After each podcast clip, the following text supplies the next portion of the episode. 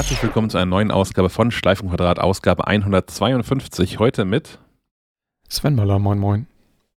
Sophie Böhmer, hallo. Sommer, Sonne, Kaktus, das muss der Stefan Molz aus Bremen sein. War natürlich gelogen, weder Sommer noch Sonne noch Kaktus, äh, grau und äh, nass. Aus Bremen, genau. und mir, Sebastian Schack, guten Tag. Wir müssen das irgendwann nochmal irgendwie ausbauen, finde ich, dein, dein Wetterreport das hat noch nicht die nötige Gravitas irgendwie. Wir brauchen vielleicht so, einen kleinen Action-News-Einspieler-Trailer davor oder so. Ja, stimmt. Diese, diese eine App, die ich zuletzt hatte, Epoch Cam, die hatte doch äh, so, so einen Modus mit Breaking News. Da saß ich dann im Nachrichtenstudio. Ja, genau. Das war total wertvoll für Menschen, die Stunden später diesen Podcast dann hören. Das ist eine Eilmeldung ist. Das gefällt mir, die Idee. Hm. Wir müssen mehr, mehr live senden und dann einfach äh, im Viertelstundentakt die Wetterlage reportieren oder so. Tut hier aber gar nicht Not. Ändert sich eh nicht, meinst du? Genau. Hm. Hier schon Wobei, in Kiel ja. hat sich gerade ja der Nebel verzogen. Also heute Morgen war furchtbar neblig alles und äh, arschkalt, Entschuldigung, aber es war wirklich saukalt und jetzt äh, kommt die Sonne raus. Also hier ist es noch neblig bei mir. Ja, du bist ja auf dem falschen Ufer. ah, dann weiß ich ja, was, was kommt. mhm. Also eigentlich musst du so eine, so eine, so eine Wettercam bei Sven irgendwo aufs Dach schrauben. Dann kannst du eine Stunde in die Zukunft gucken. Stimmt, ja. Wie das, wie das Wetter so sein wird. Aber nur bei Westwind. Ja. Aber stimmt, gestern war so ein, so ein, Edgar Wallace-Filmtag hier in Kiel irgendwie, ne? Von, von morgens mm. bis abends irgendwie eine, eine durchgängige Suppe. Ja ich weiß gar nicht, ob, ob Suppe eine gute Überleitung zum Aufregerthema ist, aber mir fällt nichts Besseres ein. ja, ich, ich habe die letzten zwei Wochen viel Suppe gegessen, weil ich Corona hatte. ähm, ja, ich war irgendwie lange außer Gefecht. Man hört es irgendwie vielleicht auch noch ein bisschen, dass ich ein bisschen kratzige Stimme habe. Ähm, aber ja, äh, ich Corona hat mich eiskalt erwischt, äh, sehr überraschend auch. Es ging recht schnell, also ich glaube, ich habe mich irgendwie an einem Freitag angesteckt und am Samstagabend lag ich schon flach quasi. Und das dann auch für zwei Wochen. wow. Und ähm, dann, äh, ja, und äh, Husten ist immer noch nicht weg. Also das, das, das ist äh, mein stetiger Begleiter gewesen bisher und äh, ich, ich bin nicht froh. Also Quarantäne ist die eine Sache, aber dann irgendwie auch noch längerfristig so eingeschränkt zu sein, ist nicht schön. ja. Kannst du eingrenzen, wo du das, dir das eingefangen haben könntest? Also entweder im Fitnessstudio am Mittwoch, an einem Mittwoch mhm. oder am Freitag beim Judo. Ich vermute Judo. Hm. Ja. Da, das ist ja dann doch der, der, der Kontaktsport schlechthin quasi. Und, da ist äh, viel mit Kuscheln, ne? Ja. Ich erinnere mich. Dunkel. Ja, ja, genau, genau. Gesichter sind nah beieinander. Ähm, ja. ja. Ist vielleicht ein ganz guter Reminder, dass äh, äh, trotz der sonstigen Weltlage dieses Corona-Dings auch noch nicht durch ist. Ja, ja. Ja, da kann ich mich direkt anschließen, weil dieses Corona quasi mein komplettes Wochenende äh, durcheinanderwirbelt, das wir lange vorbereitet haben, weil hier äh, Schwägerin samt Familie zu Besuch kommen sollte, weil die, Großm äh, die, die Oma Geburtstag hat und jetzt macht das alles kaputt, weil ein Kind in der Schule einen positiven Schnelltest hat. Und wir hatten wirklich Dinge geplant, wie mit, wir müssen Wohnmobil organisieren, weil es, äh, weil die Schlafplätze nicht ausreichen und, und Dinge. Und jetzt ist das alles gerade ein bisschen in der, in der Schwebe und ich finde, es lief gerade alles gut und jetzt kommt wieder so ein oh, ist alles so anstrengend. Und jetzt steht man wieder vor irgendwelchen Entscheidungen und weiß nicht, was man tun soll und so. Das ist alles irgendwie anstrengend. Hm. Wie, wie ist das bei euch geregelt? Gibt es da so ein, so ein ähm, elternprivates Schnellwarnsystem quasi? Also ich kenne es von anderen Menschen aus der, aus der, aus der, aus der Kita tatsächlich dann in dem Fall, aber ähm, dass das da über die, die, die Kita-Leitung grundsätzlich geht, aber dann auch erst, wenn so ein PCR-Testergebnis da ist und die Eltern sich daran vorbei organisiert haben, um auch schon mal bei Schnelltests Hallo zu sagen, weil es irgendwie ja doch. Äh nee, da ist unsere, äh, also Kita, da ist unsere Kita-Leitung äh, wesentlich schneller. Ähm, die, die sagt sofort Bescheid, wenn irgendwo ein positiver Schnelltest ist. Ähm, eben auch gerade wieder leider in einer Gruppe. Aber da passiert ja jetzt erstmal nichts mehr. Hm. Äh, gibt ja keine Quarantäne für die Gruppe oder so. Das ist alles aufgehoben. Äh, wird nur Daumen gedrückt und Fenster aufgemacht und gehofft, dass äh, sich keiner ansteckt. Mm, ja, ne, das, das, die, die Information läuft da ganz gut. Hm. Ähm, trotzdem finde ich es jetzt schwierig mit. Naja, es ist ja eher so eine private Entscheidung. Was machen wir jetzt? Also, vorgeschrieben ist ja nichts. Also, ja.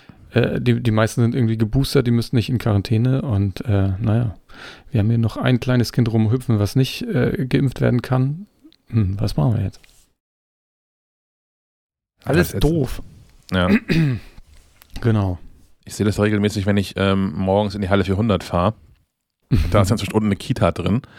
Und mhm. äh, man kann sich jeden Morgen wieder überraschen lassen, in wie vielen Räumen ein Licht an ist. also, wer, wer so da ist, wer nicht da ist.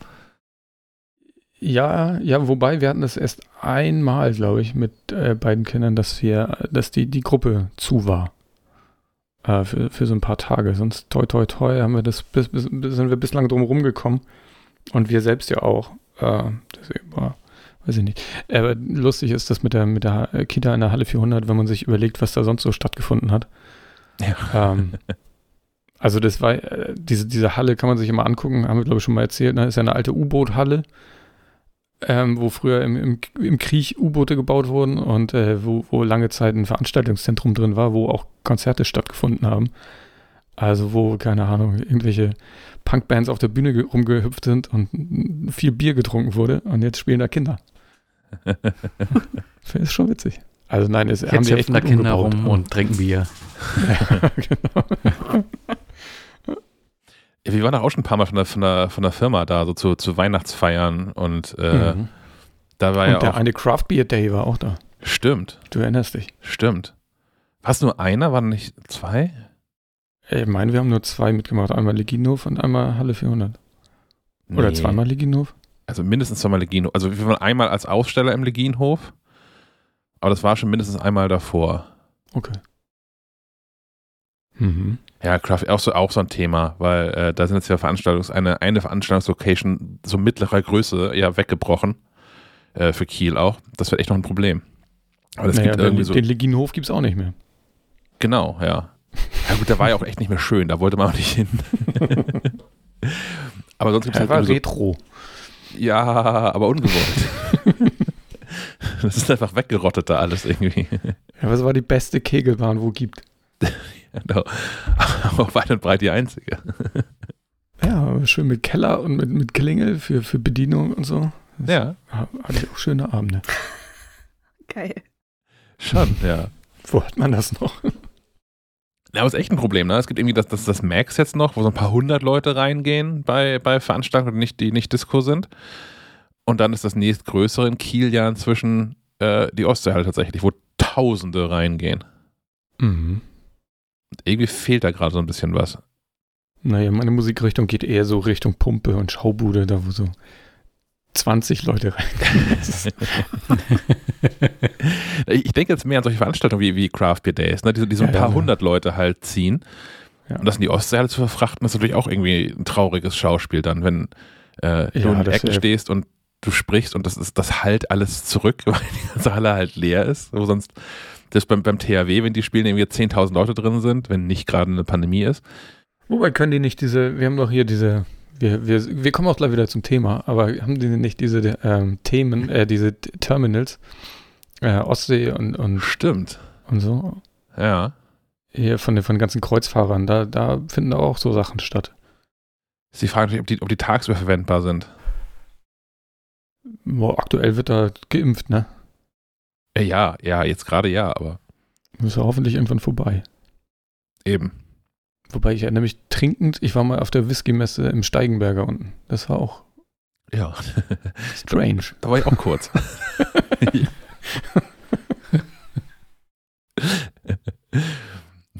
das ist so eine Veranstaltung, wenn man grundsätzlich Whisky mag, aber nicht so im Thema drin ist, ähm, übernimmt man sich da recht zügig. Dann denkt man so, okay, cool, fünf Stände, das war's. Ich gehe dann wieder. ich gehe mal schlafen, ja. Ach ja. eigentlich sind wir aber schon beim Thema, wir sind ja bei, bei Events und all sowas. Und ähm, mit lacht nicht. Und mit, mit einem Tag Verzögerung hat uns ja dann doch ähm, noch die Einladung erreicht zu dem schon herbeiorakelten Apple-Event am 8. März. Das ist also ähm, nächste Dienstag. Woche Dienstag. Und wir müssen im Laufe dieses Podcasts auch nochmal darüber diskutieren, ob wir da vorsehen, danach einen Podcast zu machen oder nicht. Das aber dann später. Ähm, Stefan, was erwartet uns dann so am 8.3.? Oh, boah, genau, das Orakel.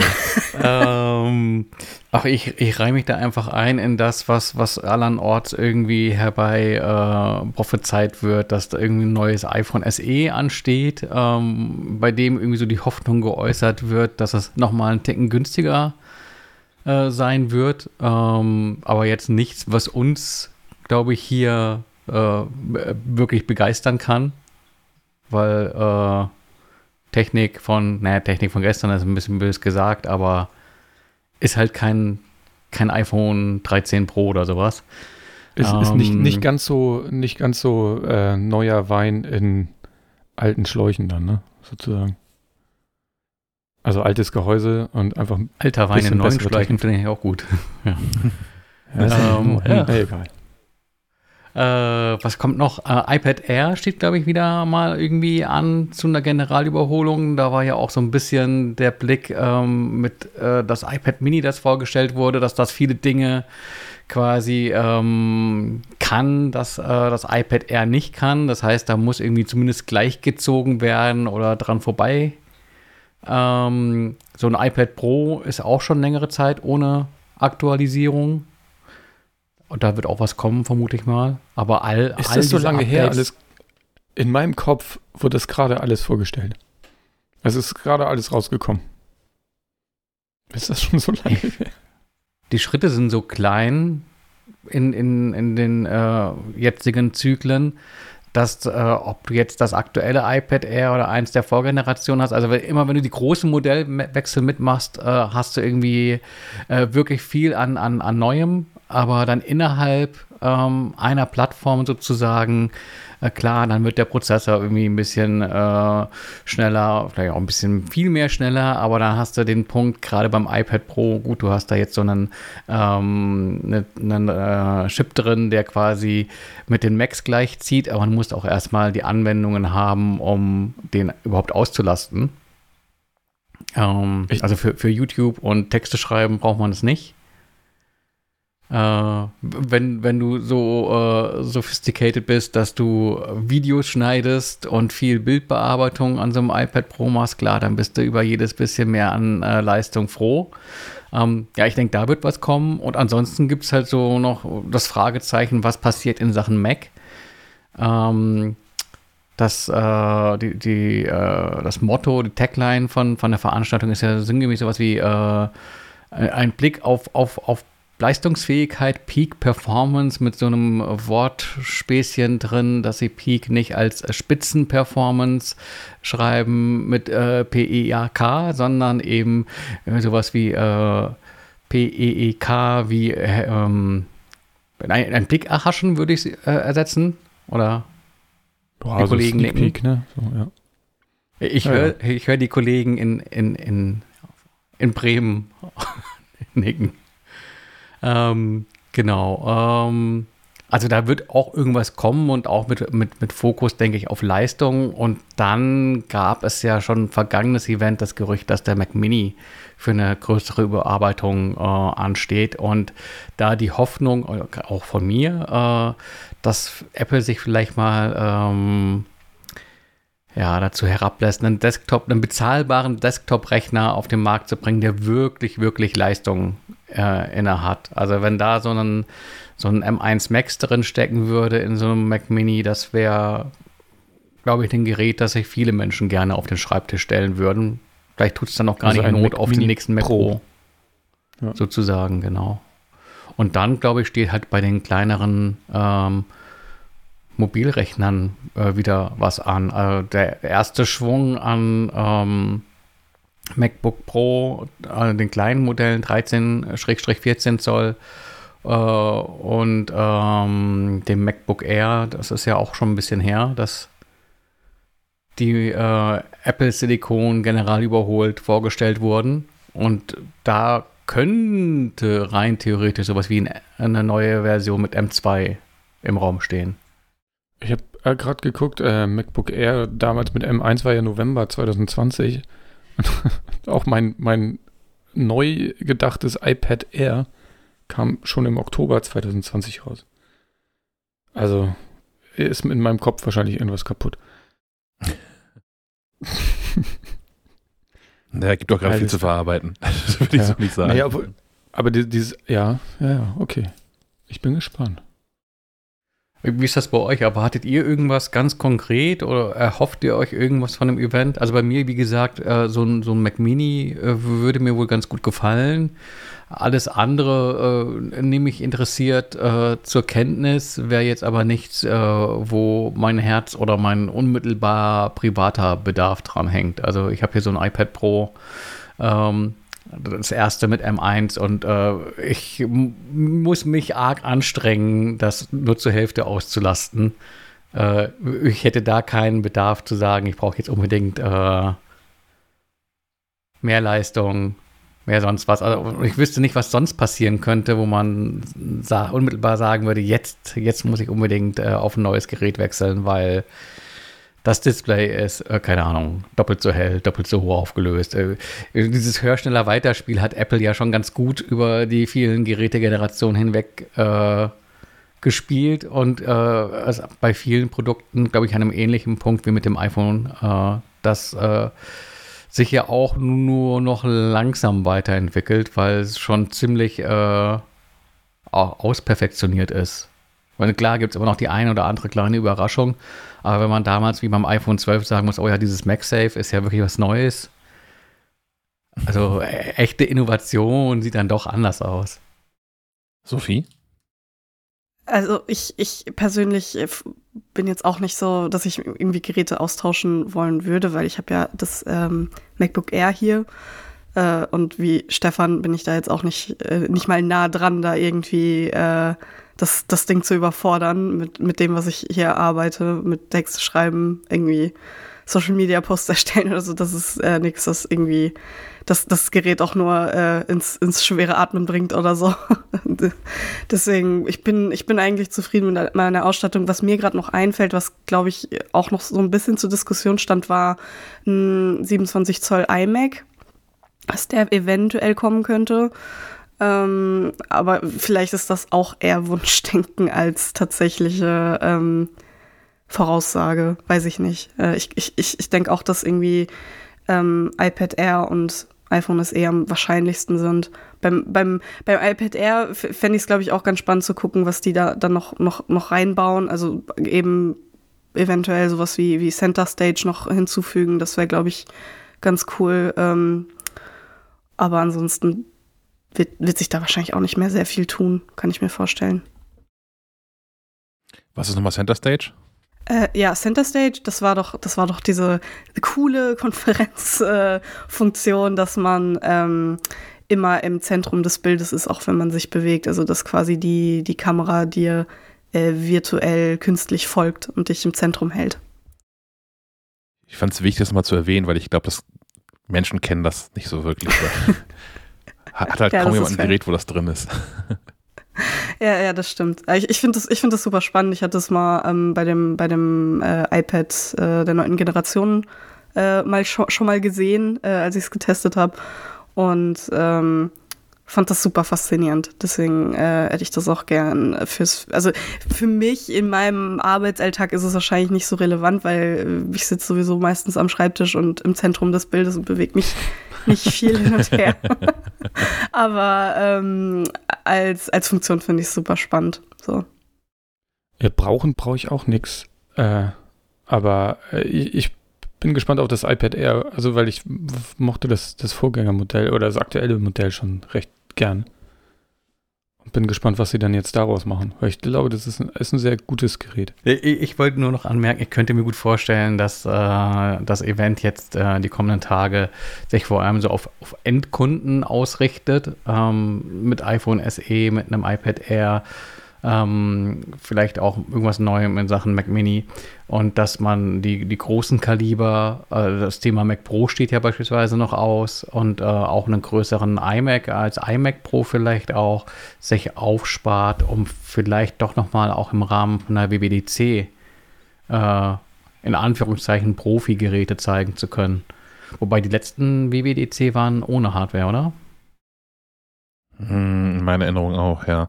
Aber ich könnte mir auch gut vorstellen, dass sie so ein, also gerade den Mac Pro auf der WWDC zeigen und dann, äh, wie mit der Tonne damals auch, den dann Ende des Jahres ähm, rausbringen.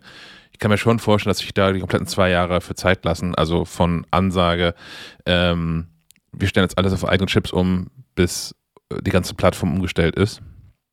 Ähm, bei dem iMac bin ich so ein bisschen hinterhergerissen. Also, wenn es ein iMac Pro werden sollte, dann glaube ich auch, dass der später kommt.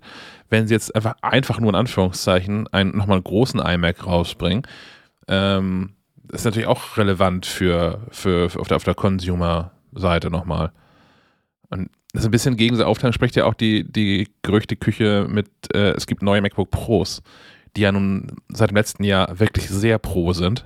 Und, äh, wie Sophia von auch schon sagte, äh, ich, ich brauche das ja auch nicht mehr und habe bin auch mit, mit meinem MacBook Air mehr als glücklich. Bis auf eine Sache, und deswegen hoffe ich auch so ein bisschen auf dieses Event. Ähm, es wird da ja auch so ein bisschen orakelt, dass das MacBook Air dann äh, endgültig in diese, diese Apple Consumer Schiene äh, geschoben wird. Was heißt bunte Geräte. Ja, ja das wäre nice. So, und ich bin ja seit, seit Jahren, das ist, äh, wer das hier regelmäßig hört, dass wir so verzapfen, äh, hat das Gejammer schon etliche Male gehört. Unglücklich mit den, mit den Farben, die Apple so ähm, raushaut. Also die, das Pro-iPhone, was ich habe, ist mir irgendwie, das könnte alles in bunt sein, meines Erachtens. Und die anderen, die Computer, könnten zumindest mal richtig schwarz sein. Das gibt es ja auch irgendwie nicht. Und ich bin mit diesen ganzen Grautönen, die Apple so anbietet, ich bin da es ist, ich fühle mich wie in so einem Loriot-Sketch irgendwie gefangen, da mit den, den, mit den 34 Grautönen. Und keins, kein Grau davon macht mich irgendwie, naja, glücklich ist das falsche Wort, aber ich finde keins davon wirklich attraktiv. Und wenn Apple jetzt aber so mit äh, MacBook Air raushaut, vielleicht einfach ähm, analog zu, also farblich analog zu den aktuellen 24 Zoll iMac-Modellen, da wäre ich schon dabei. Irgendwie so ein, so, so ein blaues oder das Blau ist ja auch, äh, finde ich wirklich nett. Oder so ein waldgrünes MacBook Air. Ich, das fände ich cool. Da, da wäre ich auch dabei, auf jeden Fall. Er hat das äh, unser, unser, in unserer IT schon angemeldet. Das, äh, die schaffen momentan ja sowieso viele neue Macs an. je nachdem, was Apple so vorstellt, vielleicht müssen wir einfach einmal durchtauschen zwischendurch. Das fällt ja auch gar nicht auf dann. Aber hieße das denn, dass, dass die einfach jede Farbe einmal vorrätig haben müssten, um, damit du jede Woche tauschen kannst? Oder könntest du dich wirklich entscheiden für eine Farbe? Ich, ich könnte mich am Ende schon wirklich entscheiden, ja. Okay. Und also, es hängt dann davon ab, ähm, wie es ausgestaltet ist. Bei den, bei den iMacs war es ja so, oder ist es so, dass ich die von hinten eigentlich alle ganz cool finde? So, da ist, sind ein paar dabei, die nicht meine Farbe sind, aber ich finde die alle irgendwie ganz cool. Da macht mich ja vorne dieses, dieses pastellige Gesicht so fertig. Ähm, mhm. So der, der iMac, der von hinten wirklich rot ist, ist von vorne ja nur noch so blassrosa. Und das mhm. finde ich irgendwie, also ich verstehe, warum das so ist, weil das Gehäuse ja noch nicht vom Inhalt ablenken soll und in der, in der, in der Farbpracht irgendwie konkurrieren soll mit dem Bildschirm und sowas. Ähm, ich, ich verstehe das schon, aber ich finde es scheiße. es, ist, die richtige Sache, ich finde es aber scheiße. Ähm, das finde ich aber okay, zum Beispiel tatsächlich bei den iMacs auch, äh, bei, bei dem blauen und bei dem, bei dem grünen. Und das sind auch die beiden, wo ich mich bei den bei so MacBook Air zwischen entscheiden wollen würde. Und ich könnte mir vorstellen, dass es am Ende dann doch ähm, das Grüne wird. Das finde ich beruhigender. Und vielleicht geht damit einher ja auch äh, ein, ein äh, Redesign des Gehäuses des MacBook Air. Das hat es ja auch schon ähm, jetzt längere Jahre nicht, nicht mehr äh, in, in größerer Radikalität gegeben. Also wenn man jetzt gerade so denkt an, ähm, wie die Tastatur in den MacBook Pros da gestaltet ist, sowas könnte ich mir durchaus vorstellen. Das ist dann, wenn es ähm, ein, ein ein buntes MacBook Air gibt, dass es dann auch wieder weiße Tasten bekommt in so einem schwarzen Inlet oder so. Könnte, könnte das eher auch so ein Notch kriegen wie das Pro oder wäre das äh, seltsam? Ich weiß nicht, ob das schon kommt. Ich glaube, über kurz oder lang wird das alles irgendwie gleich sein. Hm. ähm, Ja, keine Ahnung. Also dann, sie müssten halt das Gehäuse dann einmal komplett redesignen, weil sie, also das würde ja bedeuten, es gibt einen schmaleren Rahmen drumherum und erst dadurch ja die, den Bedarf für so eine Einkerbung.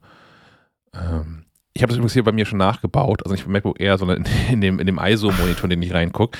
Da habe ich so eine, so eine Logitech-Kamera oben drauf äh, kleben, über die ihr mich jetzt auch gerade seht. Und deren Halterung ist so äh, viel fetter als der Rahmen dieses ISO-Monitors, dass die Halterung so in das Bild reinragt und zwar auf den Millimeter genau dort endet, wo die Menüleiste äh, endet. Ich habe hier also meine ganz eigene äh, Notch gebaut. ich wünsche voll im Feeling drin, damit ich dann direkt umsteigen kann. Hm. Aber ja, von, von daher so, ich, ich, finde so aus, aus jetzt Apple-Technik journalistischer Sicht, finde ich natürlich am spannendsten, gibt es so einen M2-Chip jetzt? Ähm, Wird es wohl irgendwie geben und was, was kann der darüber hinaus? Und dann die Frage, ob es jetzt so äh, neue Pro-Geräte gibt oder nicht, also den, den Mac Mini Pro und den, den iMac Pro. Das ist so das, was mich da so äh, umtreibt und was wir nachher noch diskutieren werden, nach Ende dieses Podcasts, wer sich mit welchen Themen schon mal im Vorfeld beschäftigen darf. aber ähm, ja. Das ist aber frustrierend, äh, wenn es darum geht, Themen vorzubereiten. Äh, weil man kann auch wie ich äh, das Los äh, bekommen, AirTag. und steht dann über Jahre immer Gewehr bei Fuß und hofft und hofft und dann passiert doch nichts. Ähm, ja, aber ich bin guter gut Dinge, dass die Dinge. Dann. Ja. Genau. Also es kann einen dann auch nicht mehr überraschen, weil man schon alle möglichen Varianten von was es sein könnte durchgespielt. Ähm, genau. Was ist eigentlich mit AirPods Pro? Das mhm. sagt keiner was zu, ne? Bisher? Mhm. Das ist aber auch eher so ein äh, Ende des Jahres Produkt, weil es unter den Weihnachtsbaum gehört. Das ist ein Argument. Denke ich. Ich weiß nicht, wie Erinnerungen äh, zurück an äh, andere Apple-Kopfhörer, die erschienen, glaube ich, immer so in der Vorweihnachtszeit. Würdest du aus dem, aus dem Stehgreif auch sagen, tendenziell zum Ende des Jahres immer, ja. Also AirPods Pro im Oktober, genau. AirPods ja. 3 auch im Oktober, AirPods Max im Dezember. Ja, es kam alles im Herbst. Hätte ja sein können, dass also ähm, hier äh, Chipkrise, Rohstoffkrise hast du nicht gesehen. Ähm, das, nicht, nicht nur wir hatten ja vermutet, dass sie schon äh, hätten mit dabei sein sollen im vergangenen Herbst, Winter, dass die jetzt irgendwie nachgeliefert werden, aber ähm, da scheint niemand von auszugehen. Ich habe meine, das habe ich hier auch im Podcast äh, über mehrere Wochen ausgebreitet. Meine, meine wurden ja mehrfach durchgetauscht. Ich habe frische Akkus drin. Mir ist es egal.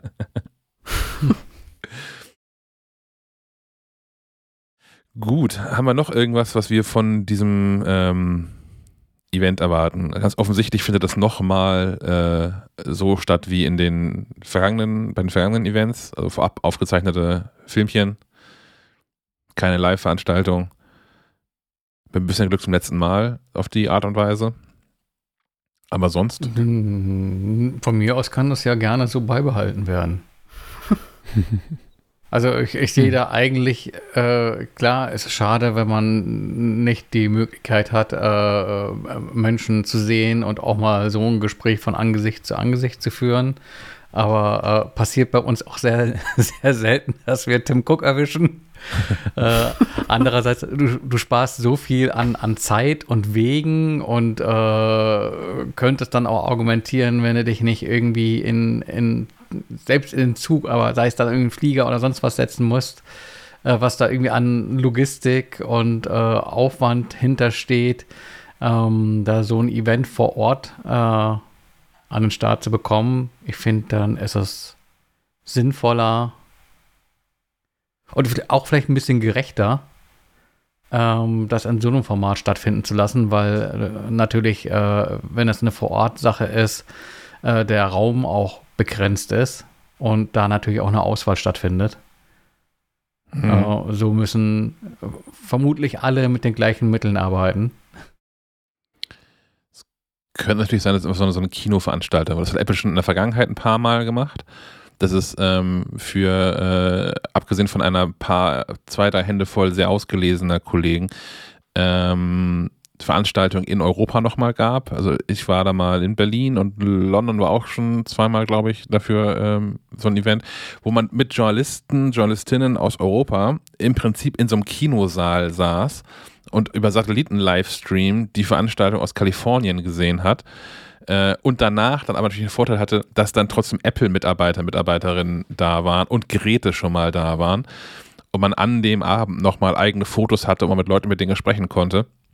Und das wiederum fände ich aber super merkwürdig, wenn das in den USA auch so wäre. Also wenn dann ähm, die ganzen speziellen Spezialexperten von CNN und Spiegel, hast du nicht gesehen, da auch in so einem Kinosaal sitzen, sich vorher 90 Minuten lang diesen, diesen, diesen voraufgezeichneten Keynote-Krams angucken. Und dann kommt, kommt Tim und seine Leute nochmal irgendwie auf die Bühne und sagen, hallo, hier sind wir jetzt. Uns gibt's wirklich. Da stehen die Geräte. Das fände ich auch irgendwie strange. Also ich würde mir grundsätzlich wünschen, dass sie das dezentraler machen und es häufiger so ist, dass Events in Europa und Asien und Afrika, hast du nicht gesehen, stattfinden, ähm, wo so ein Livestream ist und danach Apple-Personal da ist und Geräte vor Ort sind. Ähm, aber dort, wo so das, das, das, das Hauptding stattfindet, wo sie es auch aufzeichnen sonst ja, also im, im Steve Jobs Theater, wo sie dann die, die Bühne da stehen haben, das fände ich super merkwürdig, da zu sitzen, mir so einen Film anzugucken und dann sind die Leute aus dem Film, stehen dann irgendwie dumm in der Gegend rum hinterher und sagen, hey, habt ihr noch Fragen? Ich habe hier so ein iPad in der Hand. Ja, alternativ könnten sich die Kollegen ja äh, in den Staaten das Ganze einfach im Homeoffice angucken oder im Büro und ähm, erhalten dann vielleicht nochmal irgendwie einen Briefing und äh, zeitgleich klingelt irgendwie der nette FedEx-Mann und sagt, hier hast du äh, was dann auch eine angenehmere Erfahrung ist als in so einem Hands-on-Bereich, wo äh, nämlich genau äh, 193 andere Kollegen genau das gleiche Gerät in der Hand halten wollen und ein paar Fotos machen äh, wie du selbst und äh, das eher unentspannt ist, als äh, die Möglichkeit zu haben, da im, im stillen Kämmerlein vor sich hin probieren zu können. Ja, ich glaube, Apple, das, das traut Apple sich nicht. Also, dass die Gefahr viel zu groß ist, dass FedEx-Mann äh, eine halbe Stunde zu früh klingelt und erste Journalisten, Journalistinnen die Geräte in der Hand haben, äh, bevor die Keynote passiert ist. Ich meine, klar, das plauderst du ein einziges Mal aus, danach stehst du auf der Todesliste von Apple. Aber ist, vielleicht ist das wert, hm, je nachdem. Und ich muss auch sagen, ich bin hin und her gerissen. Ich bin eigentlich auch kein, kein Freund von so Menschenansammlungen. Aber ich fand so nach solchen Events auch immer ganz cool, äh, mit äh, Kollegen und Kolleginnen direkt im Austausch sein zu können. Und äh, auch nicht jede Frage 34 Mal stellen zu müssen, sondern äh, wenn dann zufällig gerade jemand neben einer Apple-Mitarbeiterin steht und Fragen zum iPad hat, ähm, dann hat man das ja auch schon mit. Also man hörst ja nicht weg dann, das wäre ja auch Schwachsinn weil du deine eigenen Fragen noch beantwortet haben willst. Ja. Hm. Ich bin ein bisschen hinterhergerissen. Also ich, ich brauche es, glaube ich, auch nicht immer sowas, aber jetzt so nach über zwei Jahren vermisse ich es auch ein bisschen. Ich weiß gar nicht, was das letzte Mal ist, dass das in Europa so eine Veranstaltung war, zu der ich mit eingeladen war. Ähm, ich sage jetzt mal dreieinhalb Jahre oder so, grob geschätzt. Und irgendwie ist das auch, das hat auch was von Klassentreffen und so. Das hat auch was Schönes. Ja, hier laufen die ersten Mails rein mit, ob ich denn schon meinen IFA-Kalender offen hätte. Äh, das ist dann die, die volle Dröhnung äh, sozialer Interaktion. Ja. Mein, mein, mein Ziel ist ja dieses Jahr, ähm, diesen Kalender gar nicht erst zu öffnen. Also klar, es gibt so ein paar spannende Anlaufstellen, also na, auch, auch, auch Partnerunternehmen und sowas, mit denen ich natürlich Termine vereinbar und Sachen, auf die ich auch vielleicht scharf bin, schon, schon rechtzeitig Termine abspreche. Aber eigentlich möchte ich mit einem weitestgehend leeren Terminkalender dieses Jahr dahin, falls es erstens überhaupt stattfindet und falls ich zweitens überhaupt hinfahre. Aber ich denke mal, dass es dieses Jahr äh, wird es, also es hat ja auch letztes Jahr stattgefunden, in einer extrem abgespeckten äh, Variante und auch, ich glaube, ohne, ohne äh, Öffentlichkeit, also nur, nur Journalisten und Aufsteller und sowas, meine ich. Du. War nicht Thomas sogar da? Unklar. Ich glaube, Thomas war da für uns. Ähm, ist schon also lange her. Ja, IFA habe ich auch nicht vermisst. Also, das liegt aber nicht an der Messe und das liegt auch nicht an den Ausstellern, sondern das liegt an diesem. Es liegt an Berlin. Ja, an diesem, nee, diesem Gelände sogar. Ich habe mit, mit okay. Berlin hier ein Stück weit meinen Frieden inzwischen gemacht über die Jahre. Aber es ist halt so, und das ist es auch, soll es auch bitte kein schlechter Scherz in, in, in Vergleich, äh, in Bezug auf die Nachrichtenlage sein. Aber das ist halt so ein, so ein, das sieht halt alles aus wie so ein alter Sowjetbau Das ist alles irgendwie grauster Beton, die Gebäude, die da stehen.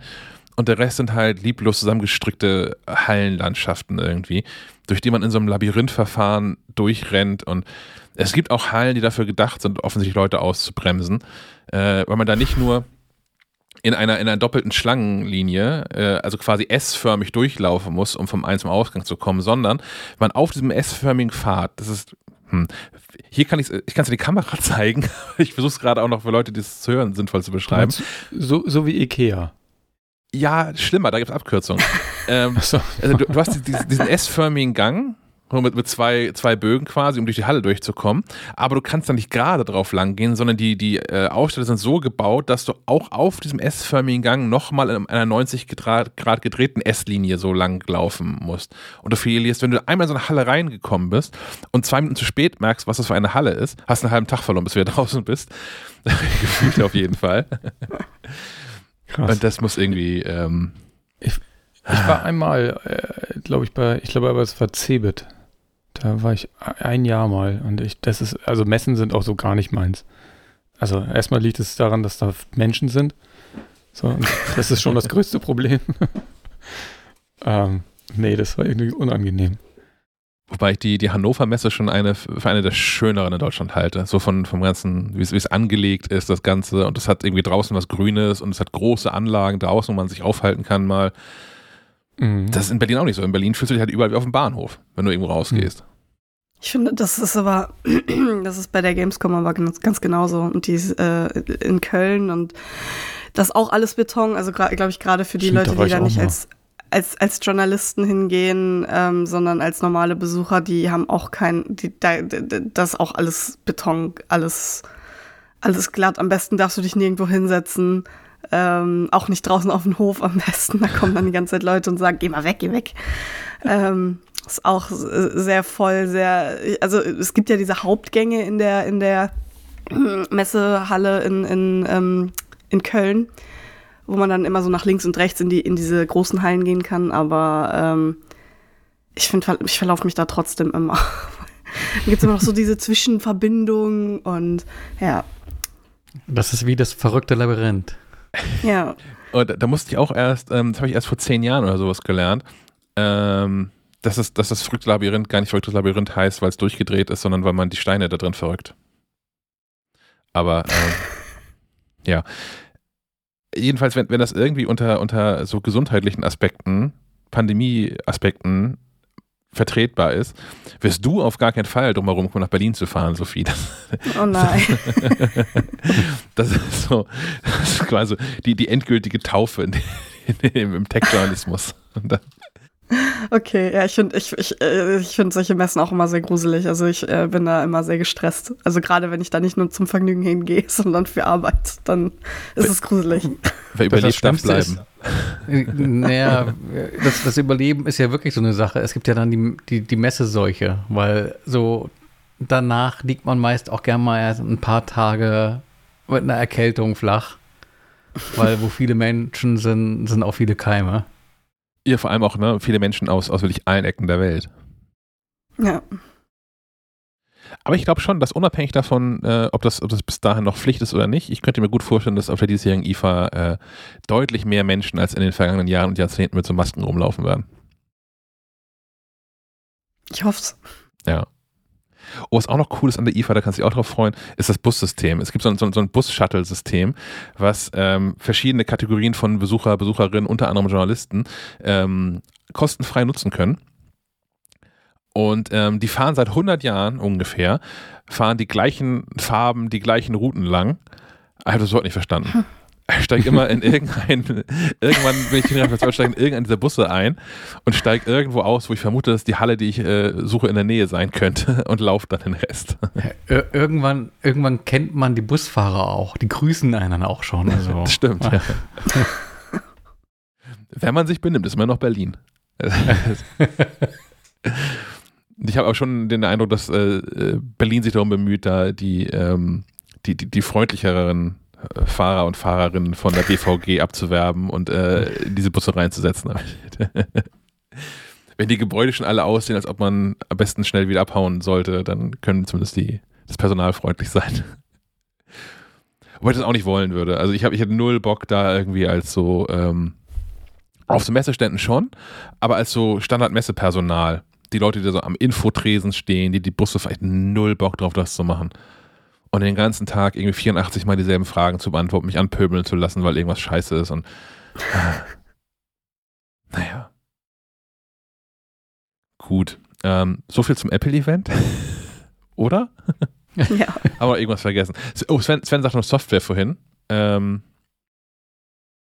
Ich- Ja, keine Ahnung. Gibt's, äh, steht da was? Also 15.4 müsste ja mal irgendwann rauskommen, ne? Be bevor die Maskenpflicht jetzt ganz fällt, wäre es ganz geil, wenn die das noch raushauen. genau. Schon, ja. Aber 15.4 Fürs kann ja, nächste Mal. ja, das nicht so laut. Aber 15.4 kann ja auch noch den, den, den, den Covid-Ausweis ins Wallet reinschieben. Das finde ich auch nicht verkehrt. Also klar, inzwischen gibt es verschiedene Online-Dienste, die das irgendwie machen. Und äh, wer bei der, mindestens bei der Techniker Krankenkasse, da weiß ich da kann man auch in der App sein, sein Covid-Zertifikat einscannen und das dann ins, ins Wallet reinschieben. Äh, mit iOS 15.4 kann man aber das auch ähm, in äh, die Health-App reinladen und hat dann von Wie dort. wird das, ja. wie wird das dort dar dargestellt? Also mein Problem ist äh, häufig, dass, dass äh, Menschen dann sagen, klick mal da drauf, ich will sehen, ob du die dritte Impfung hast. Ja, das erzähle ich denen ja auch quasi- immer dann. Ja. Äh, weil wenn diese Impfkarten clever gemacht sind, ist es sowohl ähm, in der, innerhalb der Corona-Warn-App ist es so, als auch bei der TK-App, als auch hier auf dieser ähm, Apple-Geschichte, das steht halt auf dem initialen Bildschirm schon drauf, dass es die dritte von drei Impfungen ist. Da muss niemand rumwischen, rumpatschen und inzwischen bin ich auch ungehalten und maul die Leute an, wenn die anfangen, anfassen, da mit ihren Wurstfingern auf dem Telefon rumzuwischen, ohne mir hinterher ein Desinfektionstuch zu reichen. Ähm, weil alle Informationen stehen schon da. Und gerade bei der, bei der Corona-Warn-App steht sogar oben rechts in der Ecke direkt, schräg rechts über dem QR-Code, so ein 2G Plus mit drin. Ist aber neu, ne? Also ist noch gar nicht so lange, Hm. dass es so ist. Und genau. Wa- wa- Was sehen die, wenn die scannen? Ich meine, ihr könnt jetzt einfach selbst mit Kopfpass-Check gucken, aber eigentlich wäre ja meine Erwartungshaltung auch die, dass nicht einfach nur drauf geguckt wird, weil dann kann ich ja auch irgendwie mir irgendeinen lustigen Screenshot zusammenbasteln in, in Photoshop, äh, sondern dass tatsächlich gescannt wird. Ja, das hat auch irgendwie nachgelassen, finde ich. Also ich, ich war ja äh, Anfang des, des Herbstes, eigentlich schon im Sommer, habe ich mich hier mal mehrfach hoch erfreut äh, gezeigt, dass das Menschen das endlich machen, die Dinger zu scannen. Das hat meiner Erfahrung nach wieder vollständig aufgehört. Also ich, ich bin seit Wochen nicht mehr gescannt worden irgendwo. Also auch bei so Konzerten, auch bei öffentlichen Veranstaltungen, wo hier die, die Stadt ist oder so. Ewigkeiten nicht mehr. Ja, ich auch viel zu selten. Und ich fände es auch, also ich persönlich, als derjenige, der es überprüfen muss, finde ich es auch viel, viel äh, entspannter und lässiger, Leichter, da ja. irgendwie so, ein- so einen QR-Code zu scannen und zu sehen, was da abgeht, als die Leute zu fragen, hier kannst du mal darauf rumwischen. Ja. Oder womöglich noch selber da äh, Hand anzulegen. Das, nee. Naja, andererseits musst du natürlich dann äh, auch die Infrastruktur haben. Du kannst ja eigentlich schlecht, ich weiß auch gar nicht, wie das ist in Sachen DSGVO etc. pp. Du kannst ja nicht einfach den Mitarbeitern sagen, äh, in der Gastronomie vorne äh, am, äh, wie sagt man, Empfang, äh, wie heißt das wohl? Ähm, Eingang. In, in solche Gastronomie gehe ich nicht. Wo vorne sowas ist. Äh, so beim, beim Platz einweisen sozusagen, dass dann äh, das private Smartphone gezückt werden muss, um zu scannen, sondern dass ja das Unternehmen was vorhalten müsste. Und da wird keiner sagen, ja klar, hier, ich leg dir hier irgendwie was hin. Aber das ist ja auch, ich. also es kann das das billigste verdammte Android-Telefon oder Tablet sein. Die können im Restpostenmarkt irgendein Amazon Fire Tablet da für 50 Euro kaufen, um das zu machen. Äh, Die Hürde ist echt gering. Also vor allem gemessen daran, was los ist, wenn mal kontrolliert wird und äh, Kontrolleur, Kontrolleurin stellt fest, du hast da Leute reingelassen, die äh, ungültig, ungültige Zertifikate haben oder einfach gar kein Zertifikat haben vielleicht auch. Und wenn, das, wenn du nur 20 Sekunden sparst, wenn du scannst, statt da irgendwie rumwischen zu lassen, das summiert sich ja dann über äh, hunderte Gäste schnell auf äh, viel Zeit und letztlich Geld. Ja, auch immer mehr Menschen äh, überrascht sind, wenn sie dann so versuchen, in meinem Telefon rumzuwischen, weil die kennen das halt, man, man wischt das halt so einen zwei Zentimeter hoch und sieht dann da irgendwie den, den Zertifikatseintrag nochmal darunter in der, in der Corona-Warn-App zumindest. Ähm, bei mir nicht. Bei mir musste halt so, so einen Meter lang scrollen, weil ich äh, äh, diverse Corona-Schnelltests gemacht habe in Läden, wo die halt die Corona-Warne nutzen. Wo du halt nicht eine Viertelstunde warten musst auf einen Zettel oder so eine blöde SMS oder E-Mail bekommst, sondern per Push-Nachricht in die App rein. Und die ganzen Zertifikate muss man, die Testzertifikate muss man manuell wieder löschen. Das mache ich nicht, weil warum dann? Weil, also ich, niemand muss auch diese Historie sich jemals angucken, weil eigentlich müssen die Menschen ja nur vom ersten Bildschirm diesen QR-Code scannen. Und ähm, da sind Menschen immer verwirrt und, und, und wischen da dran rum, weswegen ich ja eigentlich jetzt auch schon abgelegt habe und eine ganze Zeit lang das Zertifikat in der Wallet-App von der TK genutzt habe und jetzt halt das von, von, von Apple selbst. Was Menschen aber auch verwirrt, weil es nicht die Corona-Warn-App ist. Und denkst du, naja, ich, ich, und, und was macht ihr eigentlich? Also, der QR-Code gilt ja. Man kann sich ja diesen QR-Code ausdrucken und braucht nicht mehr. Der, der QR-Code reicht aus, um überall Einlass zu bekommen. Da steht nichts weiter drauf. Ich drücke mir den QR-Code aus und das reicht. Und wie wollen das Menschen machen, wo in, in, in Läden, wo nicht gescannt wird? Das, ich verstehe das nicht. Und was, was auch gerade schon, ich glaube, Sven, du was das sagtest, es spart ja auch einfach Zeit, den scheiß QR-Code zu scannen. Es macht Bing, das Ding wird grün und fertig. Mhm. Wie, wie, du dann Leute wahrscheinlich noch zur Verzweiflung treiben kannst, wenn du mit so Spezial Spezialisten-Apps wie Veremi ankommst. ja. Also ich hatte mir das jetzt mal angeguckt und habe es tatsächlich als, als App, als Nicht-App-Empfehlung mit auch äh, in, ins nächste Heft genommen. Äh, so ein Schwan. Hm. Ich bin am Montag, bin ich mal wieder in einem Konzert in Hamburg. Ich werde das dann nochmal testen. Einfach nur mit dem QR-Code anzukommen. Man kann sich auch zur Not aufs T-Shirt drucken oder so. Ja, auf die Stirn Scan mich. Gibt es irgendwie so rubbeltattoo24.de? Kommt, das, kommt das schnell genug an, wenn ich jetzt so einen QR-Code Oh, das ist eine verdammt gute Idee. Scan me. Ey, ich habe ich hab irgendwo gesehen, ich glaube, das hat Kollege Raukamp weitergeleitet, ob es wer testen möchte. Ähm, so NFC-Text zum unter die Haut mhm. injizieren. Mhm. Wer, wer, will? Und? also, du bist am Überlegen jetzt. Äh, mir, mir, mir, fehlt so das, mir fehlt der konkrete Anwendungsfall. Ich, ich würde mich da jetzt, also ich, ich, ich scheue mich da jetzt gar nicht, mich da wie so ein, so ein Hund äh, taggen zu lassen, chippen zu lassen. so, das, das, also das, das scheint ja grundsätzlich abgehangene Technik zu sein. So, da wird nicht irgendwie viel passieren. Da gibt es halt irgendwie, sind, sind dickere Kanüle, muss man ein bisschen weiter weggucken, wenn die das machen. Und dann jagen sie so ein Dings da rein und fertig. Das ist. Würd, das würde ich schon auf mich nehmen, wenn ich einen Anwendungsfall hätte. Ja, damit habe ich auch ein Problem. Also gut, man könnte theoretisch, theoretisch Schlösser öffnen. Du könntest, wenn du eine Switch hast, könntest du vielleicht auch ein Amiibo drauf spielen. ähm, aber alles Dinge, wo ich denke, okay, da, da geht vielleicht auch das Telefon für. Ja. Deine Visitenkarte. Vielleicht. Auch für die, für die IFA. Für die IFA, ja. ja. Jetzt immer nur so dein Handgelenk hin. Da hast du ja immer gleich ein Gesprächsthema. Ja. Da wärst du der Star. Ja, das stimmt. naja, also der, da ist der Grad zwischen Star und der Verrückte, Schrägstrich, schmal. Payback. Aber das wird per QR-Code ausgelesen, ne? Ja, ja, schade, das wäre wirklich gut. Ich habe gestern, ähm, ich komme immer weiter weg vom Thema, aber ist egal. Ähm, wir haben schon mal über Payback hier gesprochen. Ich habe gestern zum ersten Mal was gemacht. Ähm, das kann, kann diese App schon seit langem.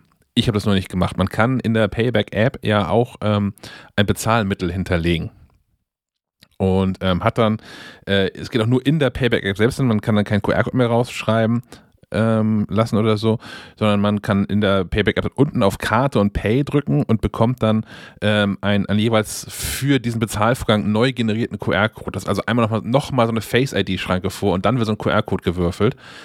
Und ähm, den kannst du aber ein bisschen auch länger in, den, in die Kamera. Ich, ich wollte gerade sagen, scannen.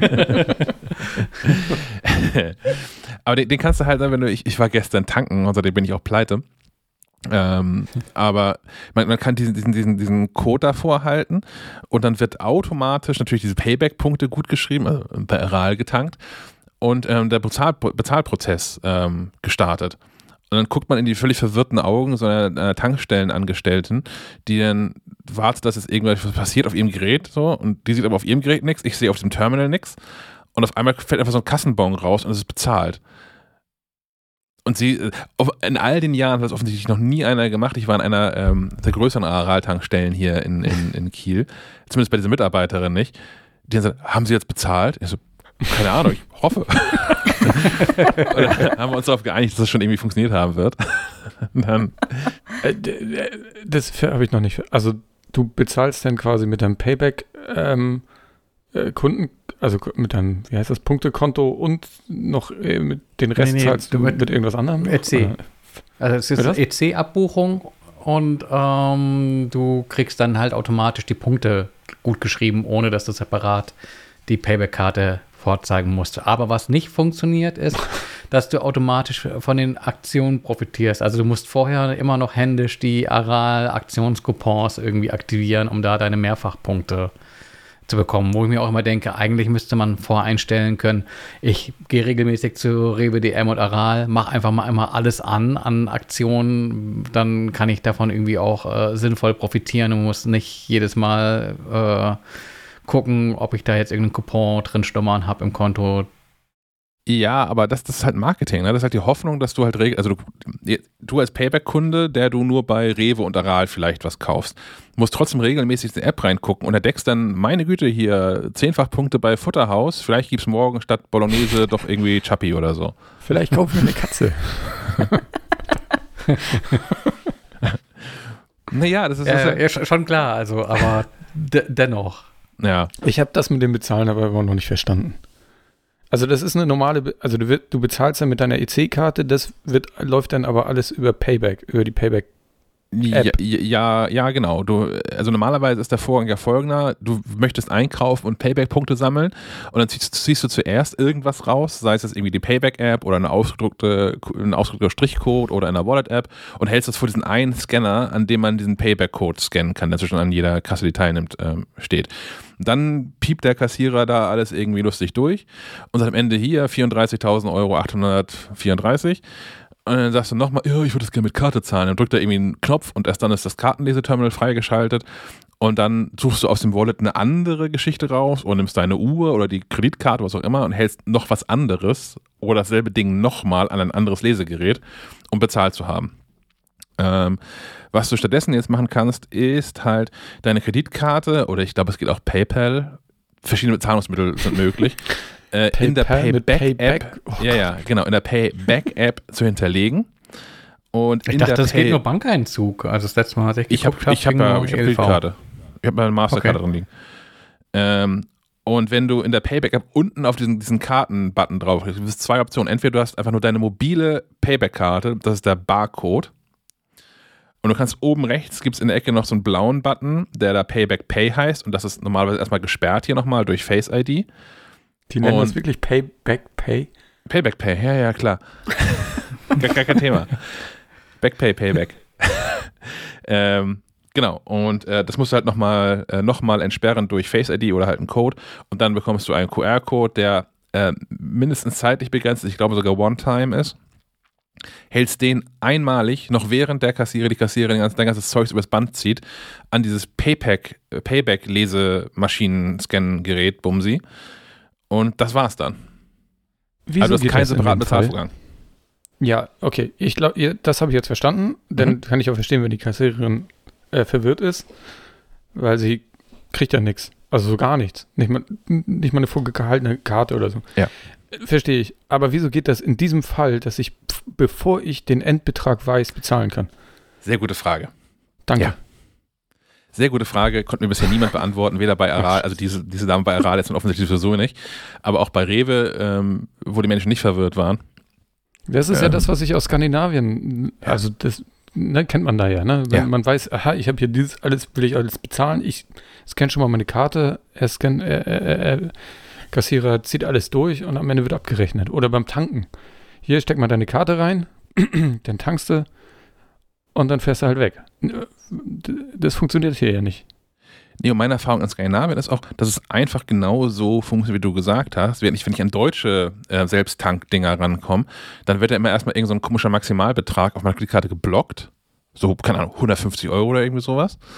Und dann tankt man für 80 Euro und in den nächsten Tagen mängelt sich das irgendwie raus und das wird gegengerechnet. Und dann wird der Restbetrag wieder freigegeben auf der Kreditkarte. Das habe ich in Skandinavien auch noch nicht erlebt. Da geht Mhm. das einfach alles. Und diese Terminals an Kassen sind auch einfach immer an. Und ich kann zu Mhm. jedem beliebigen Zeitpunkt diese Ja, scheiß Karte da durchziehen und fertig. man muss nicht immer noch hier schimpfen, ja, ich will mit Karte zahlen. Und dann sagt, sagt die Kassiererin oder der Kassierer, ja, jetzt bitte. Und du siehst genau, nee, der Terminal ist noch nicht fertig. Ja, genau. Dann wartet auf die Maschine, ja. Ich hasse das. Ich habe jetzt bitte. Nein, Mann. So, zehn Sekunden später, dann kann ich loslegen. ja. Ja, dass man nicht einfach schon mal vorab so, ja, ich will das wirklich kaufen. So, Wahrscheinlich ist es dann zu, zu kompliziert, wenn man, ach, was weiß ich. Was mich jetzt noch ein bisschen stört dabei, ist tatsächlich, dass ich ähm, diesen QR-Code nochmal gesondert entsperren muss. Ich fände es schon, ich fände es okay, wenn ich jetzt einfach dieses, diese Payback-Pay-Ding, sie bumsi in, in die Wallet, äh, in die Apple Wallet reinlegen könnte. Die muss ich ja ohnehin mit Face ID einmal entsperren, wenn ich damit ähm, bezahlen möchte irgendwo und fertig. Aber, Aber wenn ich- ähm, Aber wenn ich das richtig verstanden habe, wird doch jedes Mal ein neuer QR-Code generiert. Dann kannst du das doch nicht in die Wallet packen. finde ich aber unnötig. Ach so, du willst immer denselben nutzen. Ja. Okay, das ist, oh, okay, ich nicht. Stefan? Ähm, es gibt, äh, glaube ich, auch eine Amex äh, von Payback oder eine Payback Amex. Ähm, ich weiß nicht, ob die dann auch über Apple Pay funktionieren würde und ob da auch die automatische Punktegutschrift funktioniert. Ähm, ich Mhm. glaube, die ist gebührenfrei. Du meinst äh, Das könnte eine Kreditkarte dann. sein. Genau, American Express. Ich glaube, man kann sich da auch, also so, das klingt wie, wie, so, ein, wie so ein Teufelskreis alles. ja, ich habe hier was, was ich da hinterlege, was dann aber von da abbucht und dann aber das bezahlt. So geht das ja in Amiland, dass du die Kreditkartenschulden von der einen mit der anderen. Guck hier gerade, auf die Schnelle kann ich das nicht rausfinden. Okay. Jede Zahlung punktet. Ah, ja. Hm. Finde ich nochmal raus. Ich weiß, ich bin so ein bisschen äh, spät dran mit dem ganzen Payback-Thema, aber offensichtlich bin ich rechtzeitig eingestiegen, weil inzwischen Für- gehen so Dinge. Für mich ist es alles Neuland. Ich sehe dann immer Leute irgendwas vorhalten und wundere mich immer und mich nervt die Frage immer und naja. Ja, die Frage nervt Was denkst du, auch. was die das nervt? Also, Ja. Ja, jeden das- Tag klar. sagen die 193 Mal, äh, haben sie eine Payback-Karte. dabei? Nein. Haben Sie Interesse dran? Hm. Nein. Die, die Frage ist ja, wie oft du es vergeblich sagst. Ne? Also wie, wie viele Menschen haben eigentlich haben nicht so eine Payback-Karte dabei? Und ja, es sind immer nur drei Sekunden, die da vergehen, aber halt ja hunderte Male am Tag in so einem Supermarkt. Was sich was ich an, an Personenstunden übers Jahr da aufsummiert, weil Menschen haben sie ihre Payback-Karte dabei sagen und Menschen Nein antworten. So, Darf man alles nicht ja. durchrechnen. Noch, noch, noch mehr verliert man ja, wenn, wenn gefragt wird und äh, dann heißt es, ja, wa äh, warten Sie kurz. Und dann wird erstmal das Portemonnaie durchsucht. Ja, Oder Ja. er- erzähl, erzählen Sie mal. Was ist das denn? Was kann das? Oh Gott, stimmt. Ich, ich Die habe ganze Schlange seufzt. Am Hintergrund. ist Ich habe diesen Idee, das mache ich Podcast nächstes Mal. gehört. Das mache Nächstes Mal ich. sage ich, ja, ich habe Interesse. Was genau ist denn das? Erzählen Sie doch mal. Das mache ich nachher. Ich muss noch einkaufen. Das mache ich nachher. Einfach mal ein bisschen Chaos stiften. Ja. Und am Ende sagen, ach Mensch, ich habe ja schon eine, habe ich ganz Genau, vergessen. genau. Mir, das- mir das fünf, fünf Minuten erklären lassen und dann das Ding piep. Das, das meinen Sie, ja, das habe ich schon. Und dann gucken, wie, wie zehn Menschen dahinter anfangen, irgendwie Dinge anzuzünden. Ach, das wird super. Das- Phänomen kennt ihr auch, oder? Also diesen Supermarktklassiker, man, man hat drei Kassen offen, drei Schlangen und man sagt sich, ja, genau die ist es, da bin ich als erstes dran und du kannst dir sicher sein, genau da gibt es die Payback-Beratung oder sonst was und du wartest Ewigkeiten länger. Ah, da gibt es so, gibt's so einen super, super kurzen Clip. So, ein- so einen Zeichentrick. Ah, Suche ich noch raus. Ich, ich glaube, er muss einfach darauf achten, ähm, sich immer, immer im Zweifel an die Schlange anstellen. Wenn, wenn Schlangen ungefähr gleich sind, lang sind, auf jeden Fall an die Schlange anstellen, wo mehr Frauen sind. Also sowohl auf Kundinnenseite als auch an, an, der, an der Kasse. Es geht, es ist einfach schneller. Mhm. ist eine Theorie. Ja. Hm. Ich erlebe das hinreichend oft, dass gerade Männer so nach dem Einkauf, also wenn die Kassiererin alles übers Band gezogen hat, vollkommen überrascht davon sind, dass sie den ganzen Kram noch einpacken und bezahlen müssen. Und irgendwie erst, wenn alles da schon in dieser Sammelgrube hinten drin ist, anfangen, Dinge in Tüten zu packen und dann noch irgendwie eine Karte raussuchen oder so. Und in meiner Erfahrung, das passiert Frauen einfach nicht. Das ist ein effizienteres Einkaufen. Sammelgrube mhm. finde ich auch ein tolles Wort. An der Kasse gibt es, glaube ich, viele tolle Wörter. Es gibt auch das äh, Kundentrennholz. ja, ja. Überhaupt, wenn man mal in, in, Fachbereiche eindringt, die man bisher ver, ver, äh, verwehrt geblieben sind. Das ist, man findet überall tolle neue Vokabeln. Aber zum Thema Schlange, kann, also den Tipp, äh, ich achte, ich gucke mir auch immer an, wer da kassiert. Also, ja, unbedingt. Das ist äh, für mich aus, ausschlaggebend und dann die Schlange stelle ich mit. Wer, wer am, sieht am kompetentesten aus? Ja, ja tatsächlich. Und es ist auch ein Altersthema, das sehe ich auch häufiger. Das ist das, je näher an der Rente, desto egaler ist denn das alles. Dafür ist auch viel Zeit. ja, böse Unterstellung.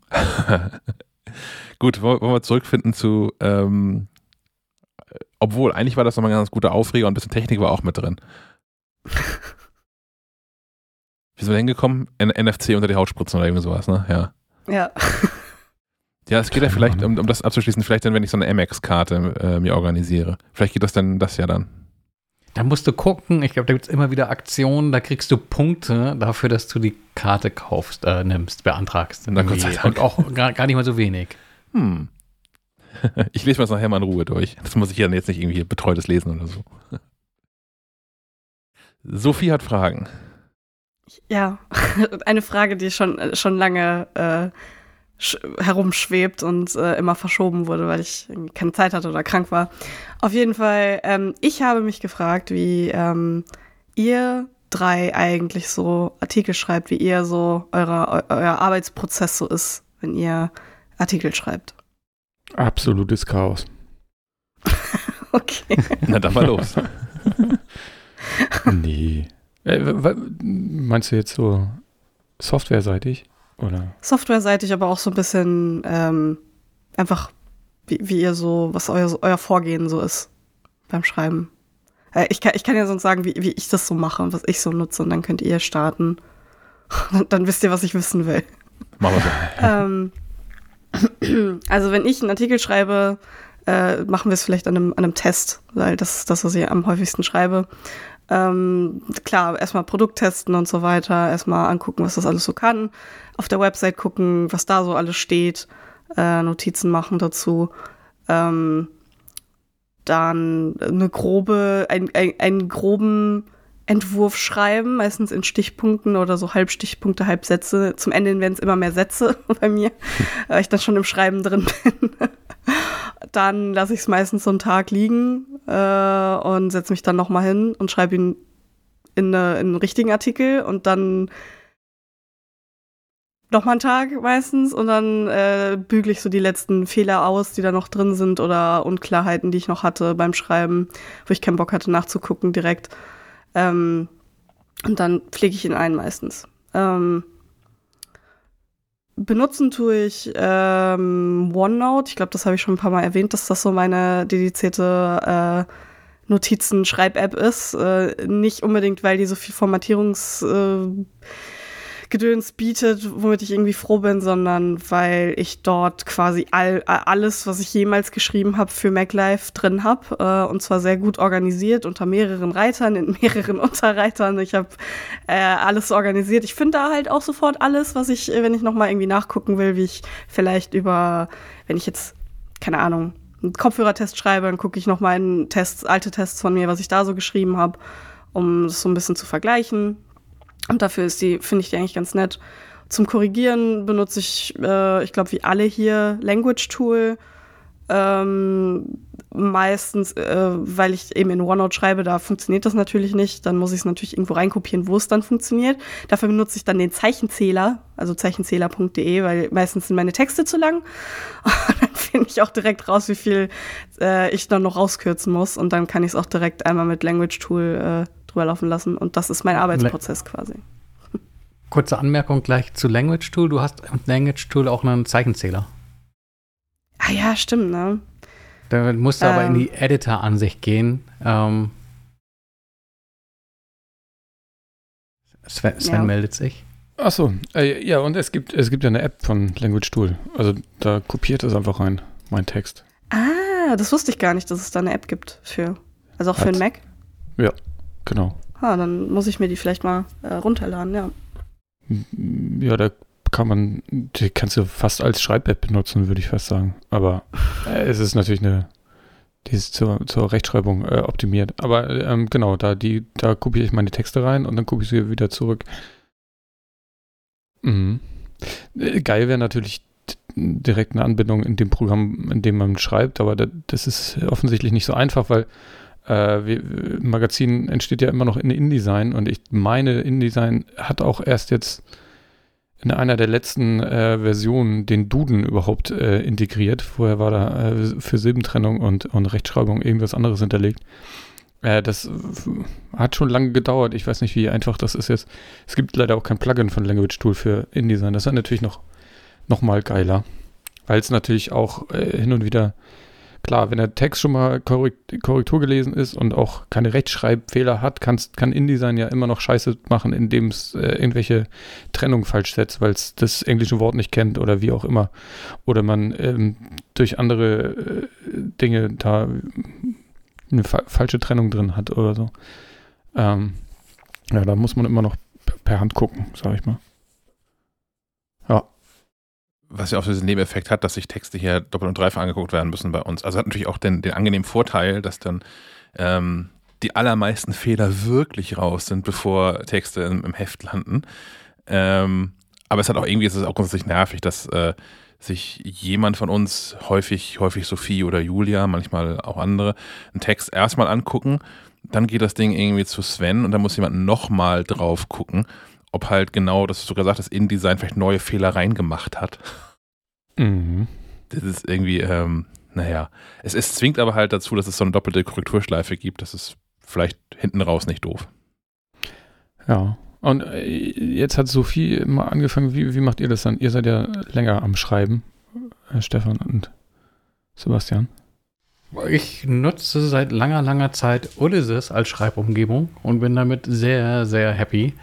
Ähm, ist im Prinzip ein äh, Markdown-Editor, also so eine einfache Textauszeichnungssprache, die mir äh, dabei hilft zu strukturieren, äh, so aus dem Handgelenk und an der Tastatur, ohne mich durch irgendwelche Menüs zu hangeln.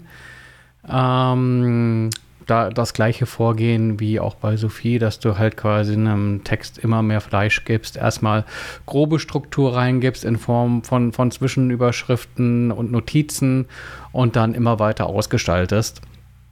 Ähm, bei Ulysses hast du zudem die Möglichkeit, ähm, einem Text äh, Notizen beizuordnen, also sowohl äh, in Textform, als dass du auch Bildmaterial mit reinziehen kannst und dann quasi äh, ein Projekt hast für einen Artikel. Äh, natürlich hast du auch die Möglichkeit, äh, Zeichen zu zählen. Du hast die Möglichkeit, dir Schreibziele zu setzen. Also wenn du weißt, du hast ähm, gerade wenn du für Print schreibst, ja enge Zeichenvorgaben dass du dann weißt, okay, äh, das sollen 3800 Anschläge inklusive Leerzeichen werden. Äh, dann gibst du dir das als Textvorgabe und hast dann quasi auch so einen ähm, äh, eine Markierung, die mitläuft und dir sagt, okay, du hast jetzt äh, 73 Prozent erreicht äh, und man schon weiß, okay, jetzt solltest du mal langsam auf den Punkt kommen. Die Schweißtropfen auf die Stirn. Genau, äh, weil schlimmer als viel schreiben ist Kurzschreiben. Äh, so meine Erkenntnis aus äh, vielen Jahren Schreiberei. Ähm, da hilft Ulysses auch ganz gut und es hilft ganz gut dabei, ähm, auch alles zu verwalten. Also bei mir sind mehrere Jahre Schreibarbeit drin und auch äh, in Ordnern und Unterordnern strukturiert äh, und nach Projekten. Äh, da kann ich immer sehr gut äh, auch mal Jahre zurückspringen und gucken, was habe ich damals geschrieben, ohne jetzt irgendwelche Heftarchive oder sowas bedienen zu müssen kann auch über den ganzen Text hinweg suchen, ähm, kann daraus auch, äh, wenn es darum geht, mal irgendwie vorab den Text rauszulassen, weil noch jemand noch mal drüber lesen soll, äh, auch hübsch formatierte PDFs ähm, rausgeben, in der dann eben die Markdown-Auszeichnung auch äh, entsprechend äh, in richtiger Formatierung interpretiert wird. Ähm, ach, ich, es gibt so viele Möglichkeiten. Es gibt äh, theoretisch gibt es auch die Möglichkeit, direkt ein WordPress anzubinden, was bei uns leider nicht funktioniert, weil unsere Plattform eine andere ist online. Ähm, aber viele Kleinigkeiten, die das Schreiben einfach äh, leichter machen. Ja, was fehlt, ist eine äh, für, für mich sinnvolle äh, Rechtschreibprüfung und da nutze ich eben auch Online äh, Language Tool. Ähm, das ist auch immer noch mal eine ganz gute Hilfe. Ähm, kann, kann jeder irgendwie auch kostenlos nutzen in erster Linie. Wir haben so einen Pro-Account, ähm, da hat man dann auch irgendwie einen hübschen Editor und äh, hat dann eine akribische Suche, die den Text äh, dann nochmal ähm, durchgeht und auch Tipps zu Stilistik gibt, äh, etc. pp. Äh, und das Ganze wird dann immer so flankiert von einem äh, Punktewert. Äh, maximal zu erreichen sind 100 Punkte. Ich weiß jetzt gar nicht ganz genau, was die Punkte ausdrücken, aber natürlich einerseits Fehlerfreiheit, andererseits glaube ich Verständlichkeit. Und ähm, da ist natürlich immer das Ziel, möglichst nah an die 100 zu kommen. Ähm, man kann dabei noch nebenbei ein Benutzerwörterbuch anlernen, weil es bei uns auch einfach Begrifflichkeiten gibt, die, äh, da sagt Language Tool, nee, nee, kenne ich nicht. Äh, man sich aber selbst ganz sicher ist, doch, doch, das wird so geschrieben, mach mal zu meinem Wörterbuch dazu. Das funktioniert auch ganz gut und das ist dann so eine Sache, die im täglichen Gebrauch wächst. Ähm, was ich auch ab und zu noch nutze, ist ähm, der Open Thesaurus, ähm, äh, Synonymwörterbuch, weil äh, sich häufig das Problem ergibt, dass sich Worte doppeln und ähm, das dann einfach äh, sprachlich eleganter und netter zu lesen ist, wenn man eben Synonyme verwendet. Ähm, ich habe mir da die letzten Tage mal äh, netten, eine nette Abkürzung gebaut zum Open Thesaurus. Statt irgendwie über einen Browser gehen zu müssen, habe ich Alfred ähm, angelernt, mir da zu helfen. Alfred ist so ein Suchtool, äh, Such-Workflow-Tool für den Mac. Ähm, das ersetzt im Prinzip die Spotlight-Suche. Ähm, lässt sich aber auch über sogenannte Workflows erweitern, unter anderem einen für den Open Thesaurus. Das heißt, im Prinzip habe ich jetzt einfach das Kürzel für die Spotlight-Suche, also drücke Command und Leertaste, habe ein Suchfeld, das genauso aussieht wie die Spotlight-Suche, nebendran noch mit dem Alfred-Icon und kann jetzt einfach eingeben OT und dann das Wort, das ich quasi äh, beispielsweise ähm, ein Synonym für haben will, dann listet er mir gleich die Synonyme und äh, das ist äh, dann an der Stelle schon praktisch. Oder auch wenn es darum geht, mal eben ein Wort zu übersetzen oder sowas. Da gibt es auch eine DeepL-Anbindung in Alfred. Ähm, ich finde es immer ganz praktisch, wenn man Dinge direkt äh, über die Tastatur erledigt bekommt und nicht noch irgendwie extra im Browser und Maus schubsen. Und äh, das geht äh, so über Tasten schneller. Ja, ansonsten gibt es doch irgendwie eine Geheimzutat? Ich glaube nicht. Das ist das normale Prozedere halt, wenn man über was schreibt. Ich versuche immer zu schreiben, bevor ich irgendwo anders gucke, was andere geschrieben haben. Ähm, natürlich vergleicht man dann am Ende des Tages auch, okay, was haben andere dann tatsächlich geschrieben, äh, findet dann vielleicht einen Aspekt, Aspekt, den Kollegen nicht hatten, dafür aber auch gerne mal einen, man sagt, oh, okay, da hätte man auch noch dran denken können ähm, um dann also ganzheitlich irgendwie ein Produkt äh, abzudecken oder einen Workshop zu schreiben, ist es dann doch immer noch mal ganz gut, sich zu vergleichen. Und äh, ab und zu, gerade bei Testberichten, schaut man eben auch äh, mal so in so Kundenbewertungen, wobei es da immer, äh, also mittlerweile weiß man so, Amazon-Bewertungen kann man eigentlich gar nicht mehr über den Weg trauen. Äh, am, am besten einmal kurz in die schwerwiegendsten negativen Bewertungen reingucken äh, dann erkennt man zumindest, ob ein Produkt äh, eine übersehene Sollbruchstelle hat. Ähm, ansonsten ergibt sich einfach vieles aus dem Gebrauch.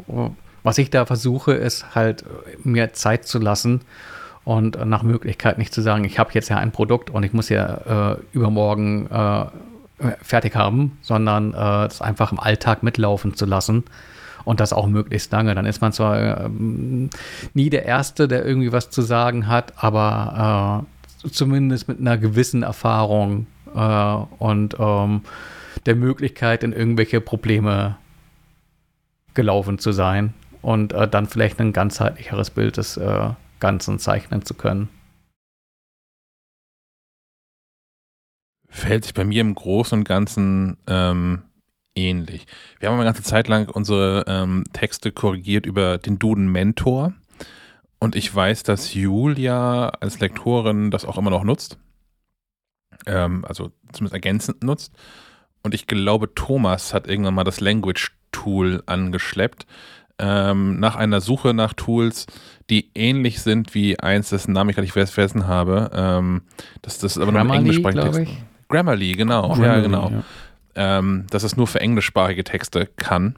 Oder konnte zu dem Zeitpunkt auf jeden Fall. Ähm, Language Tool hat den Vorteil, dass es sich so in, in, in Browser mit reinzecken kann und man dann äh, Texteingabefelder im, im Browser auch automatisch mit ähm, korrigiert bekommt. Ähm, das kann das Duden Mentor Teil nämlich leider nicht und das stand, äh, als ich zuletzt mit denen sprach, auch nicht ähm, auf dem, auf, dem, auf dem Plan für eine baldige Umsetzung. Die haben die Integration in Word irgendwann mal geschafft, aber das ist es, glaube ich, auch. Wow. Ähm, naja, immerhin. Ich schreibe meine Texte noch in IA Writer. Ähm, das hat sich irgendwann mal für mich so eingebürgert als das Tool, was am ablenkungsfreisten für mich funktioniert beim Schreiben. Ähm, ich habe dann auch irgendwann mal nach, äh, nachdem Stefan das schon mehrfach intern auch empfohlen hatte, Ulysses probiert und ähm, das funktioniert halt auch aber es, es, hat für mich keinen kein Mehrwert über das hinaus, was IA-Writer macht, so, also für meinen Arbeitsablauf.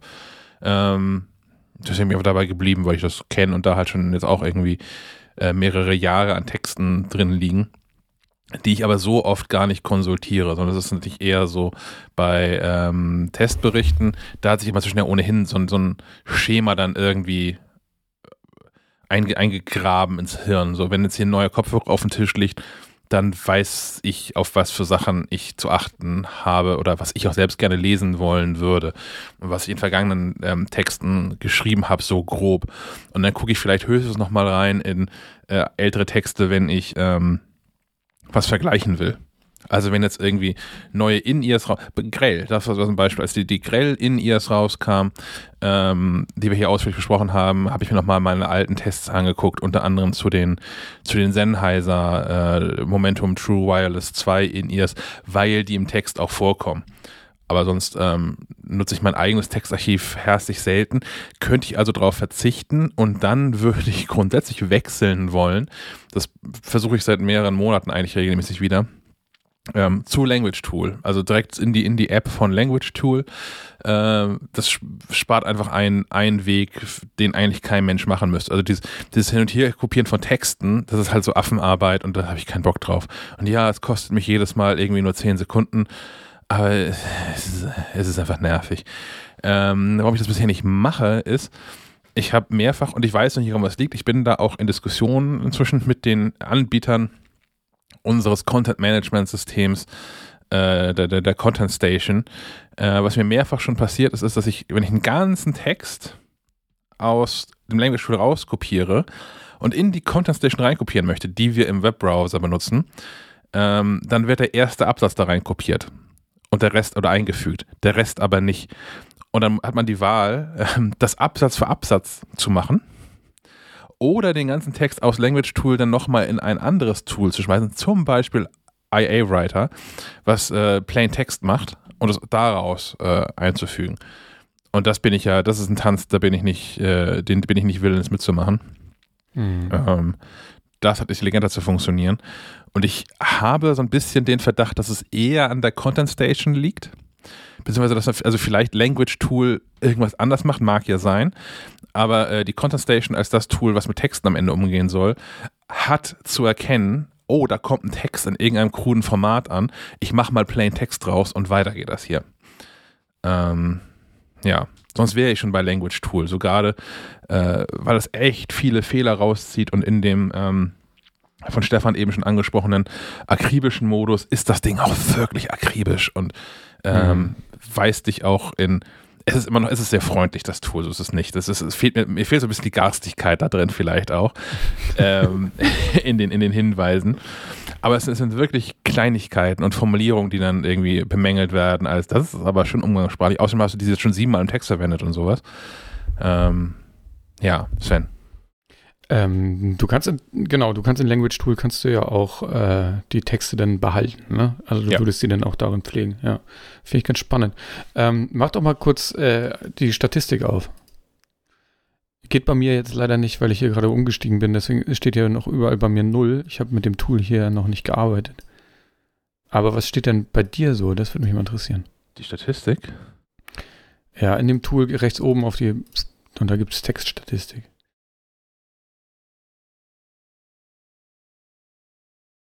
Ich kann ja in Äh. der Wahl auch kurz berichten, dass ich, wenn ich schreibe, ich bin ja auch eher so Hobbyschreiber, äh, bin ich auch bei, bei IA Writer äh, gelandet. Ähm, ich habe auch lange einfach nur in der Notizen-App geschrieben. Das war mir aber irgendwann zu unschick. Und AI Writer hat halt diesen, diesen Fokusmodus, den ich ganz gut finde, wo halt wirklich nur Text steht und nichts anderes. So ein bisschen wie eine Schreibmaschine früher. Ähm, das mag ich ganz gerne und ich, ich habe es auch für alle Geräte, so dass ich auch meine Texte dann gerne mal auf dem iPad weiterschreibe. Ich habe auch schon irgendwann mal unterwegs dann auf dem iPhone einfach weiter getippt, weil mir da irgendwie noch was eingefallen war. Ähm, das finde ich ganz praktisch und ich nutze, die, die kann theoretisch auch Markdown, aber das nutze ich eigentlich so gut wie gar nicht. Ich schreibe Mhm. auch qu- quasi nur in Plain Text. Äh, nur, nur in seltenen Fällen äh, zeichne ich den Text auch mal aus, weil er wird ja eh, es ist ja nicht so, dass wir dass die, die äh, Markdown-Anmerkung, ähm, Markierungen auch irgendwie weiter genutzt werden würden. Die kommen ja, wie, wie gesagt, in in Plain Text und dann werden sie im anderen Pro Programm weiter äh, neu formatiert sozusagen. Also müsste man es theoretisch doppelt machen und das wäre irgendwie zu, zu doof. Äh, wäre natürlich schlau, wenn das äh, aus dem Programm heraus direkt funktionieren würde, aber ich glaube, hm. Ja, ist nicht ganz so einfach. Hast du was gefunden? Ja, also Statistik zum, zum aktuellen Text ist es dann jeweils nur, ne? Sehe ich das richtig? Ah, okay. Scha Da hab ich ja, nie nee, ich reingeguckt. dachte, Aber ich habe das gerade aufgemacht und äh, also ich habe gerade mal einen Text reingeworfen. Ich schreibe gerade einen Artikel über, über One Password und Alternativen und sowas. mhm. Und ähm, der Text hat aus dem Stehgreif hier äh, 85 Punkte. Äh, Lesezeit 9 Minuten, Vorlesezeit 15 Minuten bei ungefähr 13.000 Zeichen. Ähm, das sind 1900 Wörter in 110 Sätzen. Das Ding wirft mir hier gerade äh, erschreckende 36 äh, Rechtschreibfehler entgegen. Liegt aber auch, naja, aber One, One Password wahrscheinlich ist schon One. Password taucht, äh, Mhm. taucht irgendwie bestimmt 14 Mal, 15 Mal in diesem Text alleine schon auf. Der Anbieter davon, Agile Bits und alternativ die Strongbox und so, sind alles Rechtschreibfehler hier erstmal drin. Ich glaube, wenn man die rausstreicht, dürfte das weniger sein. Ähm, Grammatikfehler sind auch diverse drin, liegt aber daran, dass der Text aus ähm, IA-Writer kommt und ich zum Beispiel Überschriften, Unterüberschriften mit so, mit so äh, Hashtags, Rauten daher einleite. Und das erkennt er alles als Fehler mit an. Ähm, und ich habe 15 Stilhinweise, die werden alle relevant sein, also nicht alle relevant sein, aber die werden alle echt sein. Ja, der 15 Mal, der Text, äh, der, der Satz ist zu lang. Kann ich mir bei dir vorstellen. Es könnte sein, in Wahrheit, ich habe hier eine Wortwiederholung. Ich habe hier, äh, ja. Und Wie, wie ist ein viele einmalige Wörter äh, listet er dir auf? 840 Nicht schlecht. stand hier gerade. Cool. Ähm, das ist mal Stilvorschlag. Ich habe hier äh, beispielsweise im Text stehen und dann sagt das Ding ähm, Stilvorschlag. Der Ausdruck beispielsweise kommt sehr häufig vor. Also nicht in diesem Text, sondern allgemein sehr häufig vor. Möchten Sie ihn durch eine Alternative ersetzen, um Ihren Text individueller zu machen? Und dann kann man klicken hier auf die äh, Beispiele etwa, unter anderem oder insbesondere. Und ähm, eins von den dreien passt in der Regel dann auch in meinen Kontext. Und dann wird es übernommen und äh, fertig. Man hat auch immer äh, unter jedem, oder fast jedem Vorschlag dann so, so einen Button für in diesem Text ignorieren. Mhm. Also ich bin mit Language Tool wirklich, wirklich zufrieden. Ähm, und ich glaube, wie gesagt, die einzige Schwäche, die Language Tool hat, ist keine Schwäche von Language Tool, nämlich das, das Übernehmen der Texte in unsere Content Station. Und wenn das auch noch äh, reibungsloser funktionierte, ähm, würde ich dahin wechseln von IA Writer, weil ein Tool weniger, ein Tool weniger ist. Mhm. Ansonsten doppelt sich das, ne? Also, wie, wie schon gesagt, AI-Writer zum, zum Schreiben, Language Tool. Äh, Open Thesaurus ist bei uns ja, gerade wenn wir das Cover machen, ist ja auch immer ein gern genommener Gast. Oh ja. Äh, oder wie, ja, ich habe auch mal eine Zeit, wie, wie sagt man noch, ist auch so eine Webseite, die das Ja. ganz gut macht. DeepL ist auch, also ist fantastisch, wenn man des Englischen nicht so mächtig ist, so wie ich. dann ist es ganz gut. Nicht nur zum, zum Übersetzen englischer Texte, sondern auch, wenn man Englisch mal was schreiben muss. Ist auch sehr, sehr hilfreich, finde ich. Wir hatten jahrelang, ähm, danach du Stefan, wir hatten jahrelang eine Kooperation mit der, mit der MacFormat aus, aus England und haben von den Artikel ähm, übernommen. Kriegen natürlich, bekamen die natürlich in Englisch angeliefert.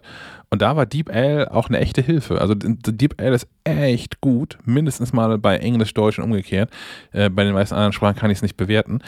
Ähm, da flog immer schon ganz okayer Text raus, den man dann im Wesentlichen mal gerade ziehen musste und vielleicht hier und da bei so Fachwörtern bereinigen.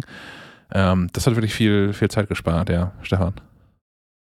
Äh, ich wollte nur noch anmerken zu Ulysses, ähm, dass äh, mir auch die iCloud-Synchronisation eine Freude ist, weil ich äh, tatsächlich äh, zwischen den Geräten wechsle äh, und äh, gerne auch mal so die Situation habe, nachts um 3.24 Uhr aufzuwachen und zu sagen, oh ja, das muss noch unbedingt mit rein und dann kann ich eben schnell auf dem iPhone eine Notiz ergänzen und habt ihr am nächsten Morgen dann am Mac äh, gleich mit im Text. Das klingt nicht sehr gesund, aber mach dein Ding, Stefan, mach dein Ding.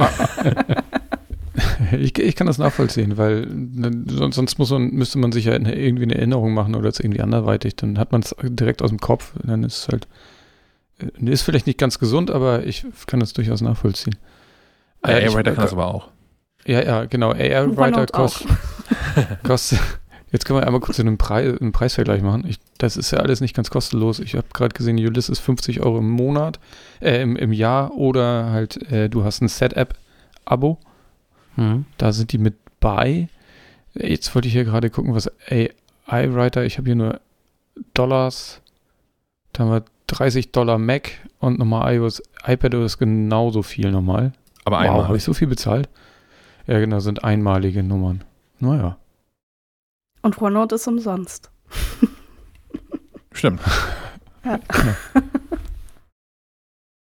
Ähm, Ulysses hat vielleicht noch den charmanten Vorteil, soweit ich informiert bin, aus Leipzig, auf jeden Fall aus mhm. Deutschland. Mhm. Also nicht, dass es das Software partout äh, per se besser macht, aber ich finde es immer nett, wenn, wenn coole, sinnvolle, gut benutzbare Software oder allgemein Hightech-Produkte äh, aus Deutschland kommen also gerade in dem ganzen App-Bereich ist das ja häufig äh, äh, die Konkurrenz aus den USA besser als das, was hierzulande so haben ist. Und ich glaube, ich habe den Eindruck, Ulysses ist durchaus äh, mindestens gleichwertig mit den meisten anderen hier genannten Tools. Es gibt auch immer schön substanzielle Updates, äh, also da passiert auch was und äh, man hat jetzt nicht das Gefühl, äh, so eine Einmalpreis-Software zu haben, wo man weiß, man hat einmal bezahlt und wenn dann nochmal was Größeres kommt, dann ist das Glück. Oder äh, man muss dann vielleicht auch mal für eine, einen größeren Versionssprung irgendwie separat zahlen.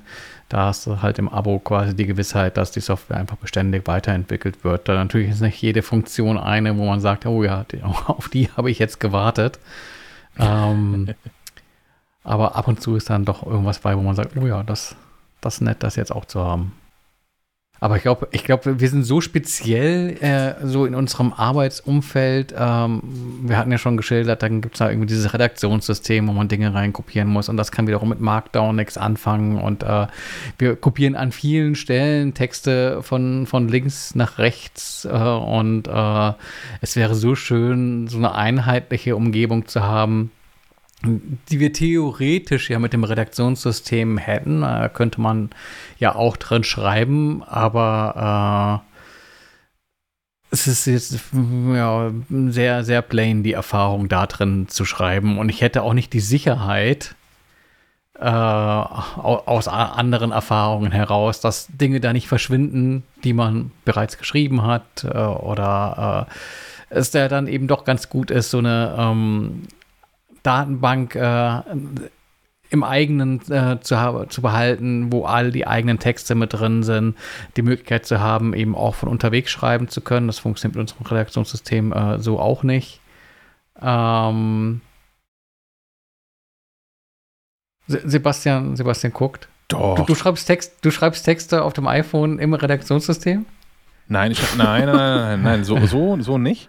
Aber man kann es nutzen. Also anders als es ähm, mit anderen Produkten, die wir hier bis heute in diesem Hause nutzen, immer noch nutzen teilweise, der Fall ist, äh, kann man in der Content Station durchaus vom iPhone oder vom iPad aus mal Dinge korrigieren. Und dann einen Text drin schreiben würde ich nicht. Würde ich aber auch sowieso nicht aus demselben Grund wie du, dass ich so, so Web-Tools dann einfach doch nicht äh, hinrein über den Weg traue. Ja, man, man braucht, also klar, ich, ich hätte auch gerne so die, äh, so das eine Tool, was irgendwie alles kann, aber das scheint irgendwie, äh, scheint nicht zu gehen. Dafür ist irgendwie alles irgendwie zu speziell. Und ich, äh, ich finde auch, man muss sich dann auf die Tools spezialisieren. Schade ist dann, dass sie nicht, nicht untereinander arbeiten zusammen. Also klar, du brauchst halt ein Textprogramm, mit dem du richtig entspannt schreiben kannst. Wenn du da irgendwie aufgehalten mhm. wirst von irgendwelchen technischen Widrigkeiten, dann macht das auch keinen Spaß. Und deswegen äh, haben wir ja dieses ganze Rumkopiere und so, weil äh, jeder hat so seinen, äh, seine Nische, in, den, in der er ganz gut ist, aber es gibt halt nichts, was übergreifend perfekt läuft, sozusagen. Das ist ein bisschen schade. Aber immerhin, ich bin ja ganz froh, ich, ich kenne ja noch äh, Textkorrekturschleifen mit PDFs und so. Davon sind wir ja schon längst, längst weg, aber das war ein Kraus, Alter. Das muss man sich mal vorstellen. Da haben wir PDFs hin und her geschickt, wo Leute Anmerkungen reingeschrieben haben, die dann wieder jemand ausführen musste. Das war ein Kuddelmuddel. Okay, da kann ich mich auch dran erinnern. Ja, furchtbar. Wie, wie viel Zeit wir durchgewonnen haben. Ne? Also als ich, als ich bei MacLife anfing, hatten wir noch einen, einen äh, Lektoratsdienstleister, Lektornet. Aha. Und ähm, den haben wir ja auch PDFs rübergeschickt und ich meine sogar, dass die die damals ja bei sich noch ausgedruckt haben und mit mehreren Leuten bearbeitet haben. Was? Ja, ja, weil, die, sein, ja, ja. weil die gesagt haben, und das, das verstehe ich auch ein Stück weit, die haben die fertig layouteten Artikel bekommen. Und äh, deren Ansatz war dann ja eher so, dass, dass die das auf gedruckten, gedruckt, die gedruckten Artikel einfach besser wahrnehmen können, was da dann falsch oder nicht ist. Ja, das habe ich noch nie verstanden. Ja. Aber ich kenne das Argument, ja. Äh, aber ich, ja, weiß ich nicht. Und dabei kann man auch so Korrekturlisten zurück. Ja. Und deswegen muss das auch so wahnsinnig viel Vorlauf haben. Hm. Also nicht wahnsinnig viel, aber äh, ich, ich, glaube, man muss den Text, also das, das fertig, fertige Heft so zwei, drei Werktage vor, vor Drucklegung abgeben. Und also wir haben ja, dadurch, dass das nicht mehr so ist, zwei, drei Tage gewonnen in jedem Produktionszyklus. Und, und dann hast du noch so, äh, das, mein, mein Liebstes ist ja, ich bin ja äh, halt auch Grafiker und ich muss den Bums dann ja auch umsetzen. Am besten waren immer die Korrekturen mit so einem Fragezeichen drin. Ja. Liebevoll Fragezeichenkorrekturen gedacht, ge genannt, wo du denkst, ja, und jetzt? Was mache ich denn jetzt? Ja. Steht drin, soll das so wirklich? Ist das richtig so? Weiß ich nicht. Lasse ich das jetzt so? ah, ja, ich bin froh, dass wir das nicht mehr haben. Ähm, was, was noch ein Tool ist, was ich regelmäßig nutze, ist Brave, der, der Web, Webbrowser Brave. Ähm, tue ich deshalb, weil wir ja hier Google einsetzen. Google, wie heißt es aktuell? Ich glaube, heute heißt es noch Workspace. Mhm. Ähm, also nicht jetzt via MacLife nur, sondern das ganze Haus, Falke Media. Und dieses Rumhantieren mit sich Accounts, sondern ist man im falschen Account und kann wieder irgendwas nicht öffnen, weil das nur für den anderen Account freigegeben ist und so. Das hat mich fertig gemacht. Also nutze ich noch ähm, nutze ich Brave als, als äh, Alternative zu Safari und äh, Brave deshalb, weil es die Chrome Engine hat, aber nicht Chrome ist. Äh, die Chromium Engine hat und nicht Chrome ist. Ähm, und habe da so den ganzen Arbeitsscheiß drin. Also alles, was, was Google Workspace ist und auch die Content Station und alles andere bearbeite ich weiter mit, mit Safari, weil das ist irgendwie so der, der Browser meiner Wahl und der synchronisiert Dinge geräteübergreifend und so. Ist das, weil du, weil du, magst du kein Chrome oder? Ich mag kein Chrome, nein. Und ich, okay. Ähm, möchte aus, aus vielen, vielen Gründen auch weitestgehend irgendwie dieses Google aus meinem Leben raushalten. Das gelingt nur sehr bedingt. Ähm, YouTube ist so ein Stichwort, also da scheitert es schon dran. Ähm, auf der anderen Seite ist es aber auch nicht so, ich, ich hätte jetzt auch keinen konkreten Gegenvorschlag. Es ist nicht so, dass ich ähm, in, in die IT äh, eingeritten wäre und so, wie könnt ihr nur hier auf Gmail und so setzen, es gibt doch folgendes. Es gibt einfach nichts, nichts vergleichbar Sinnvolles. So. Ja, aber ich, ich, ich verstehe das und ich mache das ähnlich, nur dass ich das noch weiter ähm, gesplittet habe. Also ich habe ja diese ganze, alles, was Chrome, äh, Google, Drive, äh, Google Drive ist, äh, Posteingang, Kalender etc. Also, also was Google ist, habe ich halt alles in Chrome. Mhm. Und äh, ich habe Brave noch eben als dritten Browser für eben diese ganze Content Station Geschichte. Ich brauche das einfach getrennt. Ich ich kann nicht alles in einem Browser machen. Das, das ist mir zu, weiß ich nicht, fühlt, fühlt sich für mich nicht gut an.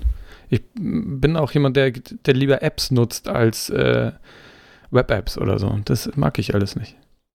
Ich hatte innerhalb von Brave unterschiedliche Fenster für, aber ähm, Asana, wir nutzen auch Asana zum Beispiel. Und ähm, da habe ich auch mir selbst über, über Monate hinweg so ein, so ein das Webinterface als App zusammengestrickt, kann man mit diversen Tools machen.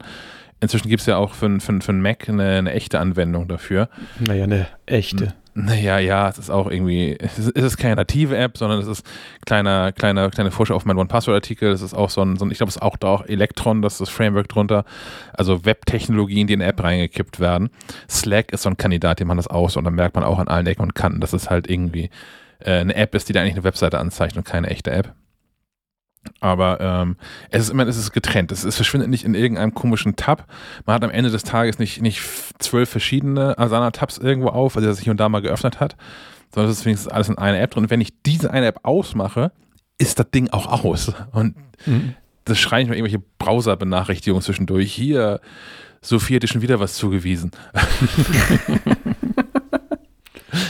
Ja, ja, das hat viele Aspekte, finde ich. ich äh, mich, mich, weiß ich nicht, ich brauche das schon, dass dieses Programm ein eigenes Icon hat und ich das quasi mit, mit Command-Tab durchschalten kann. So, das ja. ist für mich, weiß ich nicht, das kann ich im Browser nicht.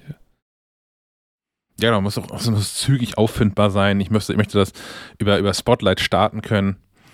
Ähm, ich bin gerade etwas irritiert, weil Herr Molz switcht durch seine 34 Kameras, die er im Büro hat, durch. Und jetzt, jetzt gerade sehen wir ihn aus einer, einer Vogelperspektive von, keine Ahnung, was, was das Objektiv ist. So sieht aus, als ob die Kamera zwei Meter über ihm hängt. Aber Kommt dahin über dem Display. Aber ich sehe doch eine Kamera, die, also ich, aus der Kameraperspektive, die ich jetzt gerade sehe, sehe ich doch auf deinem Display eine Kamera hängen. Du hast dann, du hast so Kameras gestackt hintereinander irgendwie, oder? ja, genau, ich probiere hier gerade Dinge aus, wie das immer so ist. Okay. Also, Stefan ist hinterher gelangweilt von dem aktuellen Thema. Wir gehen, wir gehen. alles gut. Ich glaube, wir, wir haben alles gesagt dazu, oder? Ja, ich glaube ich glaub schon. Also ich bin ja auch relativ neu in diesem, äh, in dem, dem Schreibding und äh, ich mache es auch so ähnlich. Ich brauche immer sehr viele Informationen vorher, bevor ich irgendwas schreiben kann. Also ich versuche mir alle Informationen zusammen zu, und das mache ich auch meistens mit Stichworten äh, dass ich alle Fakten, die ich, die ich so unterbringen will, schon mal irgendwie da drin habe. Und dann muss ich es aber auch lange sacken lassen, bis, bevor ich dann mal, dann baut sich so ein Stress auf, so dass ich mal diesen Text schreiben müsste. Und irgendwann setze ich mich dann ja. ran und füge diese Stichworte in, in, in, in Sätze, die möglichst auch noch harmonisch zusammenpassen, sozusagen. Ähm, genau.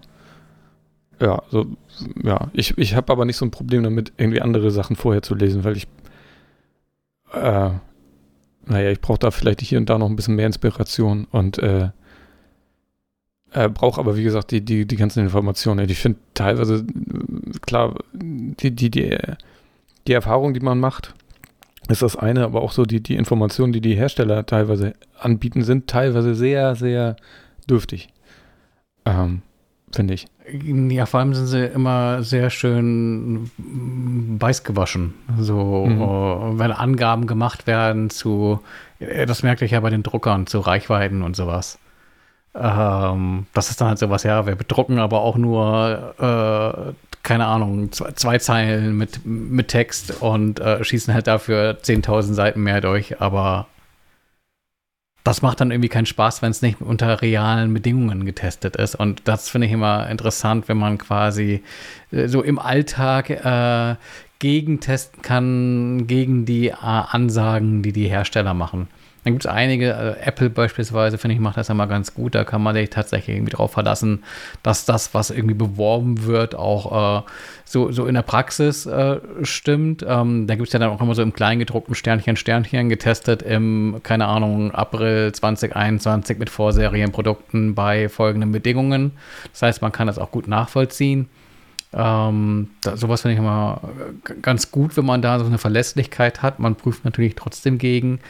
Äh, ansonsten, ja, man, man, darf den Hersteller nicht so, nicht, nicht über den Weg trauen. Kannst du die Kamera wieder umschalten, dass man so ein Puppenhaus reinguckt irgendwie?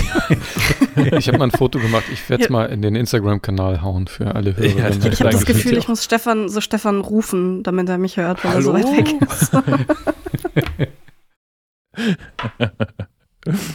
ähm. Ja. Ja, wie Hast, hast du das Gefühl, dass deine Initialfrage einigermaßen beantwortet ist, Sophie? Ja, auf jeden Fall. War sehr. Jetzt ich, äh, so ein paar Sachen habe ich gelernt. Äh, Language Tool App habe ich mir gerade direkt runtergeladen und schon mal ein, ein bisschen eingerichtet, ausprobiert. Äh, das heißt, es hat, es hat jetzt schon was gebracht. Hm. Sehr gut. Äh, Stefan Also ich kann auch wirklich empfehlen, Alfred zu, zu benutzen. Ähm, das ist so, äh, habe ich lange Zeit ignoriert, aber wirklich ein, ordentlicher Boost äh, in, in Sachen Geschwindigkeit, wenn man halt nicht äh, immer gleich ähm, zur Maus greifen muss und äh, im Browser Dinge sucht. Also gerade machst du damit noch so? Thesaurus finde ich ja. ich habe beispielsweise einen, ähm, so einen Workflow für, für Amazon ähm, Partnerlinks. Das heißt, ich paste einfach irgendwie einen Amazon-Link rein und kriege dann äh, den äh, Affiliate-Link in die Zwischenablage rein äh, kopiert. Ähm, ich kann gerade mal in meine Workflows gucken. Ähm, ich habe einen Umschalter für den ähm, Dark oder Light Mode. Also ich gebe Mhm. einfach ein OS-Mode Dark oder Light und kann dann direkt umschalten, ohne irgendwo hinklicken zu müssen. Ähm, beispielsweise für Screenshots. Ko Kollege Sven besteht auf Screenshots im, im hellen Im- Modus. Ich arbeite im, Druck, Dunklen. Im Druck. Ja. Ja, ähm, ja, wie gesagt, DeepL ist mit drin. Ich habe so eine Emoji-Suche, aber die habe ich auch nur drin, weil es die irgendwie gibt. Ich habe einen äh, Workflow für App-Icons. Ähm, der funktioniert aber gerade nur so halb gut. Ähm, aber ist natürlich ganz praktisch, wenn du sagst, hier, ich brauche von der App das Icon, äh, gibst quasi im Prinzip nur ähm, den Befehl zum Aufruf und den Namen der App ein äh, und hast dann schon ähm, das entsprechende Icon auf dem Desktop liegen. Ist natürlich äh, ultra praktisch, packt mir aber momentan äh, Bilder in zu geringer Auflösung irgendwo hin. Da muss ich nochmal Fehlersuche äh, betreiben. Äh, es gibt so einen Beispiel-Workflow, den fand ich ganz gut. Äh, äh, should I watch this movie? Ähm, gibt es einfach einen Movie und den Namen des Films und der öffnet einfach im Browser YouTube-Trailer, äh, IMDB-Eintrag und Rotten Tomatoes-Eintrag. ähm, es gibt die äh, Möglichkeit, direkt irgendwie auf Reddit zu gehen. Es gibt eine Möglichkeit, Unify kontrollieren zu können. Ich habe hier dieses Unify-Netzwerk-Gedöns am Start. Ähm, das habe ich allerdings noch nicht äh, zum Laufen bekommen, weil ich zwei Faktor äh, anhab und äh, auch da nochmal gucken muss, wie das dann funktioniert. Open Thesaurus habe ich schon gesagt und ähm, äh, ja noch so ein Kurzbefehl, um einen neuen Artikel auf maclife.de zu öffnen. Ähm, das war so das. Nur noch äh, konvertieren, das kann ja aber auch die Spotlight-Suche, also äh, Währungen, Einheiten. Ähm, ja, und da gibt es ganz, ganz viel, ganz, ganz viel Blödsinn auch.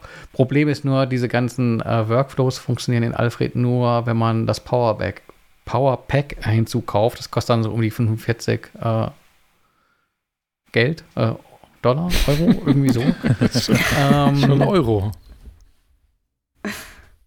Obwohl Also Single-User sind hier günstig. 29 Pfund. Kann ich jetzt nicht ausrechnen. Kann Alfred das nicht schnell? Ja, ansonsten kann man erstmal mit der kostenlosen Version rumprobieren, ob einem das generell liegt. Ähm, ich fand es wirklich ganz praktisch, mir das als Ersatz für die Spotlight-Suche einzurichten. Und bin da aber noch im, im Begriff, es mir da irgendwie äh, kuschelig und bequem zu machen, indem ich halt noch ein paar Workflows hinzufüge. Ähm, aber sowas finde ich immer praktisch, wenn man irgendwelche Abkürzungen findet. Ja, sie Weil müssen alles, wirklich was, was man Maus sein. schieben muss. Ja, das stimmt schon, aber wenn die Einrichtung länger dauert, als, als das 30 Mal mit der Maus selber zu machen, dann, dann wird es schwierig. Mm, Ja, aber wenn es 30 Mal am Tag ist, naja, Ja, ja, nein, keine Frage. Also das muss ich natürlich, Ja. ja, ich meine nur, Ja. äh, es bedarf ja auch immer ein bisschen mehr. Du musst ja immer Energie erstmal reinstecken in so ein Tool, Ja. bevor du davon profitierst. Das fand ich aber da sehr, sehr Einsteiger, Einsteigerinnen freundlich. Also das ist jetzt nicht irgendwie eine, eine Skriptsprache oder sowas, in die man sich einarbeiten muss, sondern im Prinzip schaust du nur, welche Add-ons gibt es, äh, installierst die und musst halt einfach nur gucken, wie die Parameter sind, wie du äh, das dann eben aufrufst von dieser Alfred-Kommando-Zeile aus.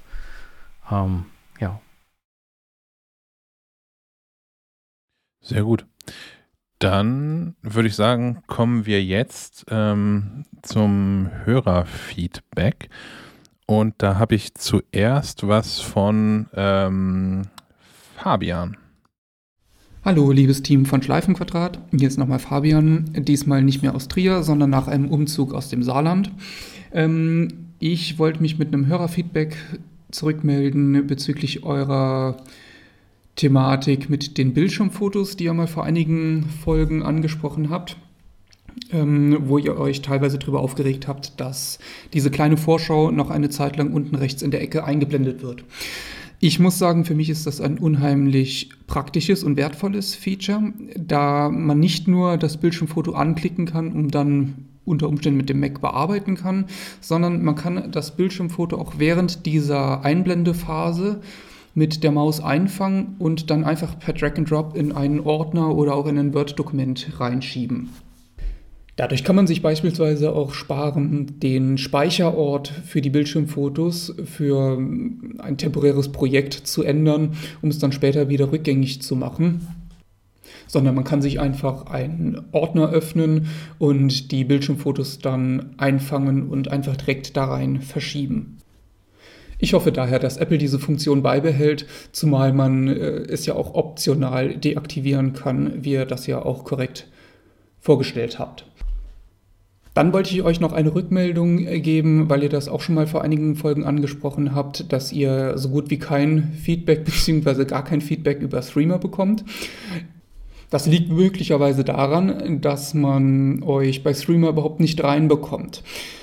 Also ich kann es auch zumindest mal aus meiner Praxiserfahrung heraus berichten. Ich habe mir die Nummer auch als Schleifenquadrat als Kontakt abgespeichert und bei iMessage seid ihr sofort drin.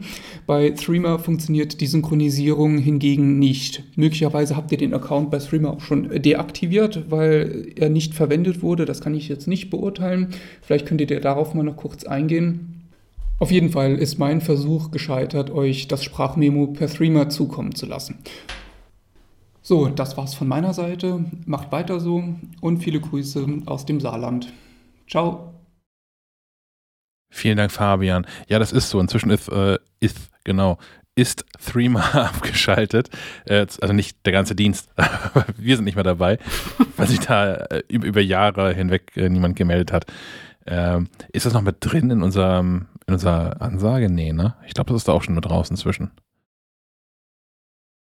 was wir neu gemacht haben. Aber ähm, ja, von daher, das ist äh, quasi, quasi old, old News. Ähm, uns gibt es da einfach auch nicht mehr.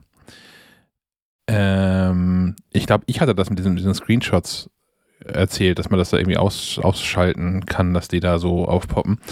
Ähm, ich habe das ja auch gar nicht verdammen wollen, dass das so ist, wie das ist, standardmäßig, sondern nur darauf hingewiesen, dass man es ausstellen kann, wenn dann das nervt. Und mich nervt das, weil ich in der Regel, wenn ich Screenshots mache, ähm, äh, mache ich die ja meistens für irgendwelche Artikel und dann auch nicht nur ein, sondern mehrere am Stück weg. Und ähm, das nervt mich, dass es unten in der Ecke rumfliegt. Also, ja, ja, ich weiß, ich, hab, ich weiß, was ich getan habe. Ich habe einen Screenshot gemacht, brauchst mir nicht zeigen. Speichern halt irgendwo hin. Und am besten noch daran, wo, wo ich ihn hinhaben möchte. Aber wenn man das natürlich ähm, nur mal gelegentlich macht oder den einen Screenshot, um das in, in, in, in eine Mail einzufügen oder sowas, ist es natürlich super praktisch, dass man das da sich einfach weggreifen kann. Du bist der Sonderfall. Also äh, ich auch. Ich ärgere mich dann auch, wenn man äh, mehrere Screenshots hintereinander macht und dann im Screenshot den Screenshot vom Screenshot. Zum Beispiel, ja. Also gibt es doch gar nicht auch irgendwie einen äh, Alfred-Workflow für, oder? Dass ich das an- und ausschalten kann. Bestimmt. Hausaufgabe zur nächsten Episode. ja, am meisten nervt es ja, dass, dass durch dieses Floating-Window das so lange dauert, bis die Datei dann auf dem Schreibtisch liegt. Ja. Hm. Und wir nutzen die ja meistens irgendwo anders. Ja. Also von daher, das, das war keine Kritik an der Funktion, dass es so ist, nur ich kann das so nicht gebrauchen oder wir können das so nicht gebrauchen. Und ähm, ja, genau. Dann haben wir ein zweite, eine zweite Hörereinsendung, nämlich von ähm, Kai zu Kalendern. So, hallo. Hier ist mal wieder Kai aus Uelzen auf einem kleinen Spaziergang. Und ich habe da mal ein Problem. Ich habe einen gemeinsamen Kalender im iPhone mit meiner Frau. Da tragen wir halt regelmäßig irgendwelche Termine ein, die uns beide betreffen. So, das mache ich regelmäßig. Und manchmal sind es auch Serientermine oder Termine, die dienstlich sind, die ich dann quasi nochmal zusätzlich jemanden einlade per Mail. Das bin dann meistens ich mit meiner Dienstadresse. Und jetzt passiert Folgendes. Die Termine stehen drin seit ein paar Tagen. Ich ändere was. Manchmal nicht am iPhone, sondern direkt äh, über iCloud.com im Kalender. Manchmal auch direkt am iPhone. Das hat wahrscheinlich damit gar nichts zu tun. Und auf einmal kann ich es nicht mehr ändern, weil das ein Termin ist, der meiner Frau gehört auf einmal. Hä? Seltsam. Aber ich habe doch eingeladen. Beziehungsweise ich habe ihn erstellt. Und plötzlich ist im gemeinsamen Kalender, dass sie Zugriff drauf hat, ja. Aber es ist so, dass dann, dass ihr Termin ist und ich kann keine Änderungen mehr vornehmen. Und das finde ich irritierend. Habt ihr eine Idee, woran das liegen kann? Was ich zurücksetzen muss oder neu erstellen? Oder äh, ich bin ein bisschen ratlos. Das Problem besteht schon etwas länger. Und jetzt bin ich mal auf die Idee gekommen, bei euch nachzufragen. Googeln hat zumindest bei mir noch nichts geholfen diesbezüglich. Danke, liebe Grüße und weitermachen. Vielen Dank, Kai. Sven, du hast zwischendurch einmal genickt. Ist Problem bekannt Ja. oder Lösung? Nee, das Problem. Ähm, ich habe mich aber nicht drum gekümmert bislang. Aber ich habe das auch schon, also ich habe ja auch, wir haben auch mehrere Kalender und äh, die sind auch gegenseitig freigegeben. Und das hatte ich letztens auch, dass ich irgendwie einen Termin dann verschoben habe. Und dann war ich nicht mehr quasi Besitzer dieses Termins. Aber ich, wie gesagt, ich weiß nicht genau, wie das passiert ist. Ähm, ja, aber ich kann das, ich kann, kann den, den Struggle nachvollziehen. Ähm, ich habe auch keine Lösung, aber ich bin neulich Teil dieses Phänomens geworden, als dritte Person quasi. Und zwar ähm, hat eine, eine Freundin oder ein befreundetes Paar, so rum, die haben ein, natürlich zusammen einen Kalender und ähm, sie hat mich zu einem Termin eingeladen. Ähm, die Einladung kam aber nicht von ihr, weil, sondern von ihrem Mann, weil er es nicht aus ihrem privaten Kalender gemacht hat, sondern aus dem, aus dem gemeinsamen Kalender gemacht hat. Ähm, das war die, die, die, die völlig falsche Zeit und das völlig falsche Datum, also nicht, nicht das Vereinbarte. Und ich habe daraufhin einfach direkt ihn mal angerufen, also hier, alles irgendwie Quatsch und so. Und er wusste von nichts. ähm, obwohl halt die Mail mit dem Kalendertermin von ihm kam. Hm. Und deswegen habe ich den, den nicht überprüften Verdacht bisher, also den bisher nicht überprüften Verdacht, ähm, dass es damit zu meinen, wem der Kalender ursprünglich gehört. Dass wenn ein, also wenn ich jetzt mit, äh, mit äh, dir, Sven, einen Kalender teile und du darin einen Termin erstellst, ist das mein Termin. Das ist mein Mhm. Verdacht. Ich habe das noch nicht wirklich Ja. überprüfen können. das das auch so mein, gestern mein passiert. Ich Verdacht, Ich, ich habe gestern diese Nachricht von Kai abgehört, also das ist ja merkwürdig, das packe ich auf den Haufen ähm, von, von Problem. Und gestern ereignete sich dann dieses, dieses Thema, gestern Abend, ähm, von dem ich gerade erzählte. Vielleicht bin da noch mittendrin irgendwie. Ähm, irgendwie so ist das, glaube ich. Es ist sogar noch, ja, und dann ist es auch noch, ich werde auch, ah, wie war das denn noch? Da wurde ich, glaube ich, wurde ich in meinen eigenen Termin eingeladen quasi. Weil ich den wahrscheinlich auch im falschen Kalender angelegt habe. Und dann krie- kriegst du eine Mitteilung mit, übrigens hier, willst du das annehmen? Ich glaube, das war, das mag daran liegen, dass man das dann in einem falschen Kalender anlegt. Und dann ist natürlich die Frage, ob das ein Bug oder ein Feature ist. Mm, Ja, ich leg mal jetzt in nicht meinem Kalender einen an und lade mich mal ein, weil ich auch teilnehmen will. dann müsste ich, dann kriege ich, glaube ich, gleich die Nachricht mit. Übrigens, äh, derjenige hat ein, nee, ist wahrscheinlich ein Fehler. Ich kann mich auch nicht einladen gerade. Ich, ich, ich lausche da gerade ganz gespannt, weil ich wollte das eigentlich auch mal mit meinem Freund machen und wir haben es irgendwie nicht hinbekommen. Aber dein Freund Und- äh, arbeitet ja auch auf, auf ganz anderer Basis, oder? Ist da nicht so ein, so ein ja, ja, Apple? der, der nutzt Android. ja, Deswegen ist das, das ist eine ist das schon mal doppelt. Problematik. Ja, ja, genau. Ich habe gerade gedacht, vielleicht kann ich irgendwie seinen, seinen Google-Kalender zu meinem Kalender hinzufügen. Ich, ich weiß es nicht. Es müsste eigentlich gehen, oder? Ja, das funktioniert. Und ich könnte mir auch vorstellen, dass, dass Google die ganze Kalender-Thematik ähm, besser im Griff hat. Wahrscheinlich. Wie alles mit Internet. So, das ist alles, das ist alles nicht schlecht und wirklich auch benutzbar bei Apple, aber alles, was Internet ist, kann Google irgendwie besser. Hm. Ich, ich habe es ja gerade versucht, live nachzustellen. Es funktioniert jetzt äh, gerade so nicht, aber es liegt auch vielleicht daran, dass ich seit kurzem äh, Monterey benutze und nicht mehr. Was hm. war das vorher? Big Sur, ne? Ja. Vielleicht ist das auch so ein, so ein, so ein, so ein Problem. Ja. Also jedenfalls, das, das ist der Verdacht. Ähm, Kai, du kannst ja auch mal gucken, ob sich äh, unser Verdacht durch deine Erfahrung äh, erhärten lässt. Wir versuchen das ähm, weiter zu lösen. Ich würde so lange ein, einen Antrag an die Tagesordnung stellen, weil es so schön passt, äh, die nächsten beiden Rubriken in diesem Podcast einmal zu tauschen und ähm, die Apps nach vorne zu ziehen. Denn ich habe mich mal wieder nach ähm, mehreren Jahren der Abstinenz mit Fantastical beschäftigt. Ähm, von äh, Hersteller ist Flexibits, ist eine äh, Kalender-App, die fantastisch sein soll, daher der Name. ähm, tatsächlich ist sie das in, in weiten Stücken äh, auch. Ist ein wirklich hübscher Kalender, ein sehr gut konfigurierbarer Kalender, hat äh, äh, äh eine, eine Vielzahl an Widgets für iPhone und iPad, ähm, hat ein, ein ähm, na, wie heißt es schnell auf der Apple Watch? Nicht Zifferblatt, sondern wie heißt die einzelne Komplikation? Eine Komplikation für die Apple Watch, die ähm, sehr äh, konfigurierbar ist, gemessen an dem, was so geht. Man kann da wahnsinnig viele Sachen mit einbinden, anders als bei Apples Kalender. Ähm, erkennt es automatisch, ähm, wenn Terminen ein äh, Online-Meeting angefügt ist. Also ich habe jetzt zum Beispiel hier den Eintrag für heute, Steif- und Quadrataufnahme und dann habe ich direkt einen Button daneben, der beitreten heißt. Und wenn ich draufklicke, öffnet sich ein Browser mit dem richtigen Google Meet ähm, Shiznit.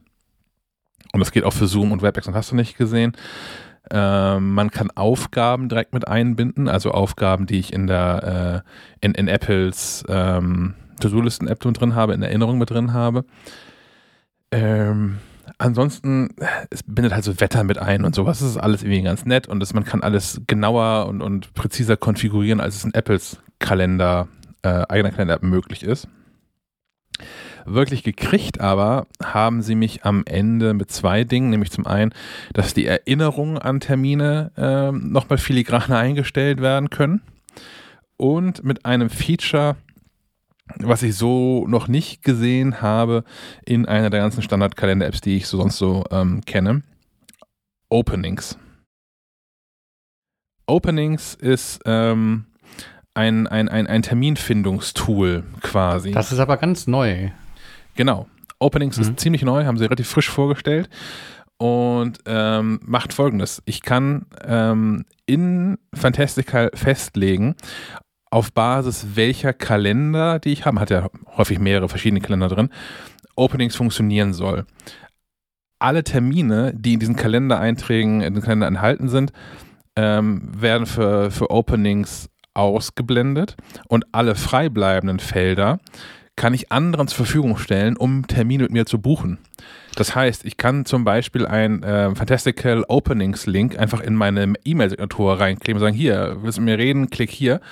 Und dann kannst du direkt einen Termin buchen. Ich kann definieren vorab, wie lang der sein soll. Ähm, das ist auch ganz wichtig, finde ich. Und äh, wenn jetzt irgendwie äh, du so viel akuten Redebedarf hast, mich aber via E-Mail, Slack und Telefon nicht erreichst, was keine Ahnung, kann, könntest du auf diesen Openings-Link klicken und äh, einfach einen Termin für uns äh, einstellen zu einem Zeitpunkt, äh, an dem ich auch verfügbar bin tatsächlich. Hm. Das finde ich ziemlich smart. Das funktioniert aber nur, wenn du das Abo hast, oder? Das genau, das funktioniert, wenn man das Abo hat. Das ist nicht ganz günstig. Ähm, man zahlt 44 Euro im Jahr ähm, dafür aber auch für die ganze Plattform. So, das ist nicht so wie bei anderen, dass es irgendwie auf dem Mac und auf dem iPhone nochmal gesondert, sondern auf dem Mac, iPhone, iPad, Apple Watch ist damit abgegolten. Außerdem abgegolten ist eine zweite App von Flexibits, die da Cardhop heißt. was so eine Kontaktverwaltungsgeschichte ist, die ich persönlich aber gar nicht so geil finde und deswegen auch nicht nutze. Das ist für mich also kein echter Mehrwert. Aber ich habe ähm, jetzt einen, einen Kalender, der ähm, für mich meine Termine übersichtlicher darstellt. So, ich habe das bei mir so konfiguriert, dass wenn ich jetzt auf meine diese Fantastical App gucke, ähm, habe ich das der, im, im, großen Bereich, so das würde ich sagen, das nimmt so fünf Siebtel des Bildschirms ein. Ähm, eine Wochenansicht und sehe da die Tage äh, von, von Montag bis Sonntag, beziehungsweise von heute Freitag bis dann nächste Woche ähm, Donnerstag. Habe da die einzelnen Termine eingetragen in so einer großen Ansicht. Ich habe oben links in der Ecke habe ich einen aktuellen Monat, wo dann unter jedem Tag lustige Punkte sind, je nachdem, welchen Kalender ich da Termine drinstehen habe. Aber ich habe erstmal eine allgemeine Übersicht, wie der Monat eigentlich so aussieht. Und darunter habe ich nochmal alle anstehenden Termine in einer langen Liste, ich mal, die man so durchscrollen kann. Das finde ich ganz cool. Es hat eine Suche, die extrem gut funktioniert. Die ist auch bei Apple, äh, Apple genauso gut. Und hat ähm, einen Eingabemodus für Termine, ähm, die auch erstaunlich gut funktioniert. Äh, man kann quasi Termine anlegen, so wie man es dann ähm, einer Sekretärin oder einem Sekretär sagen würde. Und solange es nicht, zu komplex wird, haut das ziemlich gut hin. So, wenn man da irgendwie einfach reinschreibt, keine Ahnung, nächste Woche Donnerstag Genesis-Konzert in der Arena in Hannover, 18 bis 23 Uhr, dann wird das schon genauso, wie man es erwarten würde, im Kalender auftauchen. Komplexer wird es, wenn man Leute mit einladen möchte. Also das habe ich bisher nicht zum Laufen bekommen. Ob das überhaupt geht, weiß ich nicht. Ähm, aber das sind ohnehin Termine, wo ich Menschen zu einladen möchte, sowieso solche, die ich manuell anlege, weil mir das schnell peinlich ist, wenn da Dinge schief laufen. aber ja, ich, ich habe das ähm, länger mich angeguckt. Fantastica gibt schon etliche Jahre. In der aktuellen Version ähm, gefällt mir das sehr, sehr gut. Äh, ich bin noch in dieser 14-tägigen Testphase, aber ich, ich sehe mich das schon äh, in ein bezahltes Abo überführen. Ich, ich, ich, ich nutze es auch seit Jahren und bin begeistert und finde auch, dass die kostenlose Version auf jeden Fall äh, die bessere Alternative zum Apple-Kalender ist. Aber ich kann mich nicht äh, aufraffen, äh, da irgendwie jedes Jahr 45 Euro für einen Kalender. Verstehe ich total. Ja, aber ist das, ist das nicht irgendwie ein Arbeitsmittel? Können wir das ausdiskutieren? nee, ich vermisse aber die meisten der zusätzlichen Funktionen auch gar nicht. Also es ist jetzt gar nicht so, dass ich sagen würde, dass äh, die Anwendung ohne Abo unbenutzbar ist. So als äh, regulärer Kalender funktioniert das auch äh, so ganz gut. Äh, ich habe so eher so aus dem Augenwinkel heraus gesehen, dass du dann halt beispielsweise äh, mehr Wetterbericht im, im Kalender hast, wenn du das Abo hast, wo ich dachte, okay, das brauche ich jetzt auch nicht wirklich. Das Openings-Thema finde ich interessant, aber ich habe nicht so viele Termine, äh, als dass das für mich äh, eine Relevanz hätte. Und äh, sonst komme ich eigentlich nicht in den Bereich, wo ich sage, da habe ich Einschränkungen. Mhm. Wo ich sagen würde, nee, äh, da muss ich jetzt das Abo holen oder mir eine Alternative suchen. Ich finde zum Beispiel spannend, dass in der, in der bezahlten Version man kann so ähm, Kalendersets definieren. Also ich kann ein Set definieren, das sind meine Arbeitskalender, verschiedene. Also verschiedene Arbeitskalender. Ich habe natürlich einen für meine regulären Termine, da gibt es aber einen anderen, in dem zum Beispiel alle Mac Live-Termine drinstehen. Also wann ist eine Heftabgabe, wann ist äh, Veröffentlichungstermin und sowas. Und die kann man als zusammenfassen als ein Set. Und die wiederum kann man sich ähm, nach äh, Ort und Zeit ein- und ausblenden lassen. Also wenn ich an, am Wochenende hier an meinem Mac sitze, mache ich wahrscheinlich kein Arbeitsgedöns und dann kannst du mir die ganzen Dinger gleich einmal ausblenden. Ich sehe meinen privaten Kram. Äh, und wenn ich einen neuen Termin erstelle, erstelle ich automatisch in meinem privaten Kalender und nicht in einem Arbeitskalender. Ähm, es gibt in diesen bezahlten Krams noch mit drin, mh, freundlich beschrieben mit Interesting Kalenders. Also ja, man kann halt Kalender abonnieren. Und ja, die sind auch teilweise wirklich interessant, wenn man in den USA lebt.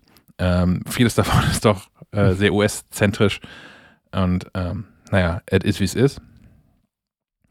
Ähm, was ich noch nett finde in der bezahlten Version, das ist eine Sache, die, die mir ähm, ganz gut gefällt, ist ähm, eine, eine Time-to-Leave-Benachrichtigung. Das kann man auch in Apples Kalender einstellen. Das ist also kein Mehrwert gegenüber Apples Kalender, aber es ist bei Fantastical nur eine Premium-Version enthalten, ähm, dass das Ding halt äh, erkennt, okay, du hast hier einen Termin in, in mitten im Herzen Kiels, bist aber noch immer noch auf der Couch zu Hause in Altenholz. Wenn du einen Termin schaffen willst, jetzt ein guter Zeitpunkt aufzubrechen. Sowas finde ich irgendwie nett. Ähm, das ganze Apple Watch-Gelöte kommt nur mit der Premium-Version daher.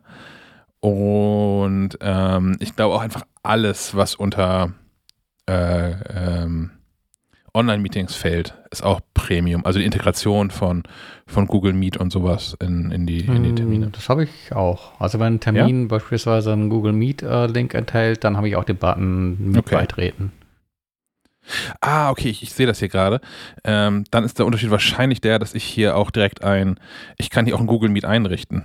Also ich kann hier einen Termin, einen neuen Termin erstellen in Fantastical und kann da gleich so einen Google Meet Link mit erstellen hintenrum. Ich glaube, das geht in der kostenfreien Version noch nicht. Und auch bei Okay. Apple nicht. Also wenn ich bei, bei Apple einen Termin im Kalender erstelle, dann ist er halt für mich erstellt.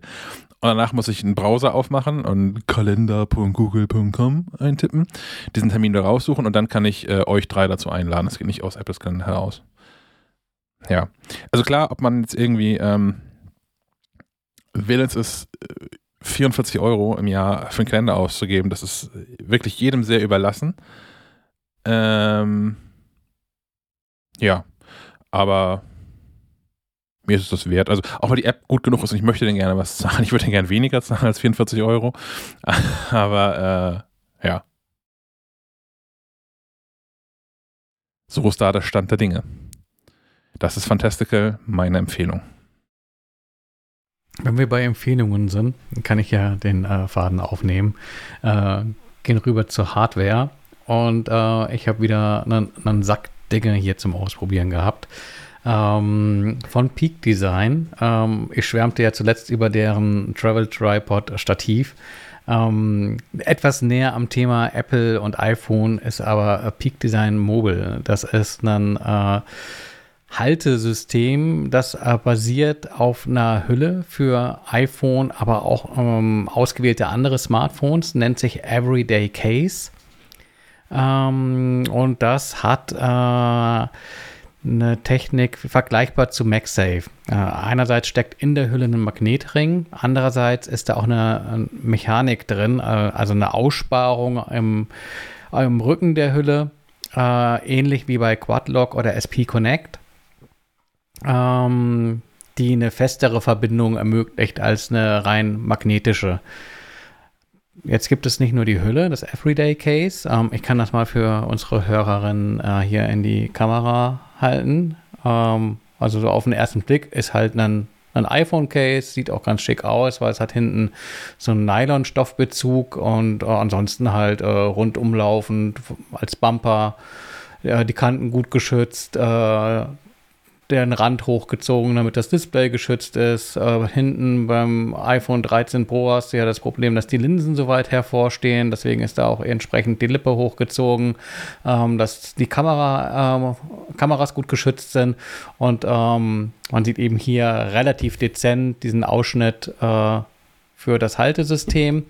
Ähm, ja, nennt sich Slimlink, das Haltesystem, und äh, es gibt jede Menge Zubehör für. Und zwar fängt das Ganze an, ähm, natürlich mit Haltesystemen. Äh, es gibt Haltesysteme für das Motorrad. Ähm, die habe ich nun nicht ausprobieren können, mangels Motorrad. Ähm, wohl aber habe ich ausprobieren können, was es sonst gibt an Halterungen. Es gibt einmal eine äh, Universal Bar Mount äh, genannte Halterung. Das ist im Prinzip ähm, das Gegenstück äh, zu der Hülle. Um beispielsweise das iPhone an, äh, was wäre ein gutes Beispiel, an einem Kinderwagen könntest du das befestigen oder an einem äh, Stativ äh, oder ähm, ja, im Prinzip alles, was ein Rohr ist. Ähm, da kannst du entsprechend die Halterung äh, mit einem Silikonriemen befestigen, so ähnlich quasi wie, wie so ein Armband an einer Armbanduhr. Das hält dann auch wirklich fest. Und ähm, das iPhone schnappt dann zum einen ähm, Habe ich das hier für die Kollegen zum in die Kamera halten? Ergibt das Sinn? Wahrscheinlich nicht. Oh. Ähm, das iPhone schnappt dann einerseits magnetisch geführt ähm, auf diese Halterung ein, andererseits verankert es sich dadurch, dass die Halteplatte in diese Aussparung äh, fasst und äh, sich dann mit ihren zwei kleinen Krallen darin befestigt. Das heißt, die Verbindung ist dann auch wirklich, wirklich fest. Du kannst es dann auch nicht mehr abziehen, es sei denn, du drückst einen der beiden äh, versenkten Entriegelungsknöpfe. Äh, dann lässt es sich auch relativ leicht wieder abnehmen. Also dann werden die Haken gelöst. Du musst aber auch nur einen Knopf drücken, um beide Haken zu lösen. Ähm, und dann hält das Gerät aber immer noch durch den Magnetismus. Das heißt, man kann es dann ähnlich wie bei MagSafe dann abziehen. Ähm, hat aber eben die Sicherheit durch diese zusätzliche Mechanik äh, in Ergänzung zum Magneten, dass der halt wirklich sicher ist. Das spielt ähm, natürlich dann eine Rolle, wenn du es auf dem Motorrad hast. Da gibt es auch diese zusätzliche Verriegelung. Ähm, aber auch bei, dem, bei der Befestigung fürs Fahrrad. Da hast du dann quasi einfach so eine Schelle, die du äh, um den Lenker befestigen kannst und äh, hast dann sogar noch die Möglichkeit, unten an die Halterung beispielsweise eine, einen GoPro-Mount äh, anzubauen, äh, wenn man also irgendwo lang fährt äh, und weiß, das könnte auch andere Leute interessieren, wenn ich hier den Berg runterfalle. Ähm, das geht auch. Und immer da auch die Halterung äh, Magnet und Halteplatte. Und ähm, dann gibt es noch das sogenannte Creator Kit.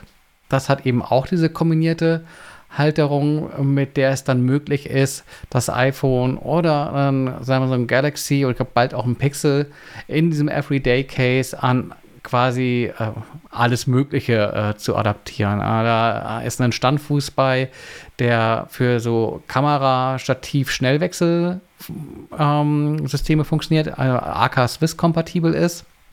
Ähm, zu GoPro gibt es einen äh, passenden, äh, eine passende Halterung, also dass das iPhone auch an GoPro-Halterungen passt. Es gibt auch äh, die Möglichkeit, dann Peak Designs eigenes Capture Clip-System zu benutzen. Und habe ich noch irgendwas vergessen? Äh, ja, du kannst auch ganz äh, an ganz reguläre Stative ranschrauben. Ähm, so, das waren jetzt die Komponenten aus diesem ganzen äh, Peak Design Mobile Universum an Haltesystemen, die diese kombinierte Halterung aus Magnet, und ähm, Mechanik äh, beinhalten. Dann gibt es aber noch einen ganzen Schwung äh, an weiterem äh, Zubehör, der sich nur auf die Magnete des Systems verlässt, also dann auch entsprechend leichter abzunehmen ist. Ähm, ergibt Sinn bei so Dingen wie beispielsweise der Wallet. Also es gibt die sogenannte Slim Wallet und die Stand Wallet. Das sind beides Karten-Etuis, ähnlich wie ähm, die Leder- ähm, das Leder-Etui von, von Apple selbst für äh, MagSafe. Ähm, das ich aber deutlich praktischer finde, weil A, passen deutlich mehr Karten rein, bis zu sieben. Ähm, du kannst es verschließen, weil es eine Lasche hat, die über ähm, die Kartenaussparung geht. Du kannst die Karten sehr leicht rausnehmen, indem du einfach die Lasche nach oben ziehst und die Karten kommen dann, kommen dann mit hoch. Und ähm, ja, das Ganze haftet dann magnetisch an dem Everyday Case und haftet sehr gut magnetisch. Also die Haftkraft ist äh, dochmals deutlich stärker als bei MagSafe. Also für alle, die Angst haben, dass äh, ihnen die, die Wallet vom, vom iPhone fällt, weil äh, was mir so noch nie passiert ist, aber äh, es gibt ja Stimmen, die sagen, ja, nee, MagSafe ist mir zu schwach, um da irgendwie meine, meine Karten äh, ins Wallet äh, dem Ganzen anzuvertrauen. Ähm, das Problem hat man bei dem äh, bei den Wallets von Peak Design definitiv nicht. Also die halten Bomben fest. Ähm, Mehrwert bei der Stand Wallet ist, das Ganze funktioniert auch als Aufsteller. Äh, also ein Teil bleibt quasi fest am, am Rücken äh, des iPhones verbunden und du kannst dann einfach anwinkeln und aufstellen. Ähm, das finde ich ganz praktisch. Äh, zumal man, wenn man möchte, auch äh, die Position ändern kann. Also du kannst auch in, in das äh, Breitformat drehen, beispielsweise wenn du irgendwie irgendwo was gucken willst, einen, einen Film oder so auf äh, so, so einem Klapptisch im Zug oder sowas. Äh, das funktioniert damit ganz gut. Ähm, die Wallets kosten, glaube ich, einmal. wo fange ich an? Die, die Cases selbst ähm, gibt es in zwei Varianten. Ähm, kosten 40 oder 50 Euro. Ähm, ich hatte das Case ohne so einen Loop hinten dran. Es gibt auch eine Variante, da ist noch so eine ähm, Schlaufe hinten dran. Ähm, die hat eine ähnliche Funktion wie so ein Popsocket. Äh, ermöglicht dir da einfach mit dem Finger durchzuschlüpfen und dann die Gewissheit zu haben, okay, wenn ich jetzt hier irgendwo rüberhänge und äh, ja, brauche ich keine Angst zu haben, dass mir das iPhone aus der Hand rutscht und äh, in den Abgrund, Abgrund stürzt, weil mein Finger es eben noch mithält in dieser Schlaufe. Und der Gag an dieser Schlaufe ist, die haftet auch wiederum magnetisch am Rücken der Hülle. Also wenn man sie nicht braucht, dann legt sie sich relativ flach an. Ähm, das kann man überlegen, ob man da vielleicht die Variante der Hülle nimmt. Ähm, die Wallets kosten 50 Euro für die Variante, die einfach nur die Wallet ist, 60 Euro für die, die ähm, die Aufstellfunktion hat. Also hier auch preislich äh, vergleichbar mit, mit Apple. Äh, bei der Hülle ist man, glaube ich, sogar noch mal ein Stück günstiger, weil da kostet ja selbst die Silikonhülle, glaube ich, 55 Euro. Stimmt das? Irgendwie sowas mhm. um den Dreh. Ähm, und so von der Verarbeitung und der Wertigkeit äh, finde ich schon allein die Komponenten deutlich äh, hochwertiger als das, was ich da von Apple in den Händen gehalten habe. Ähm, und die Wallet äh, deutlich höherer Nutzwert, also da gerne gewechselt. Ähm, gibt aber noch weiteres Zubehör. Es gibt ähm, noch das äh, Mobile Tripod. Das ist ein kleines Stativ, das äh, weitestgehend aus Metall gefertigt ist, auch ein ganz ordentliches Gewicht hat, so um die 80 Gramm.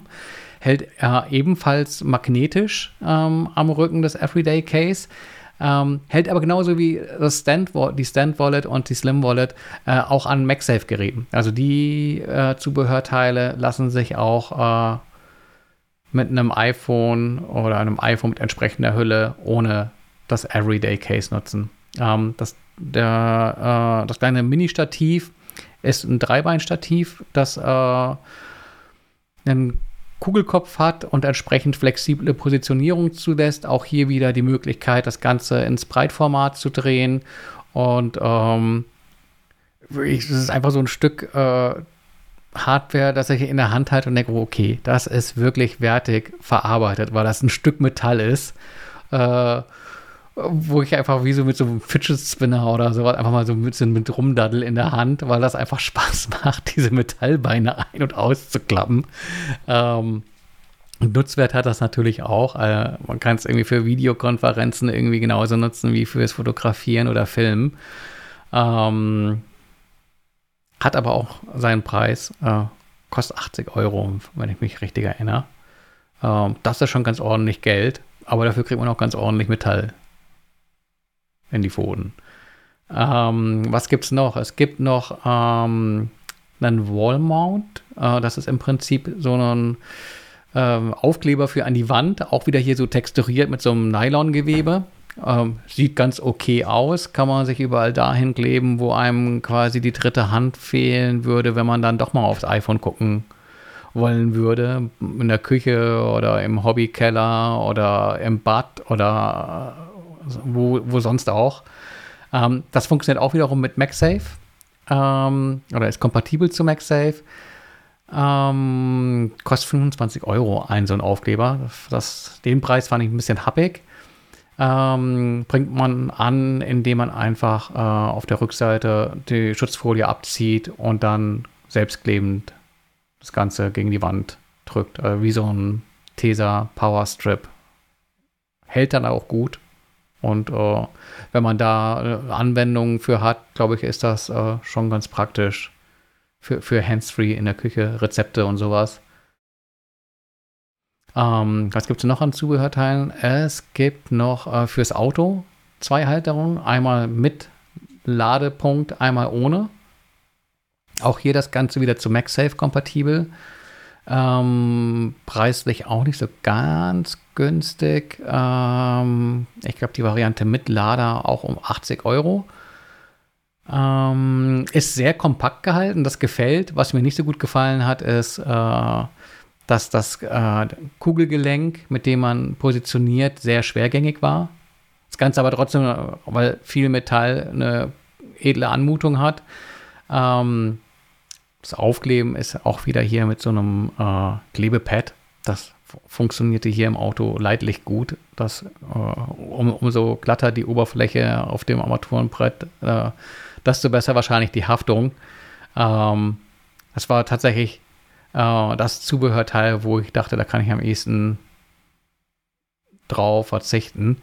Ähm, was es noch? Es gibt noch den Universal Mount. Äh, nein, ich glaube, Universal Adapter heißt das Ganze, so viele Namen, so viele Produkte. Ähm, das ist im Prinzip, äh, die, gibt dir die Möglichkeit, jedes Case, äh, so es eine glatte Oberfläche hat, äh, kompatibel zu dem Haltesystem zu machen. Ähm, quasi auch wieder, äh, wieder, wieder Wallmount, hinten äh, Schutzfolie drauf, drunter äh, Klebefläche auf, äh, eine, auf so eine Polycarbonathülle draufgeklebt und dann hast du eben auch diesen, dieses Magneti magnetische äh, sowie mechanische System von Peak Design, um das an diese ganzen Halterungen zu adaptieren. Also sowohl an die, die rein magnetisch arbeiten, als auch die, die in Kombination äh, mit dieser Halteplatte mit den Haken äh, funktionieren. Also als Nachrüstlösung fand ich das ganz okay, kostet auch, glaube ich, so äh, um die 25, 30 Euro. Ähm, ja, habe ich irgendwas vergessen? Äh, es gibt noch ein Ladepad für den Schreibtisch, das hatte ich leider nicht zum Ausprobieren.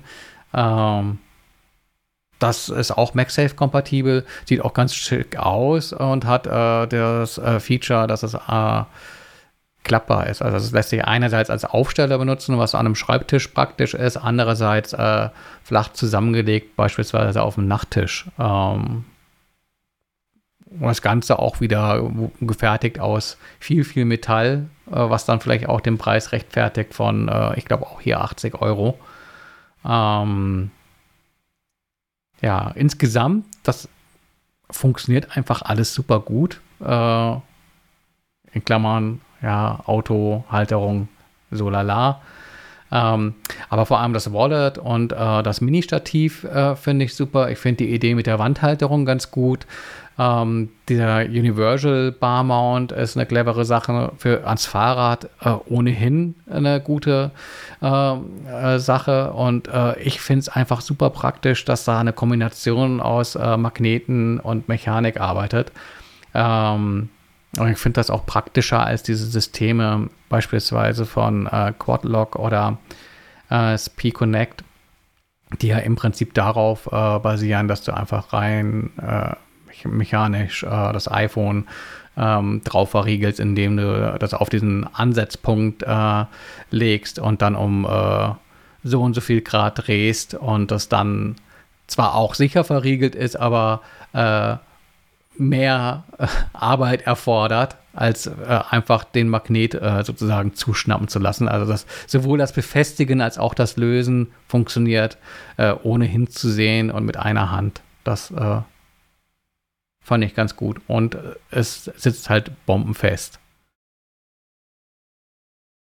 Hm. Ja, von, von, mir eine Empfehlung. Ähm, ich glaube, es ist eigentlich auch fair bepreist, wenn man sich mal so anguckt, was Apple für seine Produkte verlangt.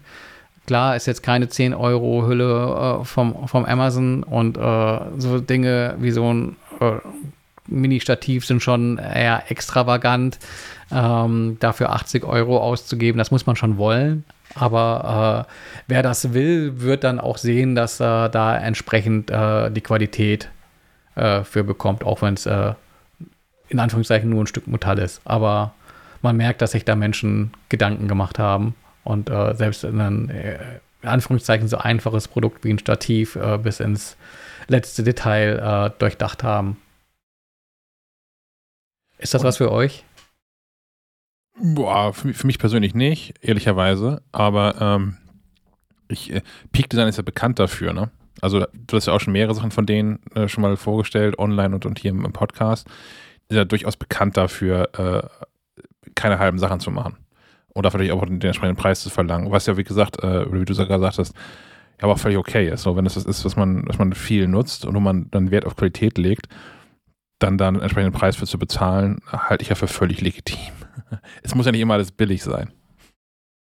Ja, ich, ich hatte das Problem, dass ich hier halt so ein paar Teile zum Ausprobieren hingestellt bekommen habe, aber genau die Dinge, wo ich dachte, okay, das wäre jetzt auch wirklich für mich interessant, eben nicht in dem Paket mitlagen ähm, und ich dann auch mal äh, das Portemonnaie zücken musste, musste um äh, na nachzukaufen. Also die haben äh, einen, einen, einen neuen Kunden gewonnen.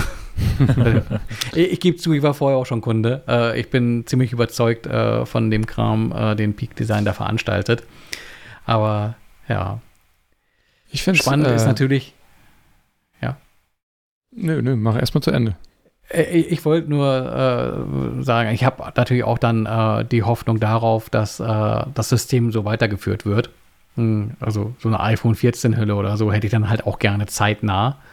Und äh, da steht, steht und fällt natürlich alles damit, äh, wie gut ähm, Peak Design das dann quasi auch in, in den kommenden Jahren äh, pflegt und erweitert als System. Äh, weil klar, da sind auch noch äh, bestimmt äh, der ein oder andere Befestigungswunsch und Möglichkeit offen, die nach neuem Zubehör schreien. Und da wird sicherlich noch nachgelegt werden. Und solange da irgendwie auch neue Hüllen kommen, äh, alles gut. Und mit dem, was ich so aus der Erfahrung heraus äh, von Produktpflege und sowas äh, mitgenommen habe bei Peak Design, bin ich da aber auch äh, zuversichtlich, dass das alles so klappen wird. Ähm, ja, da sprichst du was äh, Wichtiges an, glaube ich, dass man das nicht vergessen darf, dass man sich ja in so ein System dann einkauft und dann natürlich äh, auch immer noch einen zusätzlichen Need schafft. Also denn beim neuen iPhone brauchst du natürlich auch die passende Hülle dazu. Also man muss das gut durchdenken, ob man sich diesem, also welchem System man sich dann verschreibt. Es gibt ja, wir haben schon diverse vorgestellt. Das hier sieht aber sehr, sehr schick und elegant aus. Ähm, und ich habe äh, ein bisschen ähm, Gefallen gefunden, jetzt äh, auch dank Corona, an, dass ich meine Karten hinten in der Hülle stecken habe. Und dieses Wallet zum Beispiel finde ich äh, extrem gefällig, äh, wenn es auch so in, im Alltag gut funktioniert. Funktioniert schick. super, aber es gibt tatsächlich ein, ein Malus, äh, den quasi alles da an Zubehör hat, nämlich äh, das ist wertig, aber hat natürlich auch dann auch eine bestimmte Größe und bestimmtes Gewicht. Mhm. Ähm, also so eine, so eine Stand-Wallet, äh, also die mit Aufstellfunktion äh, und dann, wenn du natürlich auch mehr Karten drin hast, äh, trägt natürlich auch nochmal deutlich dicker auf als so eine äh, sehr puristische Apple Wallet. Ähm, aber es ist trotzdem für mich immer noch viel praktischer, als mir noch ein Portemonnaie mit in die Tasche zu stecken. Genau. Ja. Ähm, vor allem aber bei der Wallet gefällt mir auch äh, bei Peak Design, dass du die eben verschließen kannst und du kannst eben dann vielleicht doch mal irgendwie äh, einen 20 irgendwie mit reinlegen äh, das funktioniert bei dem Apple irgendwie nicht, weil da passen halt genau diese drei Karten rein und die sind irgendwie, das Fach ist auch nach oben offen. Ähm, das ist echt nur für Karten gedacht. Hm. Was, was ich jetzt noch irgendwie spannend fand, war dieser Wall Mount, aber den habe ich selber, ich habe selber schon eine andere Variante. Äh, deswegen würde ich mir die jetzt nicht noch extra holen wollen. Ähm, die ist von, ich weiß immer nicht, wie man diese Firma ausspricht, Skosh. Skoshi? Skoshi. Skoshi. Ja, irgendwie so. Ähm, die funktioniert auch einfach mit einem Magnet, Aber, den du dann irgendwie. Ich hätte da hm? jetzt keine, ich wüsste jetzt nicht, wo ich das machen. Küche. Ich habe da Kü ja. Küche, ja. Ja. Für die Küche, wenn ich irgendwie zum Beispiel beim Spülen irgendwie einen Film gucken will oder äh, beim Kochen Rezepte oder beim Kochen Film gucken will. so was halt. Dann nutze ich das iPad. halt so eine Dauerbeschallung. ja. Manchmal braucht man die ja. Äh, dafür ist es tatsächlich ganz praktisch, wenn man irgendwie nicht möchte, dass das iPhone, äh, das iPhone oder das iPad ähm, auf der Küchenzeile liegt, während man da irgendwie backt und mit Flüssigkeiten hantiert, dann ist so ein Wallmount eigentlich ganz praktisch. Äh, und da, da, das Ding funktioniert tatsächlich auch ohne Hülle. Ich habe da, ich habe benutzt das fürs iPad, da klebt man einfach hinten ein Magnet drauf mit so einer ähm, Schutzfolie dazwischen, sodass da keine ähm, Klebestreifen oder so entstehen und dann äh, kann, kann man da einfach eine Hülle drüber machen und dann funktioniert es immer noch, weil der Magnet sehr stark ist. Ist auch ganz praktisch. Aber ähm, ja, das, wenn ich nochmal irgendwo irgendwie sowas brauche, dann würde ich da wahrscheinlich auch nochmal nachgucken bei Peak Design, weil es klang alles sehr cool. Hm. Willst du direkt weitermachen? Ähm, ja, ich kann äh, anschließen und zwar mit was ganz, ganz anderem. Oder äh, du, nämlich. ja. Achso. Ich glaube, er meinte Ah, mich. ja, ja, sorry, sorry. Das, nee, nee, das, das war jetzt also tatsächlich eine, eine Frage an euch beide, weil ihr ja beide noch ein längeres Thema habt und ich dachte, vielleicht möchtest du, Stefan, eine, eine Pause zwischendurch haben und nicht durchreden, eine Viertelstunde. Aber mir ist es, gerne, mir ist es gleich. Ja, ich, äh, ich steige einfach ein. So, ähm, ich habe mir äh, ein, äh, ja, eine Ma- Massagepistole, nenne ich sie immer, besorgt. ähm, ein, äh, ein äh, wie nennt man das? Ein, ein Gerät zur Perkussionstherapie. Ähm, das ist, ja, es ist, ja, Ma- Massagepistole. Also, das ist so ein, so ein, so ein, ein Gerät, was irgendwie so einen so einen simplen Motor drin hat und vorne setzt du dann so einen Aufsatz drauf und das, äh, ja, geht ganz schnell vor und zurück und das legst du dir dann irgendwie, also drückst du dir dann auf die Muskeln und dann äh, wirst du massiert. Das, das ist eigentlich so das ganze, das, das ganze Konzept dahinter. Ähm, ich habe eins von Hyper-Eyes, äh, der, der, oder das Hypervolt 2. Ähm, das wiegt recht viel, finde ich. Es wiegt irgendwie fast ein Kilo. Irgendwie 800, äh, 820 Gramm sind es, glaube ich. Also es ist, liegt sehr gut in der Hand. Ähm, aber da man es ja nicht so, so frei halten muss, sondern meistens irgendwie so halb zumindest auf einem Körper ablegt, geht's eigentlich. Ähm, das, wenn, wenn man es jetzt wirklich am Stück laufen lassen würde, könnte es drei Stunden lang dich durchmassieren, wenn, wenn, wenn du Mm. das möchtest. Also, ja, gerne. äh, also ja, ich habe das jetzt schon äh, die Tage mal ein bisschen ausprobiert und ähm, meistens äh, macht man das so 20 Minuten, würde ich sagen, äh, an unterschiedlichen Körperstellen, halt da, wo man gerade irgendwie Lust hat. Also und es geht eigentlich überall da, wo Muskeln sind. Ähm, Schultern, Nacken, Rücken, Po, Beine. Dafür, dafür ist es halt da. Die, ähm, das hat so, das hat so unterschiedliche Aufsätze, sagte ich ja gerade schon, da kann man ähm, für unterschiedliche Muskelbereiche eben unterschiedliche Aufsätze benutzen. Äh, es gibt die, die Gabel oder Fork, die ist dann so für lange Muskeln ganz gut. Das ist einfach so, wie man sich eine Gabel halt vorstellt, nur mit zwei Zinken. Und halt, ich, ich, ich kann die mal kurz in die Kamera halten, weil ich habe das gerade hier. Ähm, Aber nicht so spitz wie wie eine so eine- Gabel, ne? Genau, ist nicht so spitz wie eine Gabel, also die, die, die Enden sind eben rund, damit man sich jetzt nicht mit dem Ding aufspießt. ähm, und äh, das ist für lange Muskeln gedacht, also äh, Arme, Beine, so. Und ich habe das mal an den Waden ausprobiert und das, also Waden sind ja immer so Muskeln, die immer sehr verspannt sind, weil die den ganzen Tag irgendwie viel benutzt werden, tendenziell. Und äh, das ist schon gut. Also vor allem äh, ist, es, ist es ganz praktisch, weil äh, wenn man einen Partner zu Hause hat, den kann man natürlich immer fragen, hey, kannst du mich mal ein bisschen massieren? Da, dem werden die, die Hände ja auch irgendwann müde. Das ist ja auch anstrengend. Und wenn man so ein Gerät hat, da, da, da geht dann höchstens der Akku mal nach drei Stunden leer, aber drei Stunden lang das auszuhalten, ist vielleicht auch ein bisschen übertrieben. Äh, insofern ist es eine, eine Entlastung für den Partner auf jeden Fall. ähm, es gibt aber noch so andere Aufsätze, insgesamt fünf Stück, äh, wie gesagt, äh, unterschiedliche, für unterschiedliche Bereiche.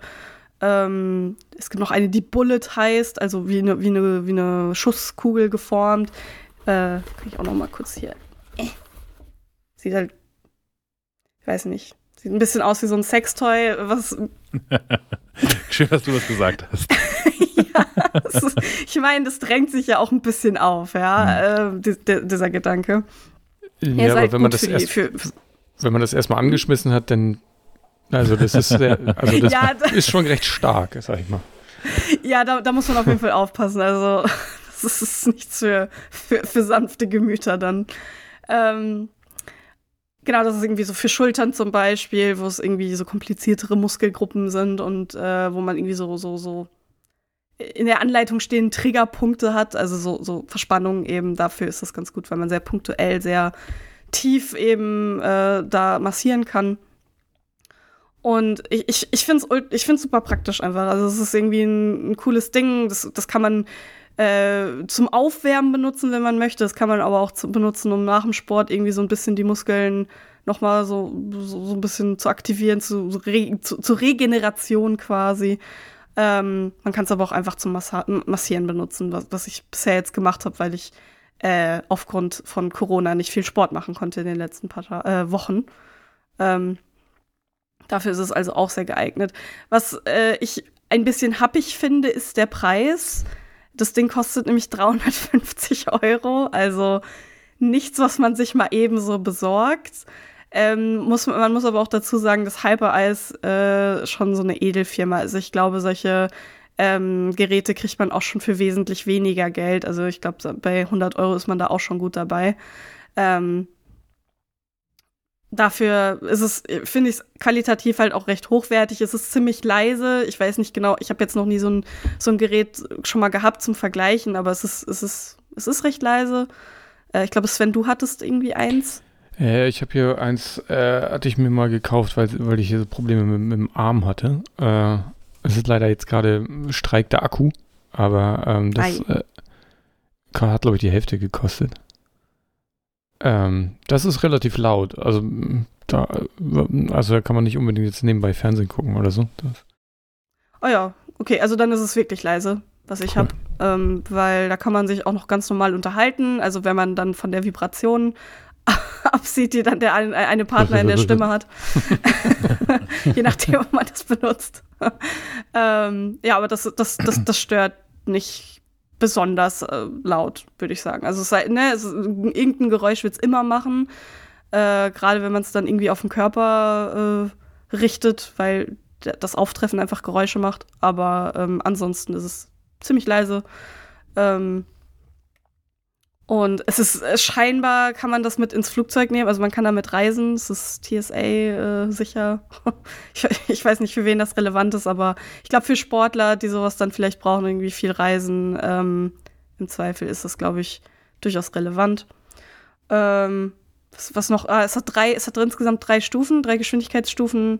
Ich habe es bisher immer nur auf der niedrigsten Stufe fast benutzt, weil die hohe Stufe ist schon, da muss man schon gucken, äh, dass man sich nicht verletzt. Äh, das, das ist halt, also es ist, äh, nee, was heißt verletzt, ja? Also man muss einfach gucken, dass man es dann nicht auf den Knochen versehentlich richtet, weil das tut dann weh. Äh, auf der niedrigsten Stufe kann man es dann noch, äh, noch ver verschmerzen, aber auf der höchsten ist es, glaube ich, schon, schon schmerzhaft, da muss man aufpassen. Ähm, ich habe auch gemerkt, dass wenn man es so in Richtung Kopf, immer, je näher man dem Kopf kommt, desto mehr sollte man aufpassen, weil den Kopf in so, so eine Art von Vibration zu versetzen, ist nicht angenehm. Ich hatte es mal irgendwie, mein Freund hat es mir hat's am Nacken bei mir gemacht und dann kam er dem, dem, dem Genick ein bisschen zu nah und dann äh, hatte ich so ein kurzes Schleudertrauma gefühlt. das, war nicht angenehm. Aber äh, ich, ich finde das Ding super, super gut. Ähm, ist einfach, äh, ist jetzt natürlich wirklich ein Luxusgegenstand mit 350 Euro. Das ist nichts, was man mal eben so für so ein, für so ein Gerät. Da muss man äh, schon viel Sport für machen, ne? Möchte. ja, ja, genau. Oder halt viel Geld übrig haben. Aber grundsätzlich kann ich so ein Gerät durchaus empfehlen, wenn man irgendwie oft an, an Verspannung leidet oder halt viel Sport treibt, ähm, weil das deine Muskeln einfach ein bisschen auflockert, entspannt und das tut denen einfach gut. Ja, Stefan meldet sich. Ich habe gesehen, das hat Bluetooth. Das heißt, hat das auch eine App? Ja, es hat auch eine App. Ich habe die bisher noch nicht ausprobiert, weil ich das einfach sehr unnütz finde, weil mehr als die Geschwindigkeit zu kontrollieren kannst du auch nicht wirklich über die, also ich glaube, mehr kann die App auch nicht und das kannst du auch direkt am Gerät. Deswegen sehe ich den Sinn dahinter nicht so ganz für die App. Ich könnte mir vorstellen, dass es da vielleicht so eine Möglichkeit gibt, verschiedene Massageprogramme äh, abzurufen. Vielleicht mit verschieden starker Intensität, so leicht reingehen, dann stärker. Dann würden sie sich stärker bewerben, glaube ich. Okay. Dann würden sie stärker bewerben, wenn sie so richtige Programme dafür hätten, glaube ich. Ich, ich, ich werde es mir nochmal angucken für, für den Test sowieso. Ähm, aber ich, ich bezweifle, dass die App da sehr viel mehr Wert bietet. Ja, wahrscheinlich viel Statistiken noch, ne? Wie lange hast du das Fun benutzt? Und ja, das, das sowas wahrscheinlich. Ist halt die Frage, ob man das braucht für so ein Gerät. Aber für die meisten Muskelgruppen ist das schon so ein, so ein Zwei-Personen-Dings, oder? Also Oberschenkel verstehe ich noch, aber wenn ich jetzt so an, an Schultern, Nacken denke, und da fragt man sich ja hinreichend selbst bei, ja. kannst zwar die, die, die, linke Schulter mit massieren und machst die rechte Muskulatur gleichzeitig kaputt dabei. Ja, also für, für Rücken ist schwierig, äh, Gesäß würde ich sagen, ist auch, könnte auch komplizierter werden.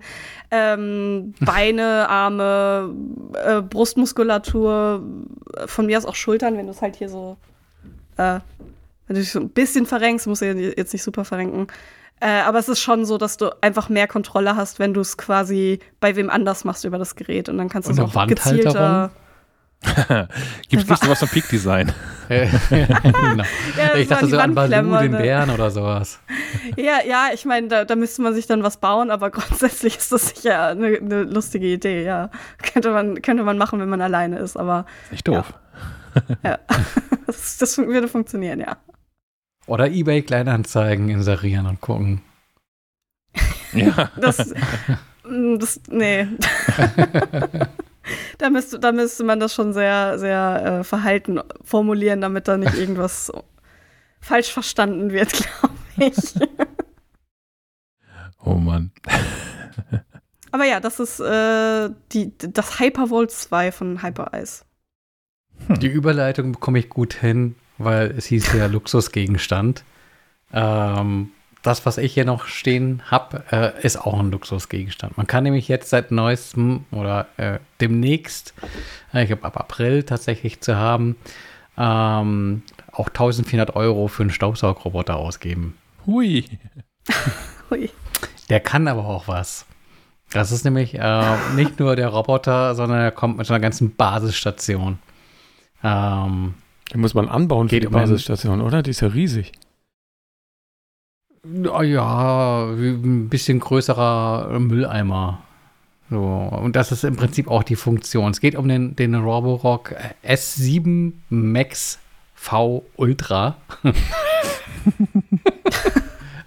Man kann das so ein oh. bisschen. Das Gerät gibt es in drei Varianten. Es gibt einmal den S7 Max V, ähm, das ist, äh, ist, quasi der nackte Roboter. Ähm, dann gibt es das noch in der Plus-Variante, da ist dann eine ähm, Absaugstation für den Staubbehälter drin. Und es gibt eben die Ultra-Variante, da ist eine ähm, Station mit drin, die eben nicht nur äh, automatisch äh, für Staubentleerung des Saugers sorgt, sondern auch äh, dessen Tank für Wischwasser ähm, auffüllt, äh, den Mob waschen kann, der unten drunter ist, also das Wischtuch, und äh, auch einen Brauchwasserbehälter hat.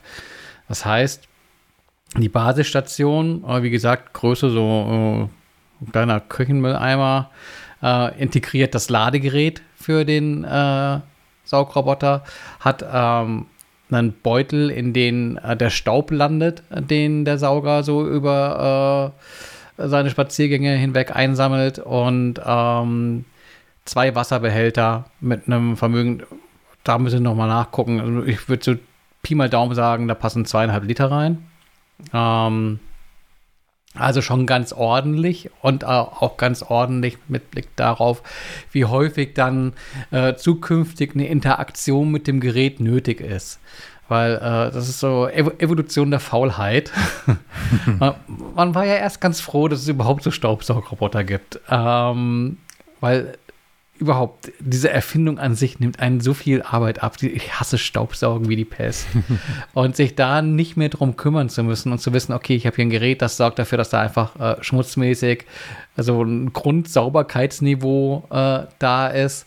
Ähm, das ist schon eine große Hilfe, aber tatsächlich, wenn man so einen äh, Bot regelmäßig fahren lässt, ähm, ist der Auffangbehälter für Schmutz auch relativ zügig voll. Ähm, also je nachdem, wie man, wie man lebt, wie groß der Haushalt ist, ob man Tiere hat, äh, ob man in der Stadt lebt oder auf dem Land.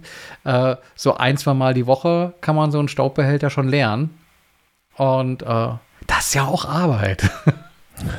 äh, die nimmt einem allein schon dieser ähm, die Einheit für die automatische Staubentleerung ab. Die kannte man so auch schon vom S7. Äh, da konnte man die separat dazu kaufen oder auch im Paket. Äh, neu ist jetzt eben, dass ähm, die Wischeinheit auch automatisch äh, im, Service landet. Das war nämlich tatsächlich relativ nervig, weil ähm, ah, auch da müsste ich äh, lügen, um es genau zu sagen, so um die 250 Milliliter Wasser. Also ein, eine, eine Tasse Wasser passt da irgendwie rein äh, in, in das äh, Reservoir für das Wischwasser. Und das ist halt schon relativ wenig. Also wenn du zweimal die Woche wischst, äh, je nachdem wie intensiv, äh, füllst du auch mindestens einmal die Woche das Wasser nach. Ähm, und du musst halt auch dieses Wischtuch reinigen, weil sonst läufst du irgendwann in die Situation, dass du äh, Schmutz feucht, feucht, in der Wohnung verteilst, äh, hast du auch nichts von. Also der Mob muss auch sauber gemacht werden und das Wasser davon muss auch irgendwo hin. Also äh, sobald man anfängt, äh, so die, diese Mob-Funktion von, ne, von diesem Roboter zu nutzen, bedeutete das bislang Arbeit. Also beim Vorgänger äh, lag es dann auch häufig brach und es hieß, ach, mach mal bitte Wasser wieder rein äh, in der App. Ähm, das wird dann oft ignoriert und dann wird halt oft überhaupt nicht gewischt. Ähm, bei dem Problem steht man jetzt nicht mehr. Ähm, das Ding steht jetzt hier in einem knappen Monat und ähm, ich habe einmal das Wasser jetzt gewechselt, äh, aber auch nur, weil er so oft fahren durfte. äh, um ihn auszuprobieren. Ähm, von der Reinigungsleistung finde ich das Ganze vergleichbar mit dem Vorgänger, dem S7. Also ich, ich finde, die Saugleistung reicht wirklich aus, um den ganzen Alltagsdreck wegzubekommen. Ähm, das Gerät äh, kommt auch ganz gut in die Ecken, so ganz am, am Rand, an der Wand bleibt gern auch mal ein bisschen was liegen, aber generell habe ich da keine Probleme. Ähm, das Wischen funktioniert genauso gut. Ähm, das nimmt wirklich nochmal so den, den letzten Rest an, an Staub mit. Und man hat das auch so die ersten Reinigungsvorgänge gesehen, wie schmutzig das Wischwasser quasi war.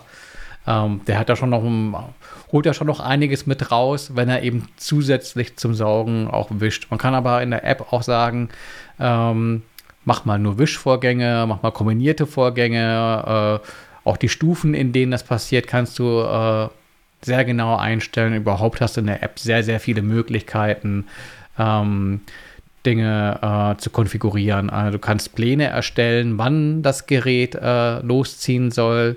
Du kannst äh, Karten auch für mehrere Stockwerke anlegen, wenn du das magst. Äh, du kannst die Räume äh, in der Reihenfolge definieren. Der hat auch eine äh, AI mit drin, die automatisch erkennen will, welche Räume sinnvoll sind und ab wann mal irgendwie der Gang zum Mobwaschen äh, eine clevere Idee ist. Also wenn er durchs Badezimmer wischt, äh, soll er vielleicht nicht danach durch die Küche, durch die Küche gleich durch oder sowas, sondern zwischendrin mal den Mob waschen. Ähm, und kann auch händisch die Reihenfolge festlegen und sagen, ja, fahr immer zuerst äh, ins Schlafzimmer oder äh, wie auch immer. Also es ist möglich, sehr, sehr viele Einstellungen da zu treffen. Ähm, was ein großer Vorteil von dem S7 Max V ist, also vom Roboter an sich, ist, ähm, dass der eine Hinderniserkennung ähm, integriert hat. Äh, die nennt sich Re Reactive AI. Äh, arbeitet tatsächlich mit einer Kamera, ähm, auf die man sich, wenn man möchte und das freigegeben hat, auch aus der Ferne aufschalten kann. Das heißt, man kann dem Roboter beim Saugen zugucken und könnte sogar ähm, darüber äh, quasi telefonieren. Das heißt, äh, es ist ein Mikro eingebaut in dem, in dem Roboter äh, und ein Lautsprecher. Ähm, ich habe da jetzt noch keinen echten Anwendungsfall jenseits dessen, wenn eine Fehlermeldung kommt, äh, dass man dann tatsächlich mal gucken könnte, äh, wo er denn gerade hängt. Ähm, oder äh, wenn man irgendwie Haustiere hat, vielleicht mal zu gucken, was die so äh, tun, ob die gerade mit dem Schwanz im Sauger festklemmen oder sowas. Äh, das funktioniert mit dem auch nicht, äh, weil diese Hinderniserkennung sehr, sehr gut ist. Ähm, ich hatte vorher das Problem, dass ähm, das war auf dem Stockwerk der S5 Max, der hat keine Hinderniserkennung und der war relativ brutal in dem, was er irgendwie einfach mal mitgenommen hat. Äh, zum, zum, zum Säubern und zum Wischen und zum Machen und zum Tun. Beispielsweise die, die Waage im, im Schlafzimmer, die wurde immer fleißig äh, zehnmal mit überfahren und mit sauber gemacht. Und äh, da muss man dann halt händisch Sperrzonen einrichten, wenn man weiß, okay, da hat man irgendwie Bereiche, da soll er mal lieber nicht hinfahren. Ähm, der S7 Max V erkennt das automatisch und äh, man hat dann sogar die Möglichkeit in der App auf der Karte äh, sieht man Symbole mit äh, hier habe ich was gesehen, hier ist ein Hindernis, kannst du dir mal angucken und dann steht da auch Waage Sicherheit 86 Prozent. Äh, auch ein entsprechendes Icon mit einer Waage drauf, ein Foto dazu und äh, die Möglichkeit, in einem weiteren Schritt zu sagen, ja, äh, ist okay, ist ein Hindernis, äh, fahr da gerne drum rum, hast du gut gemacht. Oder drauf zu drücken, ja, nee, ist egal, ist kein Hindernis, mach einfach äh, drüber. mach platt. ähm, und das funktioniert wirklich sehr gut. Also die Waage fand ich ein Extrembeispiel, weil er auch gleich gesagt hat, Waage. Ähm, er erkannte auch äh, automatisch äh, das Esszimmer durch wahrscheinlich die Anzahl der Stühle und den, dem Tisch, den er umfahren hat und sagte, äh, Esszimmer. Äh, war ich auch etwas irritiert. Ähm, hat auch die Möglichkeit, ein 3D-Modell zu erstellen, der, äh, des Bereichs, in dem er äh, säubert. Ähm, alles ein bisschen spukig, äh, aber im Ergebnis funktioniert die Hinderniserkennung einfach super, weil so Dinge wie ähm, gerne hier mal passiert, in Gardinen reingefahren und festgefahren, weil Boden äh, lang und liegen auf und äh, das lädt die Roboter irgendwie zu ein, da sich irgendwie dran abzuarbeiten. Passiert da nicht mehr. Diese sagen dann, Hindernis erkannt, Stoff. Sehr gut. ähm, Fahre ich nicht weiter. Äh, funktioniert alles sehr gut mit der Hinderniserkennung bis äh, auf äh, bei den ersten Reinigungsvorgängen war äh, das Gerät etwas zu äh, ambitioniert, dabei unter so Röhrenheizkörper zu fahren und hat sich so ein paar kleinere Schrammen oben äh, auf dem Dach zugezogen. Plastik, das Gerät ist schwarz, matt schwarz, auch eine gute Wahl. Ich habe nämlich auch schon Staubsaugroboter in Hochglanzschwarz gesehen, was bei so einem Gerät hm. keine gute Idee ist mit dem vielen Staub. Äh, selbst wenn regelmäßig äh, alles schön sauber gemacht wird. Mattschwarz ist eine gute Wahl und auch das Plastik durchgefärbt. Also man sieht die Macken da auch äh, kaum drauf, aber das wunderte mich trotzdem, dass man sich äh, da in der Höhe quasi so ein Stück weit verkalkuliert hat und meinte, da runterfahren zu können, obwohl es offensichtlich keine so super gute Idee ist. Ähm, ja, aber äh, fünf Daumen hoch für die Hinderniserkennung, weil äh, zuvor war gerne mal das Phänomen mit äh, Aufräumen für den Staubsauger. Äh, und das führt das Ganze ja irgendwie ad absurdum, wenn ich irgendwie erstmal aufräumen muss, damit der Sauger freie Bahn hat. Und äh, ja, ich weiß nicht, ich wie ist das bei super. euch? Ja, ich finde es gut. Also ich kann den Kindern mal sagen, hier räumt mal auf, Roboter kommt gleich klappt, klappt, natürlich nicht immer. Ah, Namensgebung. Ähm, ich bin in der Tradition geblieben, äh, die alle nach äh, 80er Jahre Actionhelden zu benennen. Äh, nach, nach Rocky und Rambo äh, folgt jetzt John McLean. ähm, ja. Ja, aber der macht seine Arbeit wirklich, wirklich gut. Und ähm, auch diese Funktion eben durch diese Basisstation gefühlt null Interaktion mehr zu haben, ähm, finde ich super, weil es läuft einfach, ohne dass man sich äh, weiter drum kümmern muss, als äh, so zweimal im Monat vielleicht äh, nach dem Wasser zu gucken. Uh, und irgendwann auch den Beutel zu wechseln. Das ist so ein kleiner Rückschritt uh, zu der Staubabsaugstation uh, von dem S7.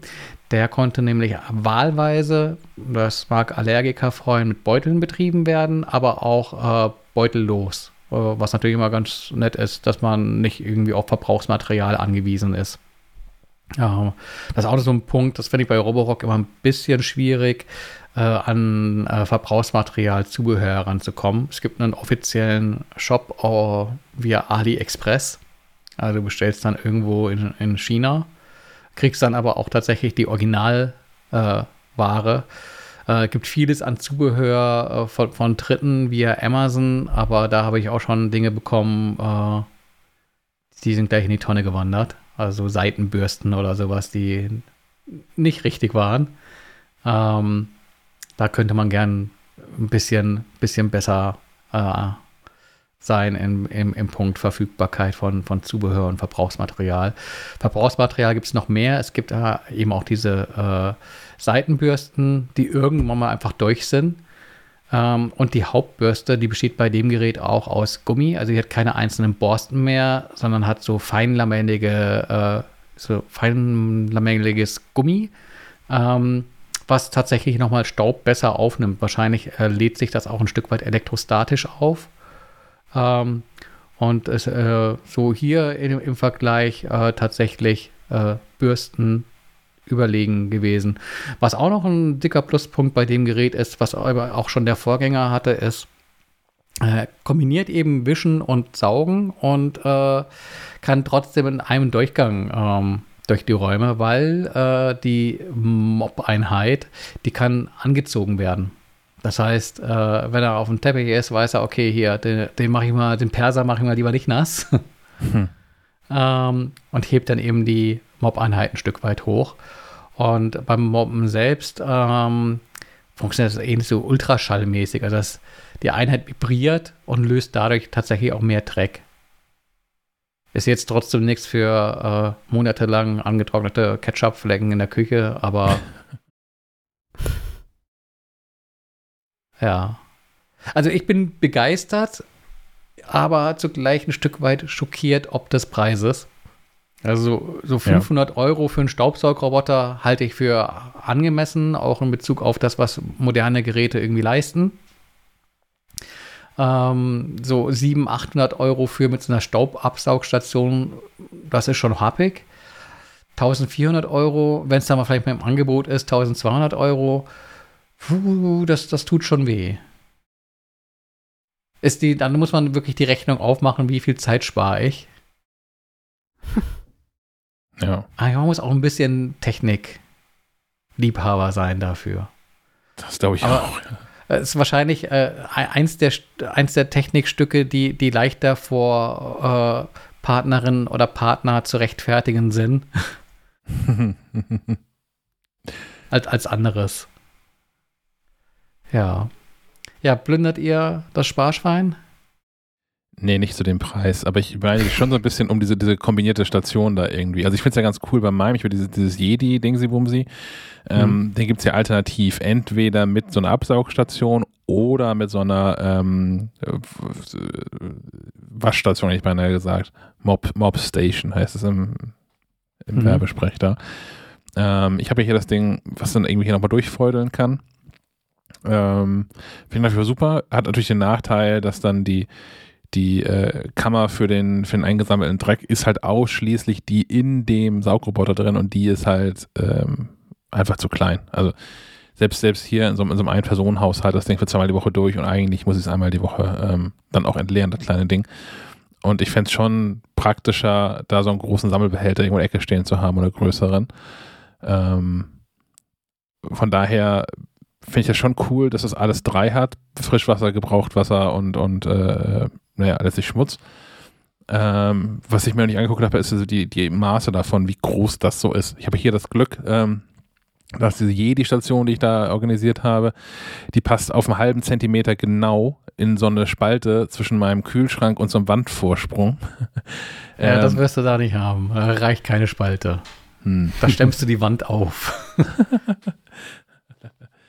Ja, von daher, dann ist es wahrscheinlich sowieso raus, weil ich keinen anderen Ort habe, wo so ein Ding stehen könnte. Ähm, dann bin ich gar nicht so traurig. Müsste nicht in Zukunft, also wenn, das, wenn die Entwicklung so weitergeht, ist ja der logische Schritt irgendwann, dass er auch noch einen Abwasser- und Frischwasserzulauf kriegt. Und irgendwie, keine Ahnung, was er mit dem Müll macht. Da muss er dann, weiß ich nicht, direkt nach draußen oder so, weiß ich jetzt nicht. Aber das wäre doch mit einer Drohne anbinden. ja, ich kann ja einfach direkt das nach draußen pusten einfach oder so, weiß ich nicht. Hm, aber zu den Nachbarn das, rüber. Dass sowas, also solche, solche Saugwisch-Roboter-Einheiten einfach Teil einer neuen Küche werden und mit unter der Spüle eingeplant werden. Da, wo jetzt normalerweise wahrscheinlich immer der Müll ist, dass man da dann so ein Ding mit einplant, also dass die Station dann da in der Nähe irgendwo ist. Oder wir leben einfach ja. auf so Rostböden. Oh, das durchfällt. Oder Wie im. Kuhstall, meinst du? Direkt verbrennen, das ist ja immer noch meine, meine Taktik. Den Müll direkt verbrennen. ähm, aber das, am besten in der Küche dann auch noch mit so einer, mit so einer automatischen Klappe, das heißt so, dass die so hochfährt wie so ein Hund. und dann geht's los. Ja, diese diese Ami-Spülen, wo da drin so ein Häcksler ist, ist auch praktisch, oder?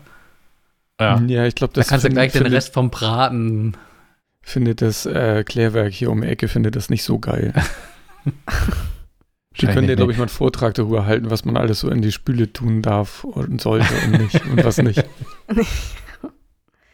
Ich bin, ich, ich bin ja bei Saugrobotern leider noch ein bisschen skeptischer. Ich habe so hohe Fußleisten hier. Äh, oder nee, wie heißt das? Tür, Türleisten? Türschwellen. ja, du brauchst das, ja, brauchst das. Outdoor-Gerät, also das Offroad, Also, damit, damit die dicken Reifen. Es gibt, also so ein ganz bisschen habe ich hier an einer Türschwelle auch tricksen müssen, äh, weil die zu hoch war. Äh, und zwar gibt es aus äh, für, im äh, äh, Bedarf für, äh, wie sagt man? Baumarkt. Das, nein. äh, Sanitätshaus, ja. Ähm, wenn Gibt du eine Wohnung Sanitätshäuser, ja? behindertengerecht einrichten möchtest, äh, beispielsweise Ja. um mit dem Rollstuhl über so eine Rampe zu kommen, gibt es also Vollgummirampen. Die sind nicht so ganz günstig, sehen aber nicht ganz so scheiße aus. Äh, und die kannst du dann einfach vor so eine äh, Türschwelle legen, beziehungsweise ich habe die jetzt mit, einfach so mit, mit Powerstrips festgeklebt. Ähm, keine Magnete. Äh, was hält gut und funktioniert. Äh, ich würde jetzt nicht, nicht die ganze Wohnung damit zugleistern, aber wenn ich weiß, ich habe da so die ein oder andere Problemschwelle, so zweieinhalb Zentimeter, glaube ich, schaffen die ganz gut. Also die klappen dann wirklich so die Beine, äh, die Beine, ja, die Räder hoch und äh, nehmen Anlauf und äh, Hüpfen Ja, muss Sprungrampe mal- bauen. Also die haben so eine, also die sind nicht, die sind quasi nicht äh, einfach so ein, so ein Block, sondern die haben auch so eine kleine Rampe, Mhm. tatsächlich. Ähm, ich müsste mal messen, wie hoch das Ding insgesamt ist. Äh, und dann könnte ich es wahrscheinlich, könnte ich mal, könnte ich mal ausprobieren, ob ich so ein, ob so ein Gerät funktioniert. Und sei es dann ein Offroad-Staubsauger. ja, gerade in Tierhaushalten, ne, mit, mit Ja, ja, äh, genau. Ich merke das stärker denn je, dass ich äh, gerne häufiger saugen, äh, gesaugt hätte. Oder dass jemand saugt, so, weil ich hasse Staubsaugen nämlich auch. Ähm, und äh, ja, Katzen werfen jetzt Winterfell ab. Hm. Ist es da nicht praktischer, direkt an der Quelle die Katze abzusaugen? Die hassen das. Schon probiert. Ich habe schon mal mit einer Fusselrolle versucht, die rasten aus, völlig aus, wenn ich, mit den, wenn ich damit zu nahe komme. Ich kann ja schon mal äh, anteasern für, fürs nächste Mal. Hier steht so ein, so ein Luftdingsbums, der nennt sich Dust äh, Magnet. Also der soll so den, den, den Staub, bevor er auf den Boden fällt, schon mal wegsaugen, äh, weg, wegfiltern.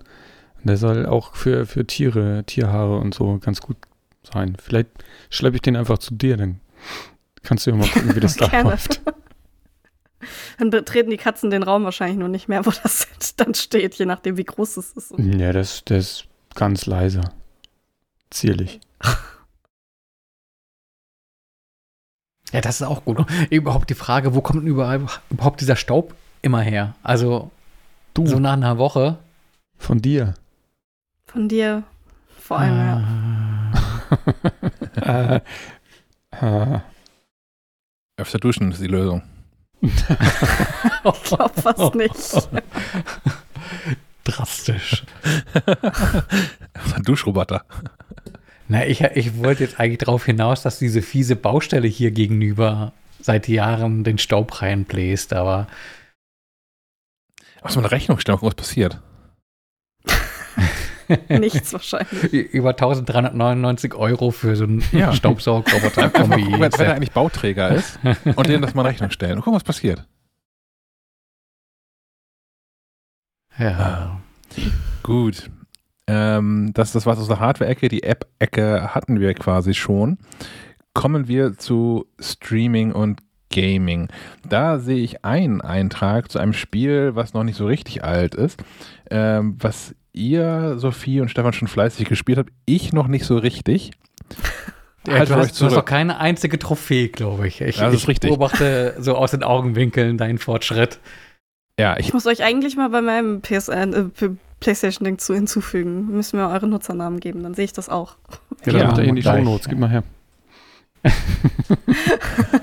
Ist, ich überlege, ist, ist das sinnvoll? Hat man, hat man was davon, viele Freunde zu haben da drin? Ist es klug, das hier raus, rauszuhauen, den Namen? Du kannst es, also ich glaube, du kannst es auch ziemlich privat stellen. Du kannst sieht's- sehr einschränken, äh, wer was sieht.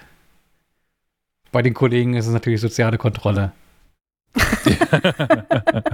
Krank und spielt die ganze Zeit. Ja, ja, ja, ja, ja. Das habe ich neulich tatsächlich gedacht. Also nachdem du im letzten Podcast ja schon sagtest, dass ich noch keine Trophäe da gesammelt hätte und ich habe jetzt aber keine Zeit, was, was groß zu machen. Und ich hatte neulich so einen, so einen Nachmittag so einen, so einen, Durchhänger, wo ich einfach nichts Sinnvolles hier geschissen bekommen habe. Und dann hängst du jetzt vor die Playstation und spielst irgendwie mal eine Stunde FIFA oder irgendwie sowas, um das Hirn auszumachen. Und auf dem Weg nach unten ins Wohnzimmer, das kriegst du von Stefan wieder erzählt. Also, Oh also ja, es funktioniert.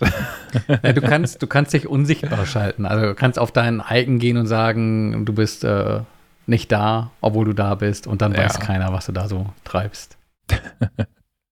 Ja, jetzt, jetzt kommen wir aber zum Spiel, worum es eigentlich geht gerade, oder? ja, halt Genau, da war- euch zurück da- mit, mit inhaltlichen Details. Ja, ja, ja. Ja, doch, ein, ein, ein, Detail muss ich spoilern, aber es ist nicht so schlimm. Äh, nämlich, ich habe es durchgespielt und Welches weiß Spiel? Hor- Horizon Forbidden West.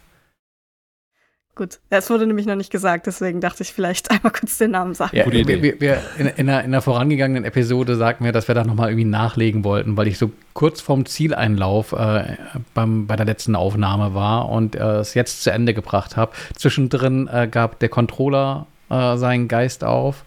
Ähm, in äh, der rechten oberen Schultertaste ist irgendwie die Haptik äh, kaputt gegangen. Also der Motor, der den Widerstand leistet. Und jetzt hängt die Taste da so schlapp und es funktioniert alles nicht mehr so richtig. Und äh, irgendwie bei Gran Turismo Gas geben ist irgendwie scheiße.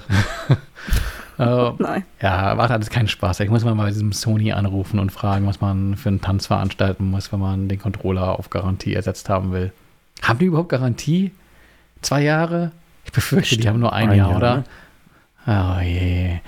Okay.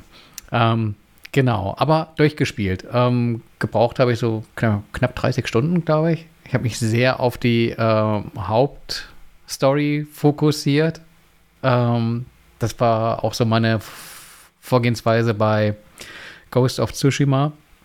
Ähm, weil bei Open World ist immer die Gefahr, dass man sich in so viele Nebenaufgaben verläuft und irgendwann äh, die Luft raus ist. Und ähm, meine Strategie ist dann erstmal die Story äh, zu Ende erleben und wenn man dann noch Lust und Zeit hat äh, und nicht allzu viele andere Spiele auf dem äh, Pile of Shame, die darauf warten, gespielt zu werden, äh, dann kann man auch gerne noch mal in die Welt zurückkehren und die ganzen Nebenaufgaben äh, mit abarbeiten.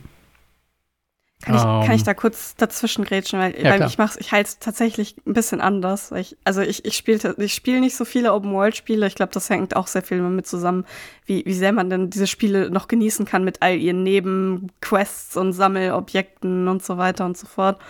Ähm, ich habe den ersten Teil, also Horizon Zero Dawn, schon sehr, sehr geliebt und sehr intensiv gespielt und auch irgendwie mehrere Male durchgespielt und äh, platiniert und so weiter.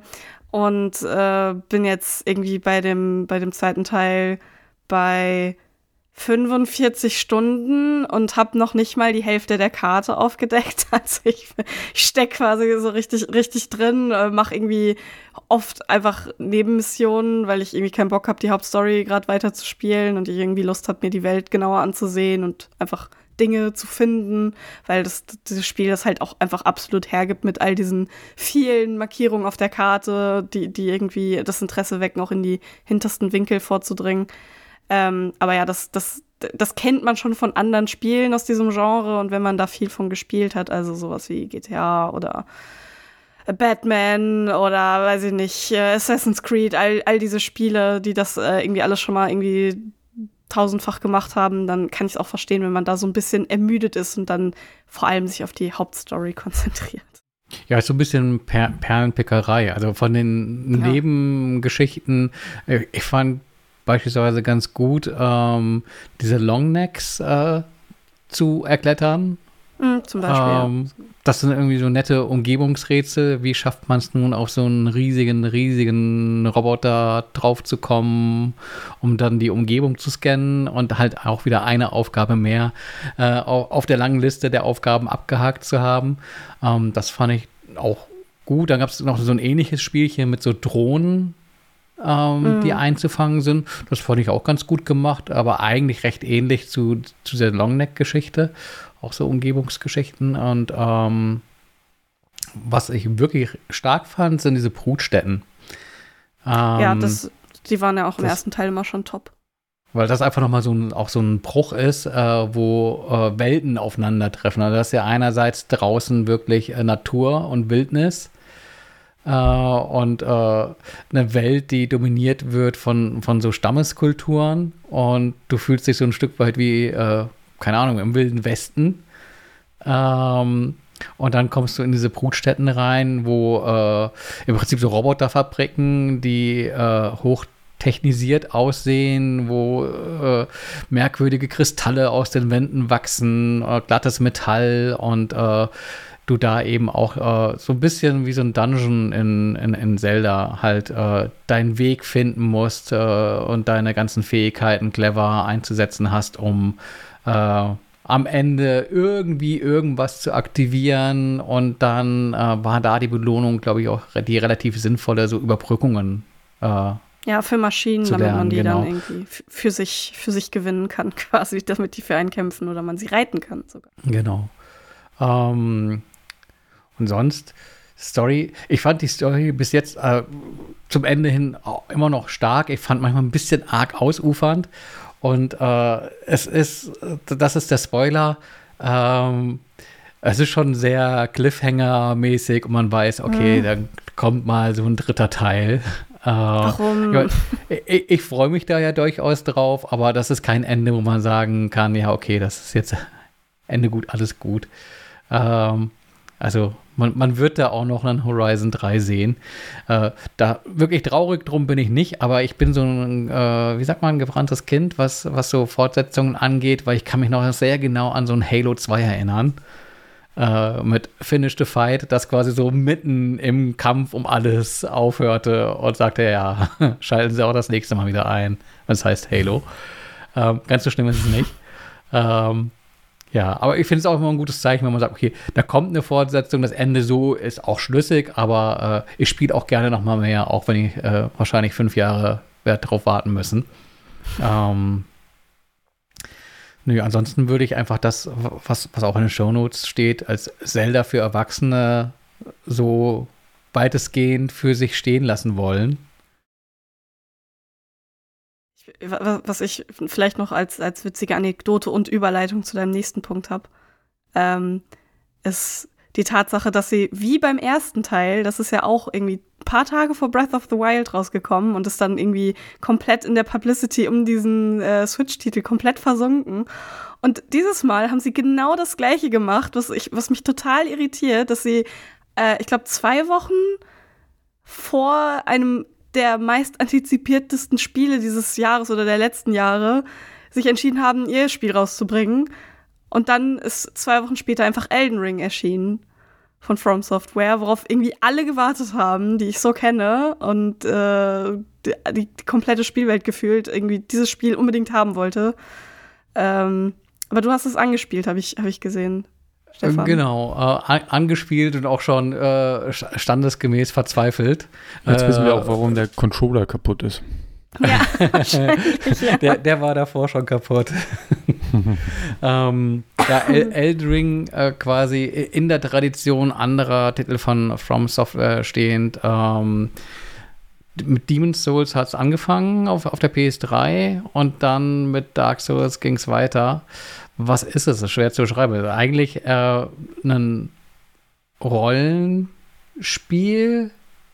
ähm, das äh, sehr von seinem hohen Schwierigkeitsgrad lebt. Ähm, da nimmt man auch keinen äh, Abstand äh, in der quasi äh, Weiterführung der Serie. Elden Ring äh, ist kein, kein, kein Dark Souls äh, Nachfolger, sondern steht für sich. Äh, auch wenn das Spielkonzept an sich sehr vergleichbar ist. Ähm, zwei äh, große Änderungen, natürlich in der Publicity groß nach außen gekehrt, dass äh, G.R.R. Martin äh, als Autor bekannt für Game of Thrones äh, an dem Spiel mitgewirkt haben soll.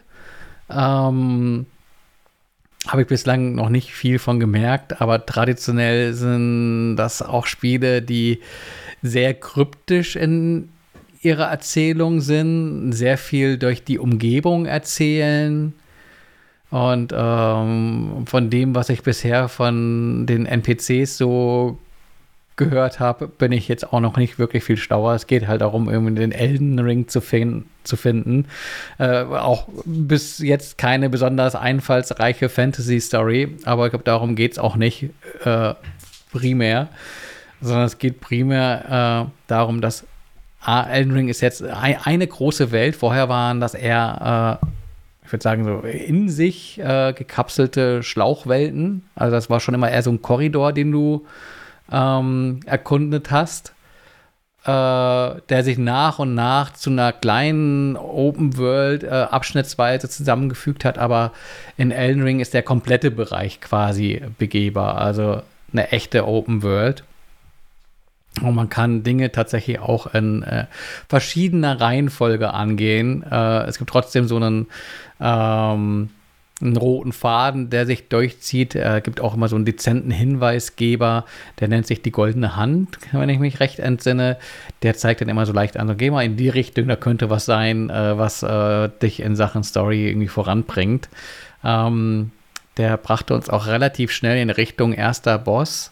Und äh, ich habe schon gesehen, der, der ist schon zum Mem geworden, äh, weil der einen einfach gnadenlos wegbatscht. Äh, da braucht man A, eine gute Strategie und am besten ähm, die Hilfe von anderen Mitspielern, weil in der Welt von Elden Ring kannst du wie auch in den Dark Souls-Titeln ähm, ja, menschliche Mitspieler online beschwören. Äh, da steht dann auch quasi vor dem ersten Boss so ein Stein, wo man sagen kann, hier werfe ich mal so, ich glaube, es nennt sich Fingermedizin drauf und dann gibt es goldene Runen auf dem Boden und dann sehe ich, wen ich da rufen könnte. Hole ich mir lieber so einen äh, Samurai oder jemand, der zaubern kann und äh, wenn es dann mal funktioniert, so eine Rune zu aktivieren, weil oft genug irgendwelche Verbindungsabbrüche etc. pp, da hat das Spiel offensichtlich noch so ein paar Problemchen. Ähm, dann kommt da tatsächlich auch jemand, der mal mehr oder mal weniger fähig ist und äh, da helfen kann. Ähm, mit, mit viel Gegrinde, um selbst noch mal ein bisschen stärker zu werden und äh, Unterstützung von jemandem online dann auch den ersten Boss geschafft und äh, sich ähm, tatsächlich gleich wieder zu Hause gefühlt in der Welt von, von, von, Dark Souls, Demon Souls, wo du einfach weißt, da ist jeder Zentimeter an Fortschritt äh, hart erarbeitet. Äh, das Ganze aber dennoch kombiniert, äh, und das ist, glaube ich, die hohe Kunst, dass es nie so frustig wird, dass du sagst, das ist komplett unfair, sondern äh, wenn du die Mechanismen verstanden hast, äh, beispielsweise die Angriffsmuster, die so ein Boss hat, ähm, dann ist es oft eher eine Frage von Geduld äh, und dem Wissen, was der Boss macht, als äh, dessen, dass man einfach äh, möglichst hoch levelt und drauf losschlägt, sondern eigentlich auch die Möglichkeit hat, äh, ja, mit ein bisschen Cleverness weiterzukommen. Ähm, da man sich das aber alles selbst erarbeiten muss und das Spiel da sehr, sehr spröde ist, dir irgendwelche Tipps zu geben, äh, ist das halt schon irgendwie ein Auftrag. Und so eines der Spiele, wo ich tatsächlich auch mal in, in so eine Komplettlösung reinschiele, um eine Idee zu bekommen. Ähm, was aber auch ganz nett ist, weil es inzwischen ja eigentlich gang und gäbe ist, äh, dass Spiele dich äh, von, von, selbst äh, schubsen mit, mach doch einfach das, dann hast du das auch schon erledigt und eigentlich alles easy peasy. ähm, das ist schon ein Stück Arbeit, aber auch sehr befriedigende Arbeit, weil wenn man dann was geschafft hat, fühlt sich das auch wirklich an wie ein, wie ein Erfolg. Und da, davon lebt das Ganze auch. Habt ihr schon irgendwie so From Software Spiele gespielt wie eben Dark Souls oder Demon's Souls? Bloodborne. Ich halte mich fern von denen die machen mich sehr wütend.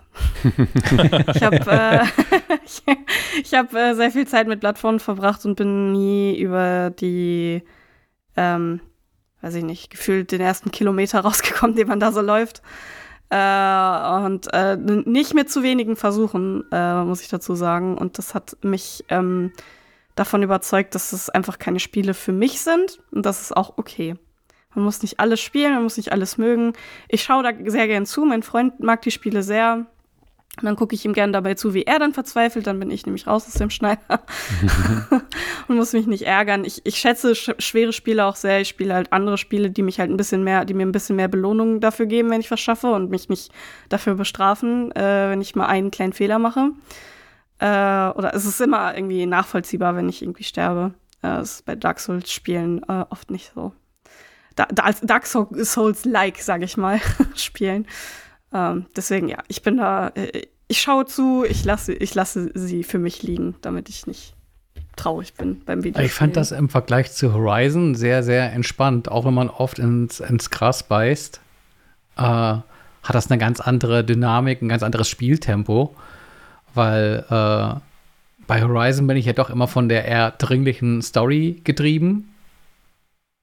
Äh, ja. Ich kann ja nicht irgendwie die Welt retten und dann nebenbei sagen, ja, ich gehe mal Kräuter pflücken. Ähm, ich kann das, ich habe da kein Problem mit. und bei Elden Ring ist es wirklich einfach sehr, sehr entspannt. Klar, probierst du dann den Boss auch 30 Mal, ähm, aber lernst im Idealfall auch äh, an jedem Fehlversuch was. Und äh, so ein bisschen puzzelig vielleicht auch. Ähm, nee, also ja, das verstehe ich auch wirklich bestrafen, finde ich es nicht. Ja, du hast noch tatsächlich immer noch diesen Malus, wenn du stirbst, verlierst du quasi die, die Währung, mit der du äh, deinen Charakter aufwerten kannst. Äh, das nennt sich, äh, boah, früher war das was? Seelen, jetzt ist es Runenasche oder sowas. Ähm, wenn du stirbst, wird die einfach fallen gelassen und ähm, du musst dann quasi lebend wieder an diesen Punkt kommen, um sie aufzusammeln. Und wenn du zwischendrin dann doch nochmal sterben solltest, dann ist halt weg. Ähm, ist aber weniger dramatisch, als sich das anhört. Also oft genug kann man die Runenasche wieder einsammeln. Und wenn man da mal was verliert, äh, wenn es zu viel war, hat man den Fehler gemacht, nicht zwischendurch das Ganze auch wieder auszugeben. Das sind so Speicherpunkte. Früher waren das äh, Lagerfeuer, jetzt sind das äh, ähm, irgendwelche Gnadensteine, wo du äh, mit äh, Klick auf äh, Dreieck oder so das Menü aufmachst und sagen kannst, hier, die, diese Asche, die ich hier im Rucksack habe, mach da mal bitte eine Charakteraufwertung für oder ich kaufe da irgendwie was für. Ähm, dann das Geld lieber ausgeben, das man hat, bevor man es irgendwo mit in den Tod nimmt und nicht mehr rankommt. Mhm. Ich habe mich äh, letzten Herbst auch mal ein bisschen mit, mit Bloodborne beschäftigt, nachdem ich auch lange einen Bogen um diese Spiele gemacht habe. Ähm, ich finde es auch faszinierend, aber es ist halt auch Arbeit und das ist nicht das, was mich im Moment äh, entspannt sozusagen. Deswegen bin ich da noch nicht durch, aber relativ weit, meine ich. Ähm, ich, äh, ich kann aber empfehlen, oder ich finde es auch angenehmer, das nicht komplett alleine zu spielen, sondern so im Pad-Wechsel zu spielen. Äh, wenn mhm. du da jemanden hast und hängst an der frustigen Stelle und kommst einfach nicht weiter, bevor man dann das Pad irgendwie an die Wand wirft, dass man es einfach weiterreicht und sagt, hier, probier du mal und dass man das, das dann daraus auch so eine gemeinsame Erfahrung und äh, so ein gemeinsames Erlebnis wird. Das finde ich halt ganz, ganz cool bei den Spielen. Weil dann kriegt man es irgendwie gemeinsam hin und man kann die, den Pain oder die, den, den Stress, den man da hat, kann man dann ein bisschen aufteilen. Das finde ich ganz angenehm. Ja, oder halt auch die Ideen. Also dann hat ja. äh, der Gegenüber vielleicht auch die, die entscheidende Idee, wie man das Ganze angehen könnte. Oder sieht noch irgendwie eine Ecke, wo man langlaufen kann. Sehen das fand ich auch immer super Ding. spannend. Ja. Ja, also wenn man, während man da rumläuft, sieht man ja kaum was. Oder, oder während eines Kampfes sieht man nicht unbedingt was. Und der, der, der daneben sitzt oder die daneben sitzt, die kann dann das beobachten und kann gucken und sagen, hier übrigens immer wenn dann, dann musst du so oder so. Dann, dann kann man sich das ganze Spiel so ein bisschen zusammen erarbeiten. Das mag ich auch ganz gerne. Aber auch die Level-Architektur oder die Weltenarchitektur ist, ist, spannend, weil man dann oft irgendwelche Abkürzungen und Wege entdeckt, wo man sagt, ah, okay, so ist das aufgebaut, das ist ja raffiniert. Gibt es das jetzt ähm, in der ähm, Open World auch noch, diese Abkürzung? Weil das fällt doch eigentlich weg, oder? Mm, ja, im Prinzip einfach Wege, wo man äh, beispielsweise in der Burg sagt, ah, okay, da komme ich raus, das ist ja clever. Oder gibt es eine Stelle, da kann man beispielsweise auf ein Dach springen und spart sich enorm viel äh, Gegner und, und Laufwege. Aber wenn man die Stelle gefunden hat, sagt man auch, okay, das war jetzt clever, hier die Abkürzung zu haben und da nicht irgendwie bei den blöden Feuervögeln dann sterben zu müssen. Ja. Also ich, ich würde es empfehlen, aber äh, nur wenn man auch so ein bisschen äh, Frusttoleranz äh, hat und äh, auch Zeit. nichts dagegen hat. Ja, ja, genau. Also auch mal einen Abend spielen und halt nicht viel Fortschritt gemacht haben. Ja, und, und auch dranbleiben. Also es ist jetzt nichts, wo man alle, alle Wochen mal reingeht, sondern das ist wirklich was, wo man ja ein bisschen auch, ich sag mal, trainieren muss. Und wenn ich jetzt, ich glaube, ich habe zwei Monate nicht gespielt, jetzt würde ich wieder ein bisschen wieder von vorne anfangen, quasi mit allem, was ich so. Also klar würde man schneller wieder reinkommen, aber man bräuchte, man bräuchte halt längere Zeit. Also über einen längeren Zeitraum einfach mehrere Einheiten, glaube ich. Um da gut ja. reinzukommen. Ja, aber sei empfohlen. Ähm, empfohlen äh, sei auch noch äh, der Microsoft Flight Simulator. Äh, der lässt sich nämlich jetzt auf äh, Mac, iPhone und iPad äh, via Game Pass Ultimate spielen. Äh, allerdings, Haken, ähm, ich dachte, vielleicht kann man da auch mit Maus und Tastatur was werden. funktioniert auch am Mac nur mit einem Controller. Also ich, ich, weiß nicht, wie das ist, wenn man äh, jetzt auf die Idee käme, sich so einen Flightstick hinzustellen. Äh, ob das funktioniert? Ja, hoffentlich, oder? Wäre merkwürdig, wenn nicht. Ja. Oder meinst du, dass es das irgendwie jetzt so dann an, an Treibern mangelt?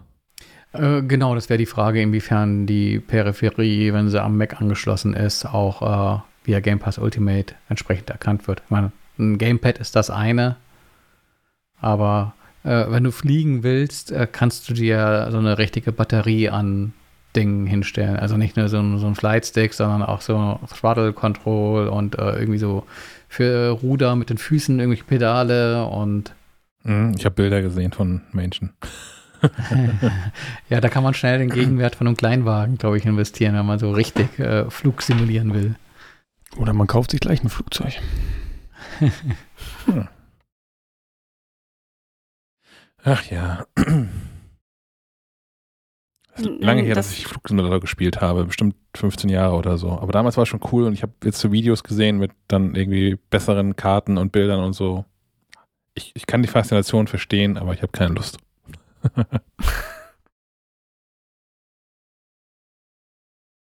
Äh, ich, ich, ich mache mal weiter in der Liste, wenn Flugsimulator fertig seid.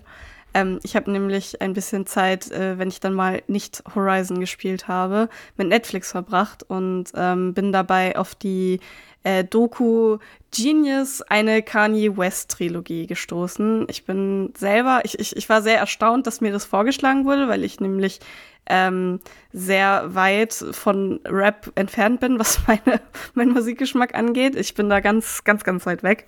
Aber ich glaube, ich, ich schaue mir immer gern äh, Musik, äh, bekannte Musikerbiografien an. Ähm, und äh, ich glaube, Kanye West ist, äh, ist so, ein, so ein bekannter Musiker. äh, und mein Freund ist ein großer Fan von dem und von, seiner Musik. Deswegen äh, habe ich dann, dachte ich dann, komm, wir, wir gucken uns das mal an. Ähm, das sind drei Folgen, äh, deswegen auch der Name. Ähm, ich glaube, a eineinhalb Stunden.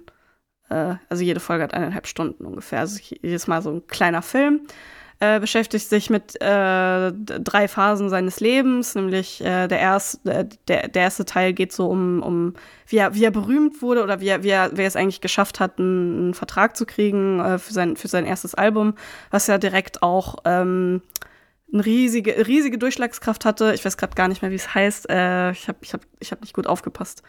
Ähm, irgendwie auf Deutsch irgendwie College-Abbrecher oder so. Wie heißt es denn? Mein Gott, jetzt, jetzt schäme ich mich. Gar nicht meine Musikrichtung. Ja, alles gut, alles gut. Äh, ja, auf jeden Fall äh, College Dropout, so, das ist es. Ja, genau. Da, das war, glaube ich, auch direkt sein aller erfolgreichstes Album jemals. Ich glaube, keins, was er danach gemacht hat, war erfolgreicher. Und er ist ein sehr erfolgreicher Musiker. Das kann, da kann man, glaube ich, dran ablesen, wie, was für, wie krass dieses Album einfach war.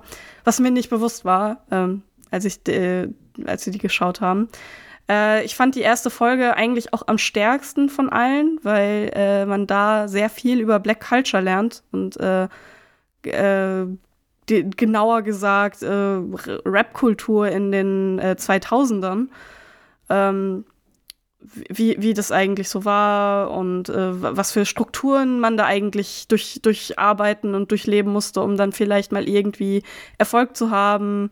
Äh, also äh, in so, so Rap-Labels reinzukommen, war gar nicht so leicht und dann musste man auch in so einer Gruppe zusammenarbeiten, in dem Kontext dann mit Jay-Z. Äh, hatte da, also äh, Kanye West versucht, in das Label reinzukommen. Und ich glaube, nach einem Jahr hat das dann auch irgendwie geschafft. Äh, die zweite Folge beschäftigt sich dann so ein bisschen mit seiner, ähm, ja, bis, bis 2016, 17 ungefähr erfolgreichen Phase oder ja, vielleicht noch ein bisschen früher. Also, ähm, ja, bis, bis, sagen wir, bis 2010 ungefähr und ähm, die, äh, was er da alles so gemacht hat und äh, wie sich das alles so entwickelt hat, äh, seine, seine Karriere und die letzte Folge beschäftigt sich mit seinem äh, starken Absturz, ich glaube so rund 2016, 2017 rum, ähm, wo er ja auch äh, mehrere Schlagzeilen, also hat er vorher auch schon gemacht, aber auch mehrere Schlagzeilen gemacht hat, weil er auf ähm, Konzerten zusammengebrochen ist, abstruse Reden gehalten hat, äh, ja auch, zu, auch ich glaube, nach wie vor Trump-Supporter ist. Ähm, also ganz, ganz viele abstruse Dinge, die man irgendwie äh, nicht erwarten würde, zusammen mit, mit einer Krankenhauseinweisung wegen einer bipolaren Störung. All, all jenes und man lernt da sehr viel über, über den, den Künstler.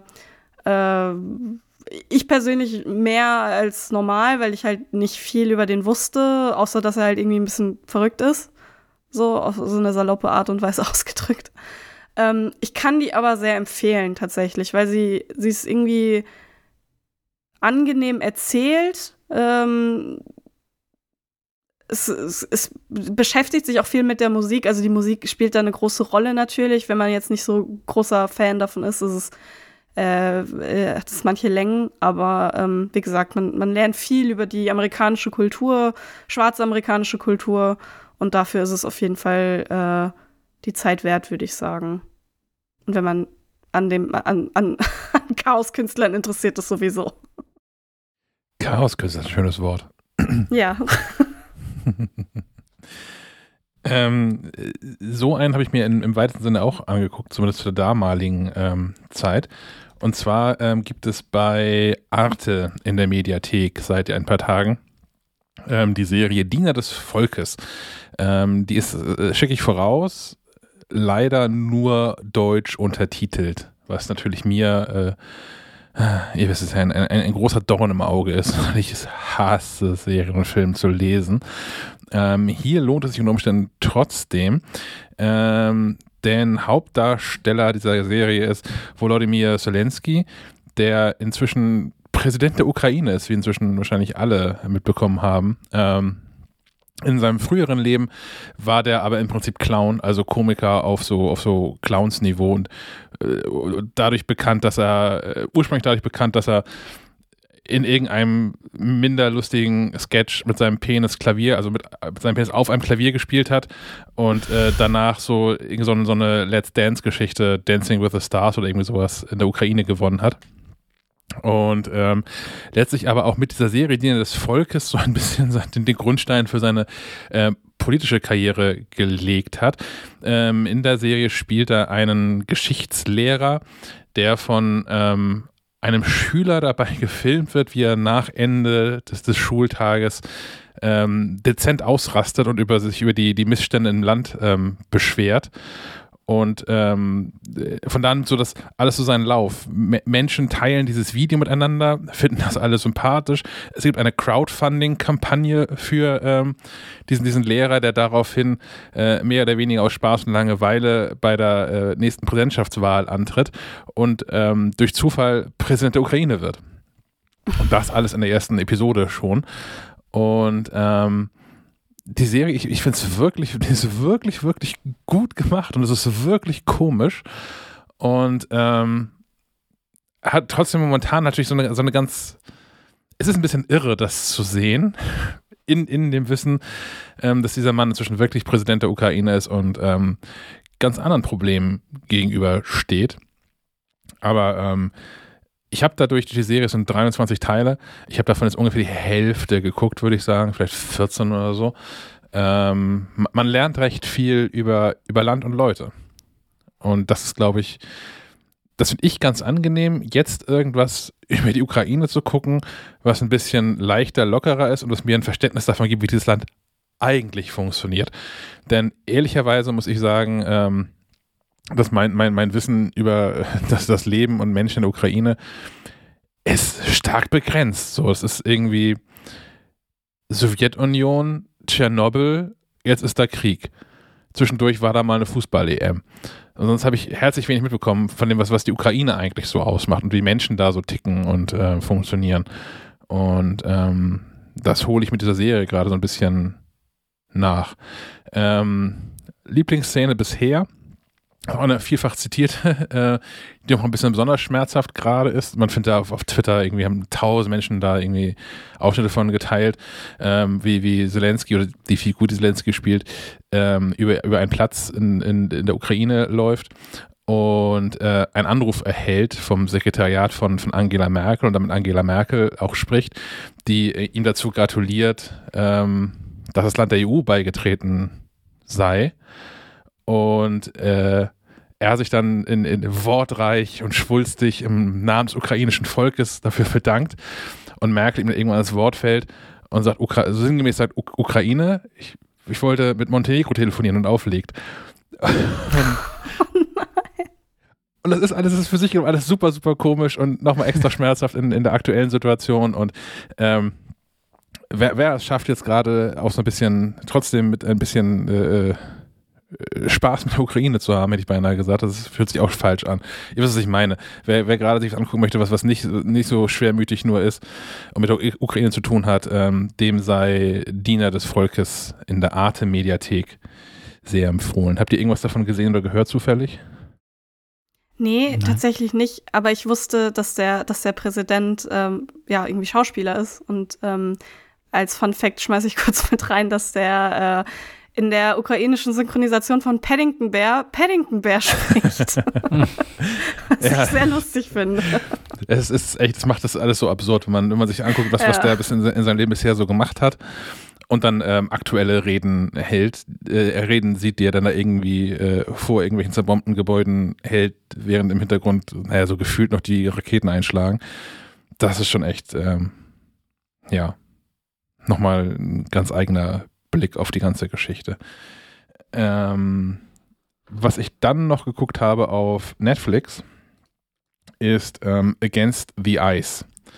Und äh, das ist ein, ein, ein Historiendrama, basiert also auf einer wahren Begebenheit und zwar auf einer ähm, Expedition Anfang des 20. Jahrhunderts, ich glaube 1909, 1910 so in dem Dreh, von ähm, Einer Mickelson, der mit seiner ganzen Mannschaft eine Expedition äh, ins Eis macht. Und wir reden von Grönland in dem Fall. Und ähm, Mickelson findet in einem Buch eine, ähm, ich glaube, es ist ein Abdruck einer, einer Karte, die jemand anderes schon mal angefertigt hat, der auch auf einer Expedition war. Und ähm, es geht dabei um einen, ich glaube, es ist ein Graben, der vermeintlich Grönland teilt und äh, damit unter Umständen ähm, nordamerikanische Ansprüche auf diesen Teil der Erde manifestieren könnte. Und ähm, nee, die sind unterwegs und äh, äh, sind da im Eis festgefroren und, und Mickelson entschließt sich, ähm, sich das mal näher anzugucken und findet auch gar nicht so wirklich Menschen, die daran teilnehmen wollen. Ich glaube, es ist ein ja, eine, eine Person, die mit ihm da ins Eis zieht. Und ähm, das Ganze zieht und zieht und zieht sich, ähm, die Rückkehr der beiden. Und irgendwann kommen sie zurück zu dem Ort, wo das, wo das Schiff, der einst die Alabama, äh, festgefroren war. Ähm, das Schiff gibt es aber nicht mehr, aber immerhin haben äh, Teile der, der Mannschaft, äh, haben so eine Art Hütte nochmal gebaut aus äh, den, den Resten des Schiffs und Proviant hinterlassen für ein Jahr, weil man weiß, man kommt da so schnell und so oft nicht hin an solche Orte. Und ähm, ja, von da aus nimmt das Ganze dann noch weiter seinen Lauf und ich möchte da, glaube ich, Details gar nicht verraten, obwohl man es auch schon nachlesen kann, weil es, wie gesagt, ähm, historisch ist und was so der Wikipedia-Artikel dazu hergibt. Äh, mehr habe ich nicht gelesen. Aber das verglichen mit dem, mit dem Film, ähm, der Film scheint schon recht nah an dem dran zu sein, wie es damals so wirklich war. Und wer so auf, ähm, naja, so Historiengedöns und Expeditionsfilme und sowas äh, steht, kann ich das sehr empfehlen. Ich hatte, ähm, das ist wirklich gut gemacht. Ich hatte Spaß, das zu gucken. Das ist ein Film. Das ist ein Film, ja, auch Stunde, Okay. Stunde 40 oder irgendwie sowas. das kann man ja mal machen zur Abendunterhaltung. Ja. Ähm, dann, wir haben inzwischen haben wir, haben wir Sven verloren. ähm, der musste zwischendurch schon mal raus. Deswegen übernehme ich nochmal einen, einen kleinen Teil, der er mir eingetragen hat. Ähm, Dinge, die es heute neu im Streaming gibt oder seit heute neu auf den verschiedenen Streaming-Kanälen gibt. Ähm, unter anderem, das ist ein Highlight für mich auch und wird mich Teil des Wochenendes beschäftigen, weswegen ich wahrscheinlich Stefan wieder keine nicht als Trophäen in, in äh, äh, Horizon sammeln werde. Ähm, die neue Staffel von Star Trek Picard startet. Ich habe noch nicht reingeguckt, ob es nur die erste Folge ist, ob es ein paar Folgen sind oder alle Folgen gleich sind. Aber ähm, darauf hoffen, dass es einfach alle Folgen auf einmal sind, dann ist Wochenende nämlich gelaufen. dann, ähm, ansonsten gibt es bei Netflix neu eine ähm, Serie, ist es auch eine Serie, oder? Ich muss das hier gerade so ein bisschen live mir zurechtschummeln. Ja, eine Serie. Ein Teil von ihr. Äh, nachdem ein brutaler Angriff in ihrer Kleinstadt Gefahren und tödliche Geheimnisse ins Licht bringt, reimt sich eine Frau die dunkle Vergangenheit ihrer Mutter zusammen.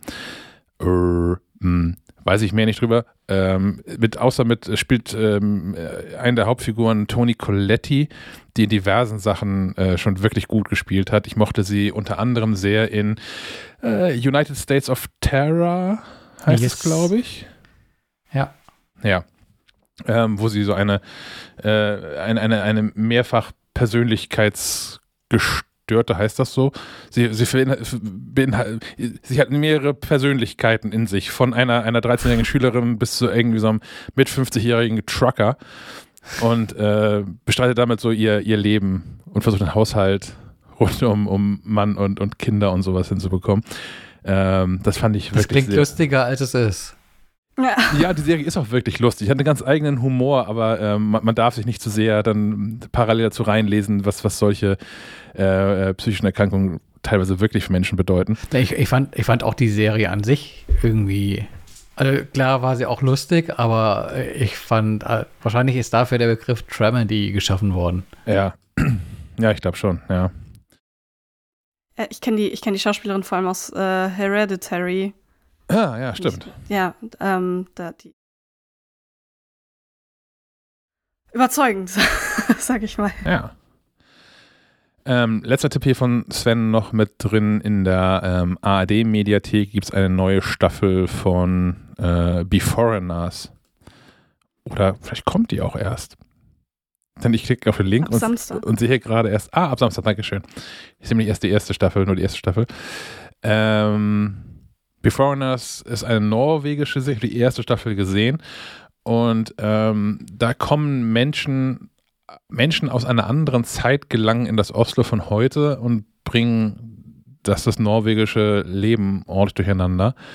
Ähm, habe ich damals geguckt, weil ich äh, nicht viel mehr, als was ich gerade sagte, über die Serie gelesen hatte und dann den Titel ganz cool fand, so als äh, äh, Kofferwort aus, ist das ein Kofferwort aus, aus Before und Foreigner und ähm, ja, ich hatte Spaß mit der ersten Staffel und ich hoffe, dass die zweite Staffel äh, auch gut hinhaut.